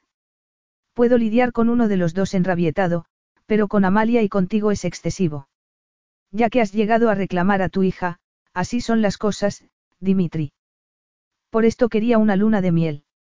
Querías tener una esposa y una hija y aquí estamos, ahora me parece que te toca darte cuenta de lo que es ser padre. No se trata solo de unos desayunos felices y contentos, también hay momentos arduos en los que solo existen la fuerte personalidad de tu hija, que ha tenido que heredar de ti, y sus rabietas. No has respirado durante ese discurso tan bonito. No has preguntado qué le gusta desayunar a Amalia. ¿Qué quieres decir? Adivínalo, Dimitri, voy a darme un baño. Dimitri notó que la rabia y la impotencia se adueñaban de él. No puedes dejarme así. Sí puedo. No hay nada que te impida ser un padre, eres muy capaz de sustentarla, de ocuparte de su salud y su seguridad. Ahora, solo te queda aprender a hacer las tareas fatigosas. Dimitri, aterrado, la miró mientras bajaba a la playa con una toalla debajo del brazo y la cabeza muy alta. Luego, volvió a mirar a Amalia, quien había dejado de llorar como si le asombrara que la hubiesen dejado sola con él. Se acercó a ella con cautela. Se miraban con recelo y fue hasta la mesa donde estaba sentada en su trona. Había observado todas las mañanas a Flora, que le llevaba el mismo desayuno, y estaba seguro de que había hecho todo como ella. Se inclinó sobre el cuenco que Flora le había dejado preparado en la nevera y con una etiqueta, pero la etiqueta estaba manchada. Metió el dedo meñique en la masa gris y la probó. Estaba asqueroso. Podía saberse en qué había estado pensando Flora. Se sirvió un vaso de agua para quitarse ese sabor atroz y miró a los ojos a su hija. Muy bien, Amalia, tenías razón, eso era espantoso. Ahora, veamos qué hay por aquí que pueda gustarte. Anna estaba volviendo de la playa y estaba preguntándose si no habría cometido un error tremendo. Había querido que fuesen una familia sin Flora, demostrar a Dimitri y demostrarse a sí misma que eso podía salir bien, que había acertado al confiar en Dimitri con el corazón. Sin embargo, ¿qué pasaría si lo había dejado solo con su hija y había fracasado?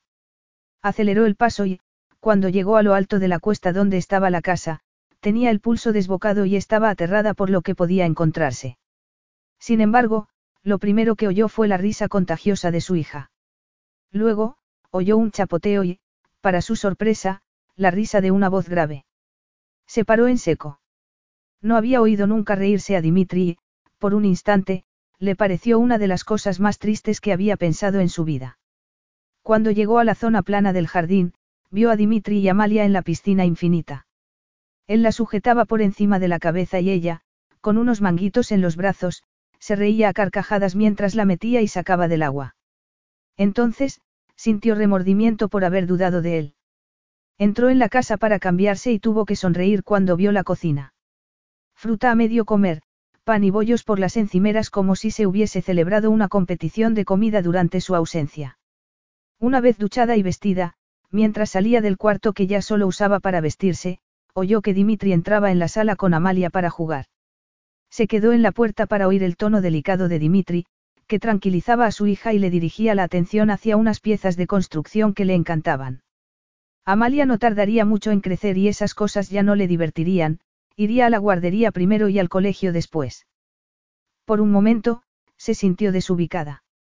Siempre se había imaginado que todas esas cosas sucederían en Irlanda, pero estaban en Grecia.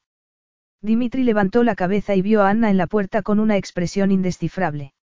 Creo que es posible que Flora me haya tendido una trampa. Creo que es posible que Flora te haya dado una lección. ¿Lo sabías? Le preguntó él. Lo imaginaba, contestó ella encogiendo uno de sus delicados hombros y con una levísima sonrisa. ¿Y no se te ocurrió avisarme? Insistió él aunque en un tono burlón. Ya eres bastante mayorcito y tremendo como para poder apañarte. Anna fue a pasar a su lado, pero él la agarró de las caderas y se inclinó sobre ella para abrumarla y provocarla. Te parezco tremendo. Él ladeó la cabeza con todo su cuerpo pegado al de ella. Atroz, un monstruo contestó ella mientras él subrayaba la provocación con besos por el cuello. Ese era Dimitri. Ese hombre provocador, burlón e insoportablemente sexy. Era, sencillamente, irresistible.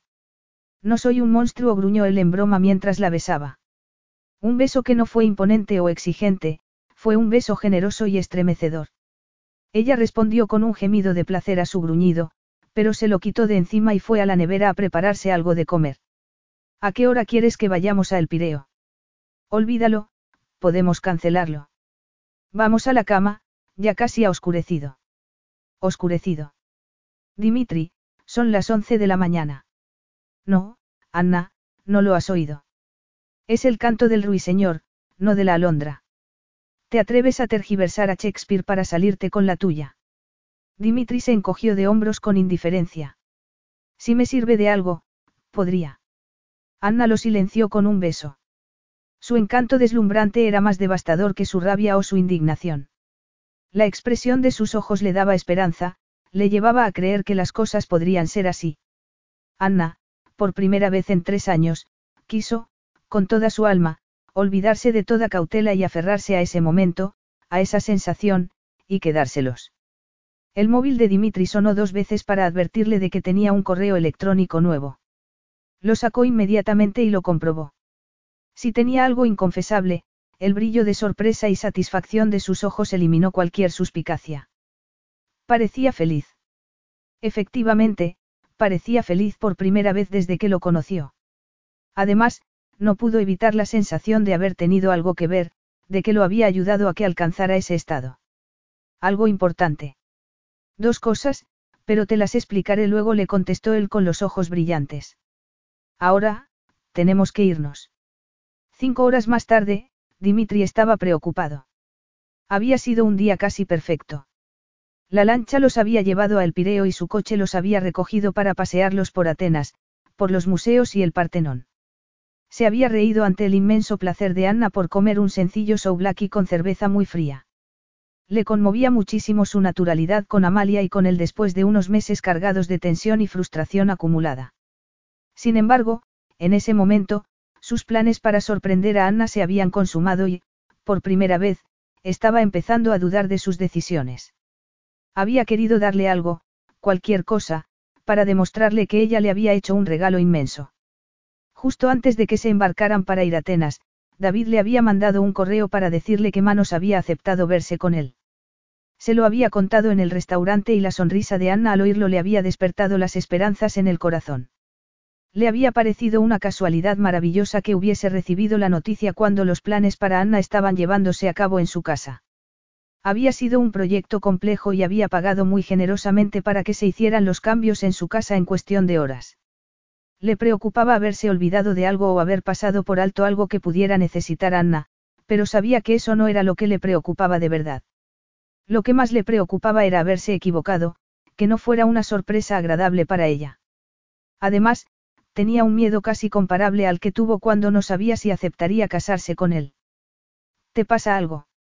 Le preguntó ella mientras la lancha llegaba al embarcadero. El sol ya estaba poniéndose y Amalia, agotada después de un día lleno de emociones, se retorcía entre sus brazos. No, nada. Vamos. Vamos a acostar a Amalia y después podemos. ¿Por qué le costaba tanto decir una frase? Después podemos. Podemos disfrutar del resto de la noche, contestó él sin disimular las ganas de tenerla para él solo. Le parecía increíble estar con Amalia, pero también se había perdido tres años de Anna y, en ese momento, no se cansaba de ella. En vez de llevarla a la sala, la llevó, con Amalia todavía en brazos, al dormitorio. Si ella iba a cualquier otra parte, si encendía las luces siquiera, la sorpresa se habría esfumado. Cuando Anna se dirigió hacia su cuarto, Dimitri estuvo a punto de gritar para que se parara. Ella se dio la vuelta entre risas. Dimitri, de verdad, puede saberse qué pasa. Yo.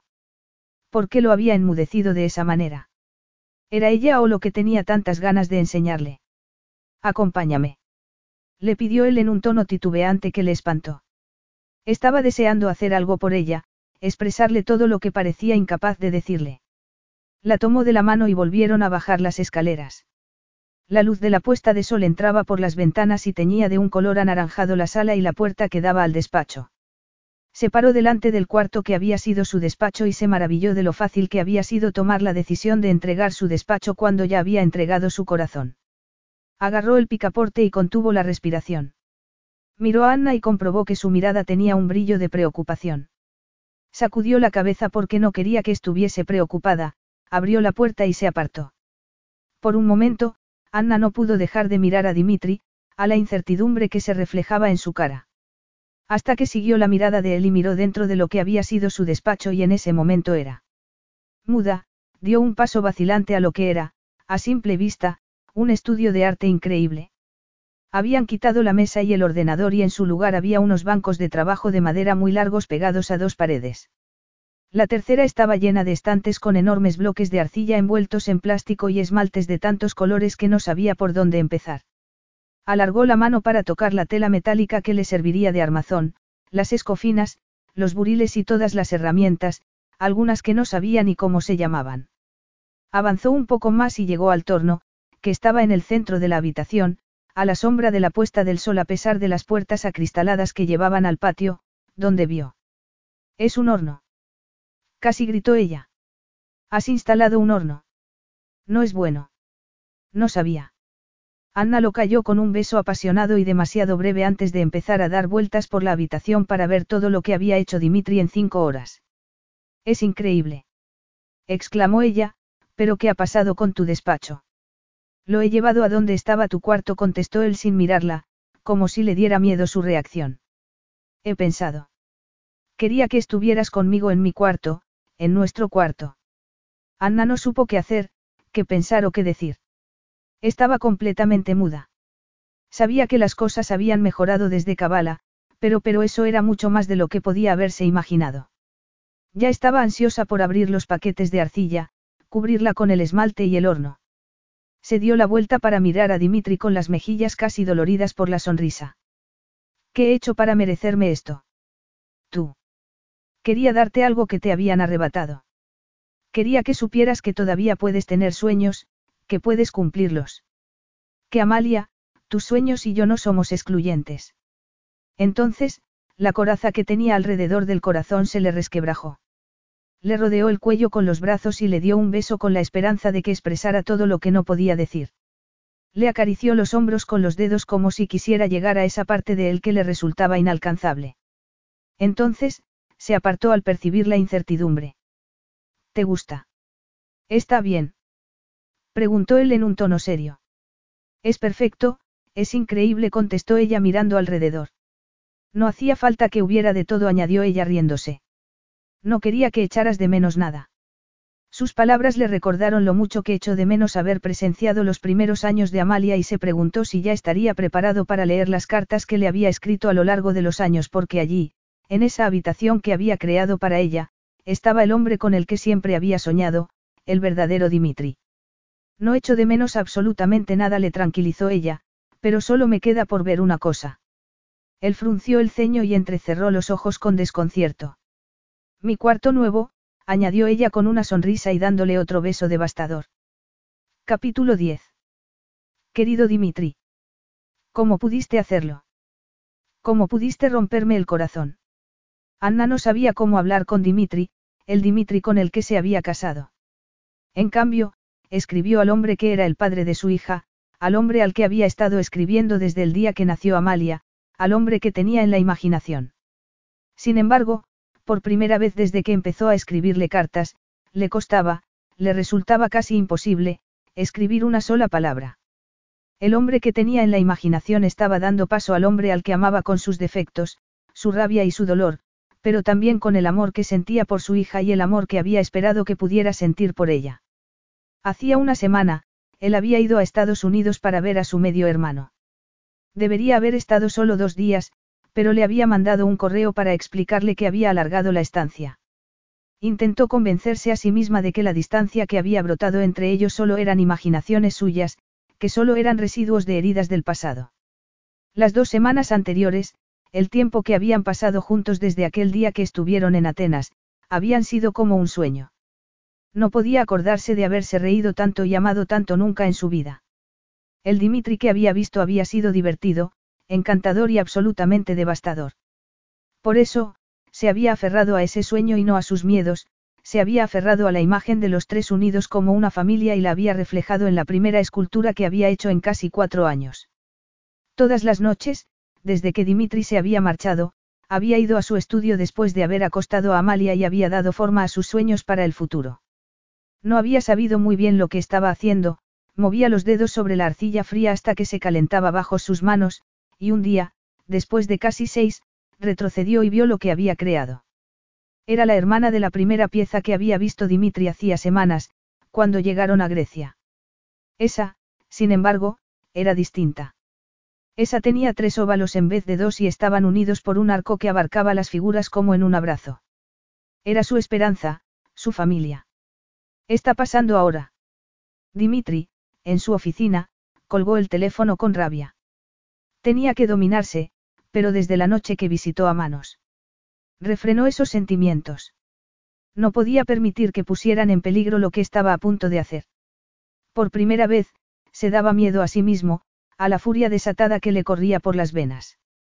Le daba miedo que fuera tanta que no pudiese dominarla, le daba miedo que el amor hacia su padre que pudiera quedarle después de lo que le había dicho su medio hermano, y por muy retorcido que fuera, pudiese debilitarlo e impedirle hacer lo que tenía que hacer. Esperó a que se hubiesen marchado todos los empleados de la oficina y recorrió el pasillo vacío que llevaba al despacho de su padre. No quería que nadie más se metiera. Antes de entrar, miró hacia atrás, a toda la opulencia del imperio de su familia. Tuvo que contener la risa sarcástica que quería escapársele aunque tenía los labios apretados. Esas personas no eran su familia. Le habían dado su sangre y le habían pagado los estudios, pero eso no hacía que fueran su familia. Pensar que había creído a su padre, que había esperado que pudieran empezar de cero, que había esperado esa relación que había anhelado casi toda su vida, no, solo podía confiar en sí mismo y en sus hermanos de verdad, en Antonio y en Danil. Les había llamado la noche anterior para explicarles lo que pasaba y ellos le habían ofrecido cualquier cosa que necesitara, pero no podían ayudarlo, estaba solo. Una vocecita le recordó que existía Anna, pero la calló sin contemplaciones. Entró en el despacho de su padre y cerró la puerta. Lo observó detenidamente, era un hombre que había adquirido en su mente unas proporciones enormes durante los últimos días. Por eso, le sorprendieron los rasgos marchitos del hombre que le había engendrado. Al mirarlo en ese momento, vio un hombre viejo y pequeño que no merecía ni bondad ni perdón. Teníamos cita. Sabes que tengo que preparar una reunión con los accionistas. Su padre no lo había mirado todavía. ¿Acaso lo sabía? Sabía por qué había ido. No puedo esperar. Agapetos Kiriakou levantó la cabeza con el ceño fruncido y por fin miró a su hijo. ¿De qué se trata? La semana pasada fui a ver a Manos. Su padre debería haber jugado al póker. Su rostro no expresó el más mínimo miedo, no se inmutó lo más mínimo. Fui a verlo porque quería algún tipo de solución con mi medio hermano, como había creído que la había encontrado contigo. Quería ver si podía salvar algo parecido a una relación. Imagínate mi sorpresa cuando Manos me lo contó. Agapetos frunció los ojos sin disimular un gesto de recelo. Dimitri necesitaba que confesara, necesitaba oírle decir que había sido él, no manos, quien había hecho que las pruebas lo inculparan a él. Quiero saber por qué añadió Dimitri. ¿Qué? ¿Por qué lo hiciste? ¿Qué hice? Dimitri no sé de qué estás hablando. Pareces alterado. Creo que deberías volver con Anna. Es la última vez que dirás su nombre. Dimitri sentía una furia gélida y cerró los puños a los costados. No vuelvas a mencionarla, ni a mi hija, porque no vas a volver a verlas. No vas a infectarles con tus mentiras o tu resentimiento. Entonces, te lo ha contado. Sí, me lo ha contado. Había creído que ya me habías hecho todo lo que podías hacerme. Había creído que ya no podrías hacerme nada que fuera a sorprenderme, pero me había equivocado y lo que más me fastidia es que debería haberlo sabido. Naturalmente, era imposible que mi hermano fuese capaz de presentar unas pruebas documentales que me inculparan, no era casi capaz de levantarse por la mañana. Dimitri no supo cómo había llegado, pero estaba justo delante de la mesa de su padre. Lo miraba desde arriba y le daba la sensación de que temblaba y se encogía. No podía hacer otra cosa, replicó su padre con la voz temblorosa. Mi hijo es débil. No habría sobrevivido en la cárcel, y no sé si sobrevivirá ahora. Pero tú. Su padre lo miró fijamente. Eres digno hijo de tu madre. Eres fuerte, aguerrido y competente. Si quería salvar a un hijo, tenía que sacrificar al otro. Tuve que encubrir el robo de manos, tuve que dirigirlos hacia ti porque eras el único que tenías acceso a las cuentas más elevadas. Lo intenté, Dimitri, pero no podía permitir que ese chico débil y pusilánime se pudriera en la cárcel. Entonces, ¿por qué me tendiste una mano en la fiesta? Le preguntó Dimitri dando rienda suelta a su dolor más profundo y a la mayor de las traiciones. ¿Cómo tuviste agallas para hacerlo cuando sabías lo que habías hecho? ¿Fue porque querías enmendar lo que habías hecho o porque te daba miedo que siguiera escarbando y llegara a averiguar tu participación?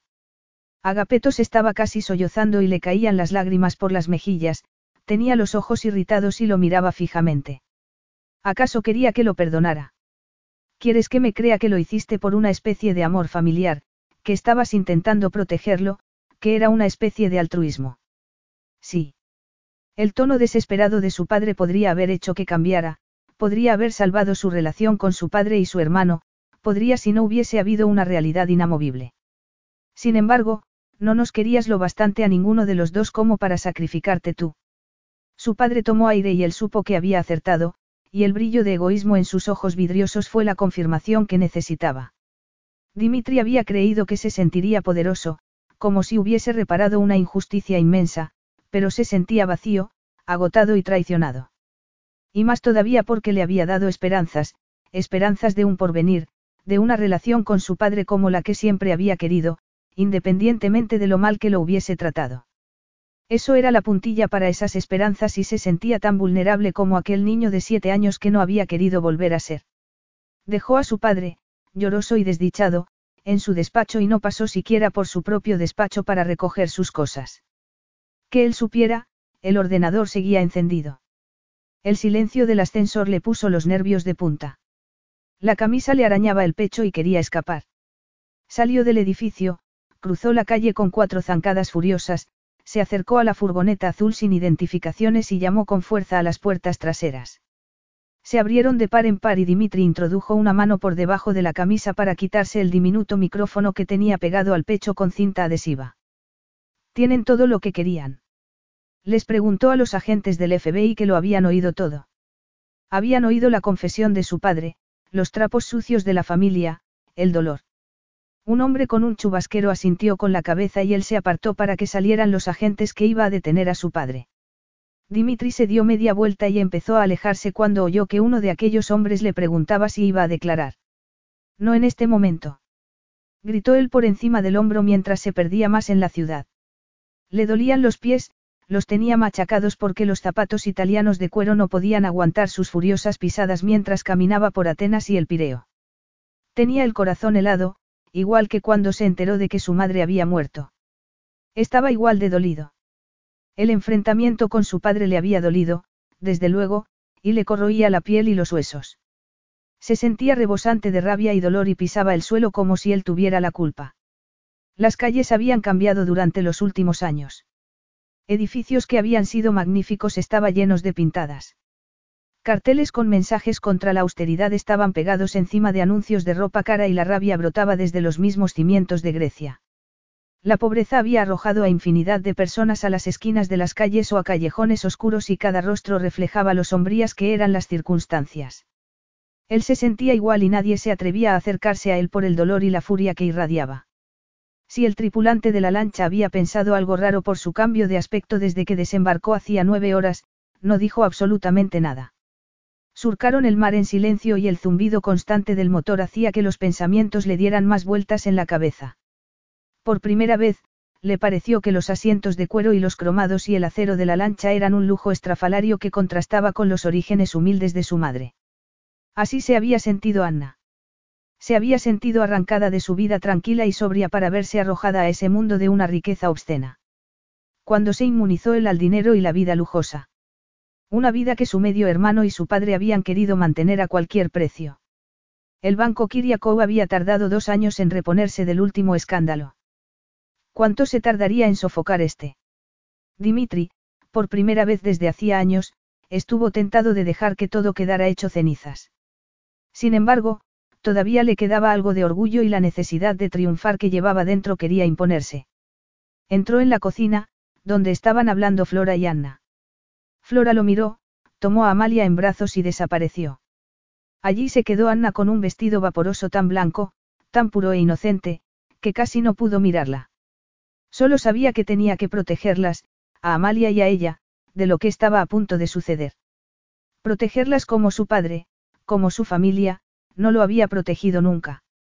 Entonces, una parte pequeña y atroz de sí mismo le echó la culpa a Anna. Le echó la culpa por haber destapado esa traición mayor todavía. Echó la culpa a Anna por haberle hecho creer que estaba mejor en la vida con ella y su hija cuando debería haber sabido cuando sabía que estaba mejor solo. Lo he organizado todo para que volváis a Irlanda. ¿Qué? El asombro fue tan sincero que le dolió. Le dolió en una parte de sí mismo que creía haber perdido hacía mucho, desde las maquinaciones de su padre. Tu madre va a salir dentro de poco y estaría bien que estuvieras allí. ¿Qué pasa? ¿Qué ha pasado? ¿Qué había pasado? Quiso gritar, había pasado todo lo que podía pasar. Han detenido a mi padre. Anna fue a acercarse para consolarlo, debatiéndose entre la perplejidad y la tristeza, pero él levantó una mano para detenerla. No podía hacerlo si ella lo tocaba. Había sabido lo que había que hacer y su padre solo había sido el primer paso. Sin embargo, ese segundo paso era lo único que podía hacer para proteger a Anna y a su hija. El escándalo va a ser descomunal, como ningún otro. La prensa se instalará delante de la puerta de mi casa y va a ser desagradable. La puerta de mi casa, no de, nuestra casa. En ese momento, Anna se dio cuenta de que Dimitri estaba deshaciéndose de su hija y de ella. La cabeza le daba vueltas. Había intentado convencerse de que se había imaginado su distanciamiento, pero, evidentemente, no se lo había imaginado. Me da igual, Anna intentó aferrarse a los lazos que los habían unido antes de que fuera a ver a su hermano, antes de eso. Me da igual que te persigan todos los demonios del infierno. Voy a quedarme, vamos a quedarnos, quiso recordarle que no estaba deshaciéndose solo de ella. Esto es lo difícil de, en lo bueno y en lo malo, y no voy a abandonarte. No te necesito aquí. Tengo que concentrarme en lo va a pasar y eres una distracción. Notó una mano en el codo y le dieron la vuelta con una fuerza que no había imaginado que tuviera ella. ¿Cómo puedes decir eso? Le preguntó ella con la voz ronca. Te he visto de muchas maneras últimamente. ¿Cómo? Como un delincuente. Preguntó él temiendo casi la respuesta. Como un mentiroso. No, te he visto como el hombre que acudió a mí una noche porque quería lo que yo estaba deseando darle, el hombre que estaba dispuesto a ir a la cárcel aunque sabía que era injusto, el hombre que me enseñó que podía alcanzar lo que quería en la vida y me animó a hacerlo. Ella tenía un brillo en los ojos que hacía que sus palabras machacaran la coraza que él necesitaba como fuera, y no podía mirarlo, no podía soportarlo. Bueno, me alegro de que hayas sacado algo en claro de todo esto, pero ha llegado el momento de que te marches. No voy a marcharme. Si vas a marcharte. Gritó él. Estoy intentando protegerte. No es verdad, estás intentando protegerte a ti mismo. Te amo y quiero quedarme contigo. Por favor, déjame. La había oído. No había oído su declaración de amor o había decidido no hacerle caso. Dimitri. exclamó ella. Él sacudió la cabeza como si la rechazara, como si se negara a aceptar su amor. Mis sentimientos hacia mi padre y mi hermano me debilitaron, me dejaron expuesto al... al dolor, terminó en la cabeza porque no estaba dispuesto a reconocérselo a nadie que no fuera él mismo.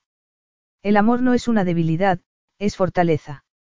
Déjame que comparta esa fortaleza contigo, le pidió ella. No, lo dices solo porque necesitas con toda tu alma aferrarte a alguien que no vaya a abandonarte como hizo tu padre, gruñó él. El dolor que vio en los ojos de Anna le dejó un vacío donde antes había estado su corazón. Si lo haces, no serás mejor que mi padre, cometerás el mismo error que cometió él. Entonces, se sintió como rodeado por una llamarada de furia e impotencia que le hizo replicar con una rabia incontenible. ¿Qué oportunidades le diste a tu padre, Anna? ¿Hablaste con él? ¿Le hablaste de ti? No, te alejaste de él sin decirle quién eras en realidad. No le diste ninguna oportunidad porque no pasó el primer obstáculo, porque no te reconoció al instante. Como tampoco intentaste de verdad decirme que teníamos una hija. Anna, es fácil distanciarse y echarle la culpa a los demás por haberte abandonado. El dolor iba atenazándole cada vez más el corazón a medida que oía sus palabras.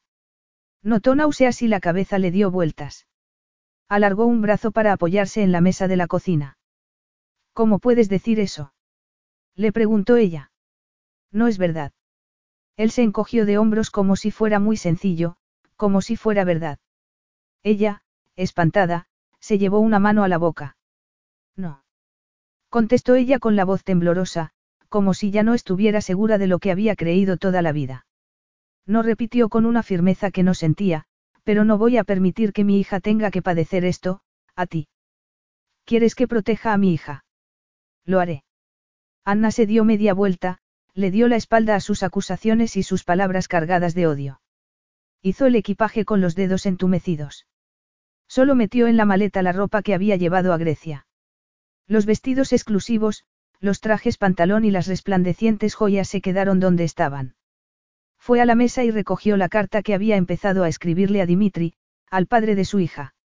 Sin embargo, ese hombre era, y había sido siempre, un producto de su imaginación y no pensaba decirle todo eso a un hombre que les daba la espalda, que se deshacía de ellas como si fuesen un estorbo. ¿Qué tenía que hacía que la gente le diera la espalda? Se había casado con Dimitri para que su hija no sufriera un abandono fortuito, pero lo que Dimitri le había soltado esa noche no tenía nada de fortuito. Todas y cada una de las palabras habían estado pensadas para quitársela de su vida. Todas y cada una habían sido como una espina que se le había clavado en el corazón y había hecho que se preguntara si no tendría razón, si no habría sido ella la que se había alejado siempre. Había ido a Grecia con su hija y soñando que Amalia llegara a conocer a su familia. Sin embargo, ¿qué había pasado? Dimitri se había convertido en su mundo. Sentía un dolor como no había sentido nunca. Estaba expulsándola. Le había dejado que entrara en su vida, había demostrado ser todo lo que ella había soñado, pero estaba deshaciéndose de ella. Hasta su padre había tenido el detalle de desaparecer antes de que ella llegara a conocerlo. Dimitri, en cambio, había sido despiadado. Le había mostrado cómo podía ser su vida, repleta de amor, con familia. Guardó en la maleta las pocas pertenencias que había llevado y miró alrededor, y vio, casi acusadores, su pasaporte y el de su hija. El corazón se debatía con la cabeza. Quería quedarse con Dimitri. Entre las palabras despiadadas que le había arrojado a la cara, podía captar el dolor y la angustia que lo abrumaban.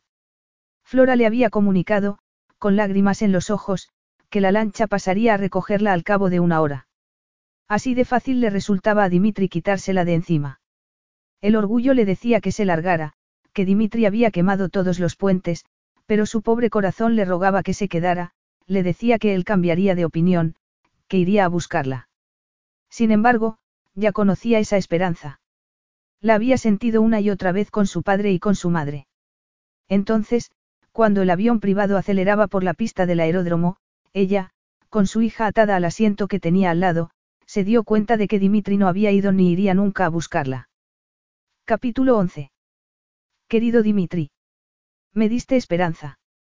Anna miró los campos que se extendían por detrás de la casa de huéspedes que fue su casa y se acordó de lo que le había dicho Dimitri aquella noche en Cabala. Todo era igual y distinto a la vez. Su madre estaba en la cocina con Amalia y ella había salido al exterior. Necesitaba algún tiempo para asimilarlo. Iban a vender la casa de huéspedes. Su madre, comprensiblemente, necesitaba volver a empezar. Ella también lo necesitaba, todos necesitaban marcharse de ese pueblo que había sido tan despiadado y donde había recuerdos tan dolorosos. Su madre había alquilado una casita junto al mar y parte del dinero de la venta le garantizaría un porvenir tranquilo. El día que se encontraron, su madre le había pedido que la perdonara. Le había dicho lo mucho que lamentaba haberle cargado ese peso sobre las espaldas y lo mal que lo habían pasado por su culpa. Le había dicho cuánto las quería, a Amalia y a ella, y la había perdonado completamente. Sabían que no sería fácil, que su madre era alcohólica y que la adicción permanecería, pero su madre le había dicho que lucharía todos los días. Ella no la había visto nunca tan fuerte y esa vez le pareció sinceramente que había una diferencia. Durante el último mes, había visto que su madre luchaba con una energía que le faltaba a ella.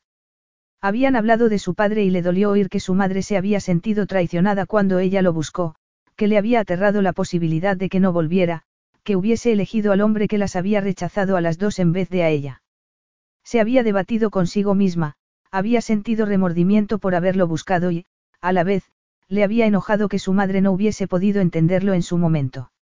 Había heridas en ambos lados y no desaparecerían por arte de magia, pero tenían que encontrar la manera de resolverlas. La rehabilitación de su madre no borraba el dolor del pasado, pero las dos estaban dispuestas a intentar encontrarle una solución. Sin embargo, no se había olvidado de cómo su mundo se había venido abajo cuando Dimitri le había dirigido aquellas acusaciones tan dolorosas.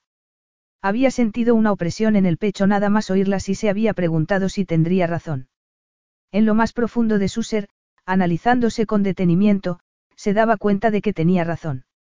Efectivamente, su padre se había largado y eso era innegable, pero hacía tres años, cuando había ido a Londres, se había vuelto antes de darle una oportunidad, y no lo soportaba. No se soportaba ni a sí misma ni a Dimitri por haberle mostrado eso de sí misma. Sin embargo, durante las tres últimas semanas, había decidido que haría algo al respecto. Hacía una semana, había llamado al número del restaurante de su padre. Aunque le había tentado la idea de ir personalmente a Londres, había decidido que los primeros pasos hacia una titubeante relación con él había que darlos con pies de plomo. Se había preparado para cualquier cosa, rechazo, rabia, dolor, pero había esperado el amor y esa vez había acertado. Pronto buscaría un hueco para ir a Londres a conocer a su padre, pero antes. Sin dejar de mirar los campos, agarró con fuerza el teléfono móvil. Llevaba más de una semana intentando ponerse en contacto con del jeque de Terán. Casi se reía de sí misma. Quería hablar con el gobernante de un país del que no había sabido nada desde hacía más de dos meses. Naturalmente, no habían contestado a su llamada al principio. Sin embargo, había llamado cinco veces todos los días porque necesitaba su ayuda. Creía sinceramente que no podía poner en práctica su plan sin su ayuda, y se negaba a alegar una enfermedad falsa de Amalia para captar la atención de Dimitri. Había hablado todos los días con el mismo ayudante, pero, al contrario que la otra vez, se había negado a que la rechazaran o le contaran mentiras. Ese mismo ayudante le había dicho todos los días que no podía hablar con Danil, hasta esa mañana. Dimitri se pasó una mano por la cara, por encima de lo que había dejado de ser una barba incipiente y ya era una barba crecida desde hacía tiempo. Se sentó a la mesa de madera del patio y miró el mar que estaba a punto de tragarse al sol. Se alegraba. Prefería la noche desde que se fueron Anna y Amalia. No nos querías lo bastante a ninguno de los dos como para sacrificarte tú. Sus propias palabras le habían dado vueltas en la cabeza durante las semanas pasadas. Si hubiese sabido cuánto dolía sacrificarse, quizá hubiera perdonado a su padre. Solo quizá. Sin embargo, tenía que mantenerse fuerte. El circo mediático que había caído sobre el banco Kiriakou era comparable a una plaga. Paradójicamente, que él hubiese sido clave para hundir a su propia familia había permitido que el Consejo de Administración hubiese permanecido fiel y firme. Además, no había nada que les gustara tanto a los griegos como una tragedia familiar. No obstante, lo que más le había sorprendido había sido el Enikiriakou. Había ido a verlo para pedirle perdón. Se había enterado de lo que había hecho su marido y, asombrosamente, se había convertido en un puente entre él y las personas dispersas que se consideraban sus familiares. Sin embargo, cuando se le ocurría la palabra, familia, pensaba en Amalia a pesar del dolor, en Amalia tirándole comida en el desayuno, en Amalia tirándole agua en la piscina. Sin embargo, no podía permitir que la cabeza se dirigiera hacia Anna. Cada vez que lo hacía, intentaba aferrarse al daño que le había hecho que le hubiese hurtado a su hija, pero no servía de nada porque, en ese momento, era él quien se distanciaba de Amalia, y de Anna. Se preguntó qué estarían haciendo en ese momento. David le había contado que iban a vender la casa de huéspedes, pero no sabía nada de ellas, aparte de que su madre había alquilado una casita junto al mar, después de haber vivido con su hija y con Anna, le torturaba su ausencia, haberlas perdido. Dos días después de que se hubiesen marchado, entró por fin en el estudio de Anna, no había podido evitar entrar en ese sitio que había empezado a considerar de ella, no había podido evitar buscar algo que le demostrara que ella no había sido un producto de su imaginación. Hasta que encontró una escultura terminada en el banco de trabajo. Se quedó petrificado, pero sus manos anhelaban acariciar los tres óvalos unidos por un arco, tres óvalos que había comprendido que representaban a Anna, Amalia y él. Durante las tres últimas semanas, sus manos se habían aprendido la forma y el tacto de la arcilla horneada y recubierta de esmalte verde. Se había aferrado a ella casi como Amalia se había aferrado a la primera que hizo Anna, la que le había dejado entrever los sueños y las esperanzas de ella, los sueños y esperanzas que él había querido que cumpliera. Oyó que se abría y cerraba la puerta de su casa, pero no pudo imaginarse quién habría llegado. Dejaron una botella de whisky en la mesa que había debajo de la pérgola del patio y Danil se sentó enfrente de él. Cuando fue el turno de Antonio, llevé café, gruñó Dimitri. Vas a necesitar algo más que café. ¿Qué haces aquí? Le preguntó Dimitri. No tienes que gobernar un país. Sí, pero los amigos son más importantes, tú eres más importante. Estoy profundamente emocionado, de verdad. Ya puedes marcharte. Dimitri tomó la botella de whisky. Como si pudiera deshacerse tan fácilmente del jeque, como si pudiera deshacerse tan fácilmente de Danil. Todavía no. Estoy mejor solo, volvió a gruñir Dimitri. Nunca has estado solo, Dimitri. Siempre nos tienes a Antonio y a mí. Esto es distinto. ¿Por qué? ¿Por qué? Dimitri buscó la manera de expresar sus sentimientos sin ofender a su amigo, pero no lo consiguió. Solo encontró una respuesta sincera en lo más profundo del corazón y esperó que Danil la entendiera. Podría sobrevivir sin vosotros, pero no creo que pudiera sobrevivir si ella me dejara. ¿Y la expulsas? Danil no mostró ni el más mínimo enojo por ese desdén de Dimitri hacia sus compañeros del círculo de los ganadores. Tuve que hacerlo. Mira lo que le he hecho, Danil la chantajeé para que se casara conmigo, las tuve, a ella y a su hija, como rehenes a mi disposición.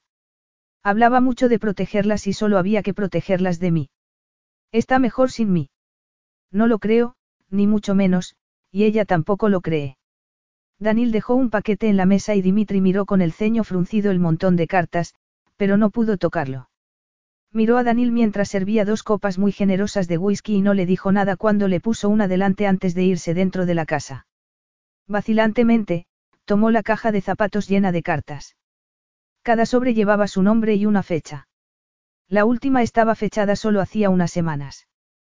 Tardaré años, le dijo a su amigo por encima del hombro. Sacó la primera del sobre y se le paró el corazón cuando leyó la primera línea. Querido Dimitri. Hoy he dado a luz a nuestra hija y ha sido increíble. En cuanto la dejaron en mis brazos, sentí un amor desbordante, un amor que no creía que fuese posible. Me sentía plena y poderosa. Tan poderosa, espero, como para poder recorrer este camino sin ti. Al día siguiente de que dejaras mi cama, leí que te habían detenido por fraude. No un fraude cualquiera, que habías robado muchos millones de dólares a tu propia empresa. No puedo imaginarme cómo has podido hacer algo así. Cómo pude abrazarte, llevarte a mi cama e, incluso, meterte en mi corazón en tan poco tiempo. Por eso, prefiero escribir al hombre con el que pasé una noche tan increíble, no al hombre cuyo nombre aparece en los titulares para que lo vea todo el mundo, sino al hombre que me dio tanto placer y tanta alegría, al hombre que, sin saberlo, es padre de la niña más preciosa del mundo, con una mata de rizos negros y unos ojos azules muy expresivos a pesar de lo pequeña que es. Por eso, por esa niña tan preciosa, no puedo decírtelo a ti, al hombre que detuvieron, que encontraron culpable y que encarcelaron. ¿Cómo iba a exponer a mi hija a un hombre así? El hombre al que escribo, y seguiré escribiendo, lo entenderá. Eso espero. No será fácil criarla sola cuando tengo que ocuparme de mi madre y llevarla a casa de huéspedes, pero encontraré la manera, tengo que encontrarla porque ya no se trata de mí o de ti, se trata de nuestra hija. Querido Dimitri. Nuestra hija ha dado hoy sus primeros pasos. Querido Dimitri. Hoy ha sido un día espantoso. Es muy difícil hacerlo sola. Mi madre. No, no tienes por qué saberlo. Amalia está creciendo muy sana y fuerte. Como tú, me imagino. Se le puso la carne de gallina y se le aceleró el corazón al oír la voz de Anna, el amor, la esperanza, la tristeza, todos los sentimientos que había expresado en esas cartas, que le había dirigido a él a pesar de su ausencia y de sus recelos. Él podía verlo todo a través de los ojos de ella y sentirlo todo gracias a su voz y sus palabras. Se dio cuenta de que siempre lo había conservado como parte de la vida de su hija a pesar de que lo había considerado despiadado, de que creía que la había rechazado o de que le hubiese parecido un padre inadecuado para Amalia. Querido Dimitri. Nuestra hija tiene una voluntad de hierro. Rechaza casi toda la comida que le doy, menos el hummus y los colines. Querido Dimitri. Las cartas seguían, unas tras otras, llenando vacíos, haciéndole reír con anécdotas, haciéndole sufrir por las dificultades que había pasado para criar sola a su hija. Hasta que llegó a las cartas que debía de haber escrito mientras estaba en Grecia. Se le estremeció todo el cuerpo cuando sus palabras fueron tejiéndole un manto de amor alrededor del corazón. Querido Dimitri. Hoy me he dado cuenta de que te amo. Es un amor intenso y precioso, y algún día llegarás a notarlo, pero ese día no es hoy todavía. ¿Qué había hecho? Se dio cuenta de que ya no quería protegerse si eso significaba que tenía que perderse todo eso y todo lo que quedaba por llegar. Si abrirse, si ser vulnerable al amor significaba que iba a vivir esos momentos increíbles y a sentir esos sentimientos inimaginables, entonces, lo haría. No quería cometer los mismos errores que sus padres, quería amar a Anna y a Amalia y ser más fuerte por eso. Danil. Gritó él con todas sus fuerzas. Tengo que ir a Irlanda ahora mismo. Creo que no es una buena idea, replicó Daniel apareciendo en las puertas acristaladas. ¿Por qué? preguntó Dimitri. Tengo que encontrar a Anna. Puede saberse por qué no iba a ser una buena idea. Volvió a gritar él aunque le dio igual. ¿Por qué no estoy en Irlanda? contestó una voz desde dentro de la casa. Daniel se retiró, Anna apareció y Dimitri se quedó en blanco. Era una aparición, estaba iluminada como la había visto siempre, como se la había imaginado durante esas noches largas y oscuras en la cárcel, antes de que los malentendidos y el daño hubiesen deformado sus rasgos y el recuerdo que tenía de ella. Era la luz que había necesitado en la oscuridad y que seguía necesitando. Anna. Se levantó de la mesa y fue hacia ella. Quería abrazarla y no soltarla nunca más, pero no podía todavía. Tenía que encontrar las palabras, tenía que decirle todo lo que sentía, todo lo que deseaba, todo lo que amaba. Teche. Sí, efectivamente. Ella lo dijo sin rastro de dolor o reproche, como si solo constatara un hecho. Lo hice porque tenía miedo. Había pasado tanto tiempo convencido de que estaba mejor solo, de que era la única persona que podía protegerme a mí mismo, tú, sin embargo, intentabas protegerme de mi propia oscuridad, de mi aislamiento. Dejé que el miedo a que la gente me traicionara, me mintiera, me utilizara, como habían hecho mi padre y mi hermano, tergiversara la fe que había puesto en mí, el amor que me diste. No hacía falta que lo dijeras, Anna. Lo veía cada vez que te miraba. No te di la oportunidad de que me lo dijeras porque me daba miedo. Ella estaba sonriendo. ¿Por qué estaba sonriendo? Le había hecho mucho daño, pero tenía que seguir, tenía que decírselo todo. La traición de mi padre fue la gota que colmó el vaso, pero en vez de buscar el consuelo en ti, un consuelo que no me merecía, te eché de aquí porque, en el fondo, me preocupaba no volver a estar solo, no a estar a salvo. Creí que el amor era una amenaza para esa seguridad. No me daba cuenta de que tenías razón, de que el amor es fuerza y te permite sobrevivir a cualquier cosa. Ella extendió una mano y se la puso en la mejilla. No te lo puse fácil, reconoció ella con delicadeza. He pensado mucho en lo que dijiste aquella noche. Anna. No, espera. Tenías razón, en parte. Te dije una vez que no te perdonaría nunca que me hubieses obligado a casarme contigo, pero sé que era la única manera de que yo hiciera frente a mis problemas. Efectivamente, tenías razón. Yo habría huido, me habría ocultado sin siquiera saberlo, sin darme cuenta, pero tú me mostraste lo que estaba haciendo, que estaba ocultándome de mis esperanzas y de mi padre. Por eso me resultó tan fácil creer a tu ayudante, utilizarlo como excusa para no intentar con más ahínco hablarte de Amalia y de lo que sentía, de que me había enamorado de ti aquella noche de hacía tres años. ¿Me perdonas? Preguntó él en la oscuridad. Claro que te perdono. Te amo y nada puede arrebatarme o minar ese amor. Te lo entrego por ser el hombre que eres de verdad, no solo el hombre que conocí una noche hace tres años ni el producto de mi imaginación al que escribí todas aquellas cartas. Señora Kiriakou, Dimitri hincó una rodilla en el suelo de piedra sin hacer caso de la risa que se le escapó a ella, a pesar de todo, ha sido la única persona que me has entendido cuando no me entendía ni yo mismo. Eres buena, generosa, cariñosa y, sobre todo, increíblemente fuerte. Me has dado una lección de humildad. Me harías el honor de ser mi esposa. Ya soy tu esposa, Dimitri, contestó ella con un brillo burlón y de amor en los preciosos ojos. Quiero que esta vez lo seas como es debido. Con tu familia y con tus amigos, y con los míos, no solos, juntos. Anna no había terminado de aceptar cuando él ya estaba abrazándola y besándola. Para Anna, fue el mejor beso que le darían jamás. Epílogo. Querida Amalia.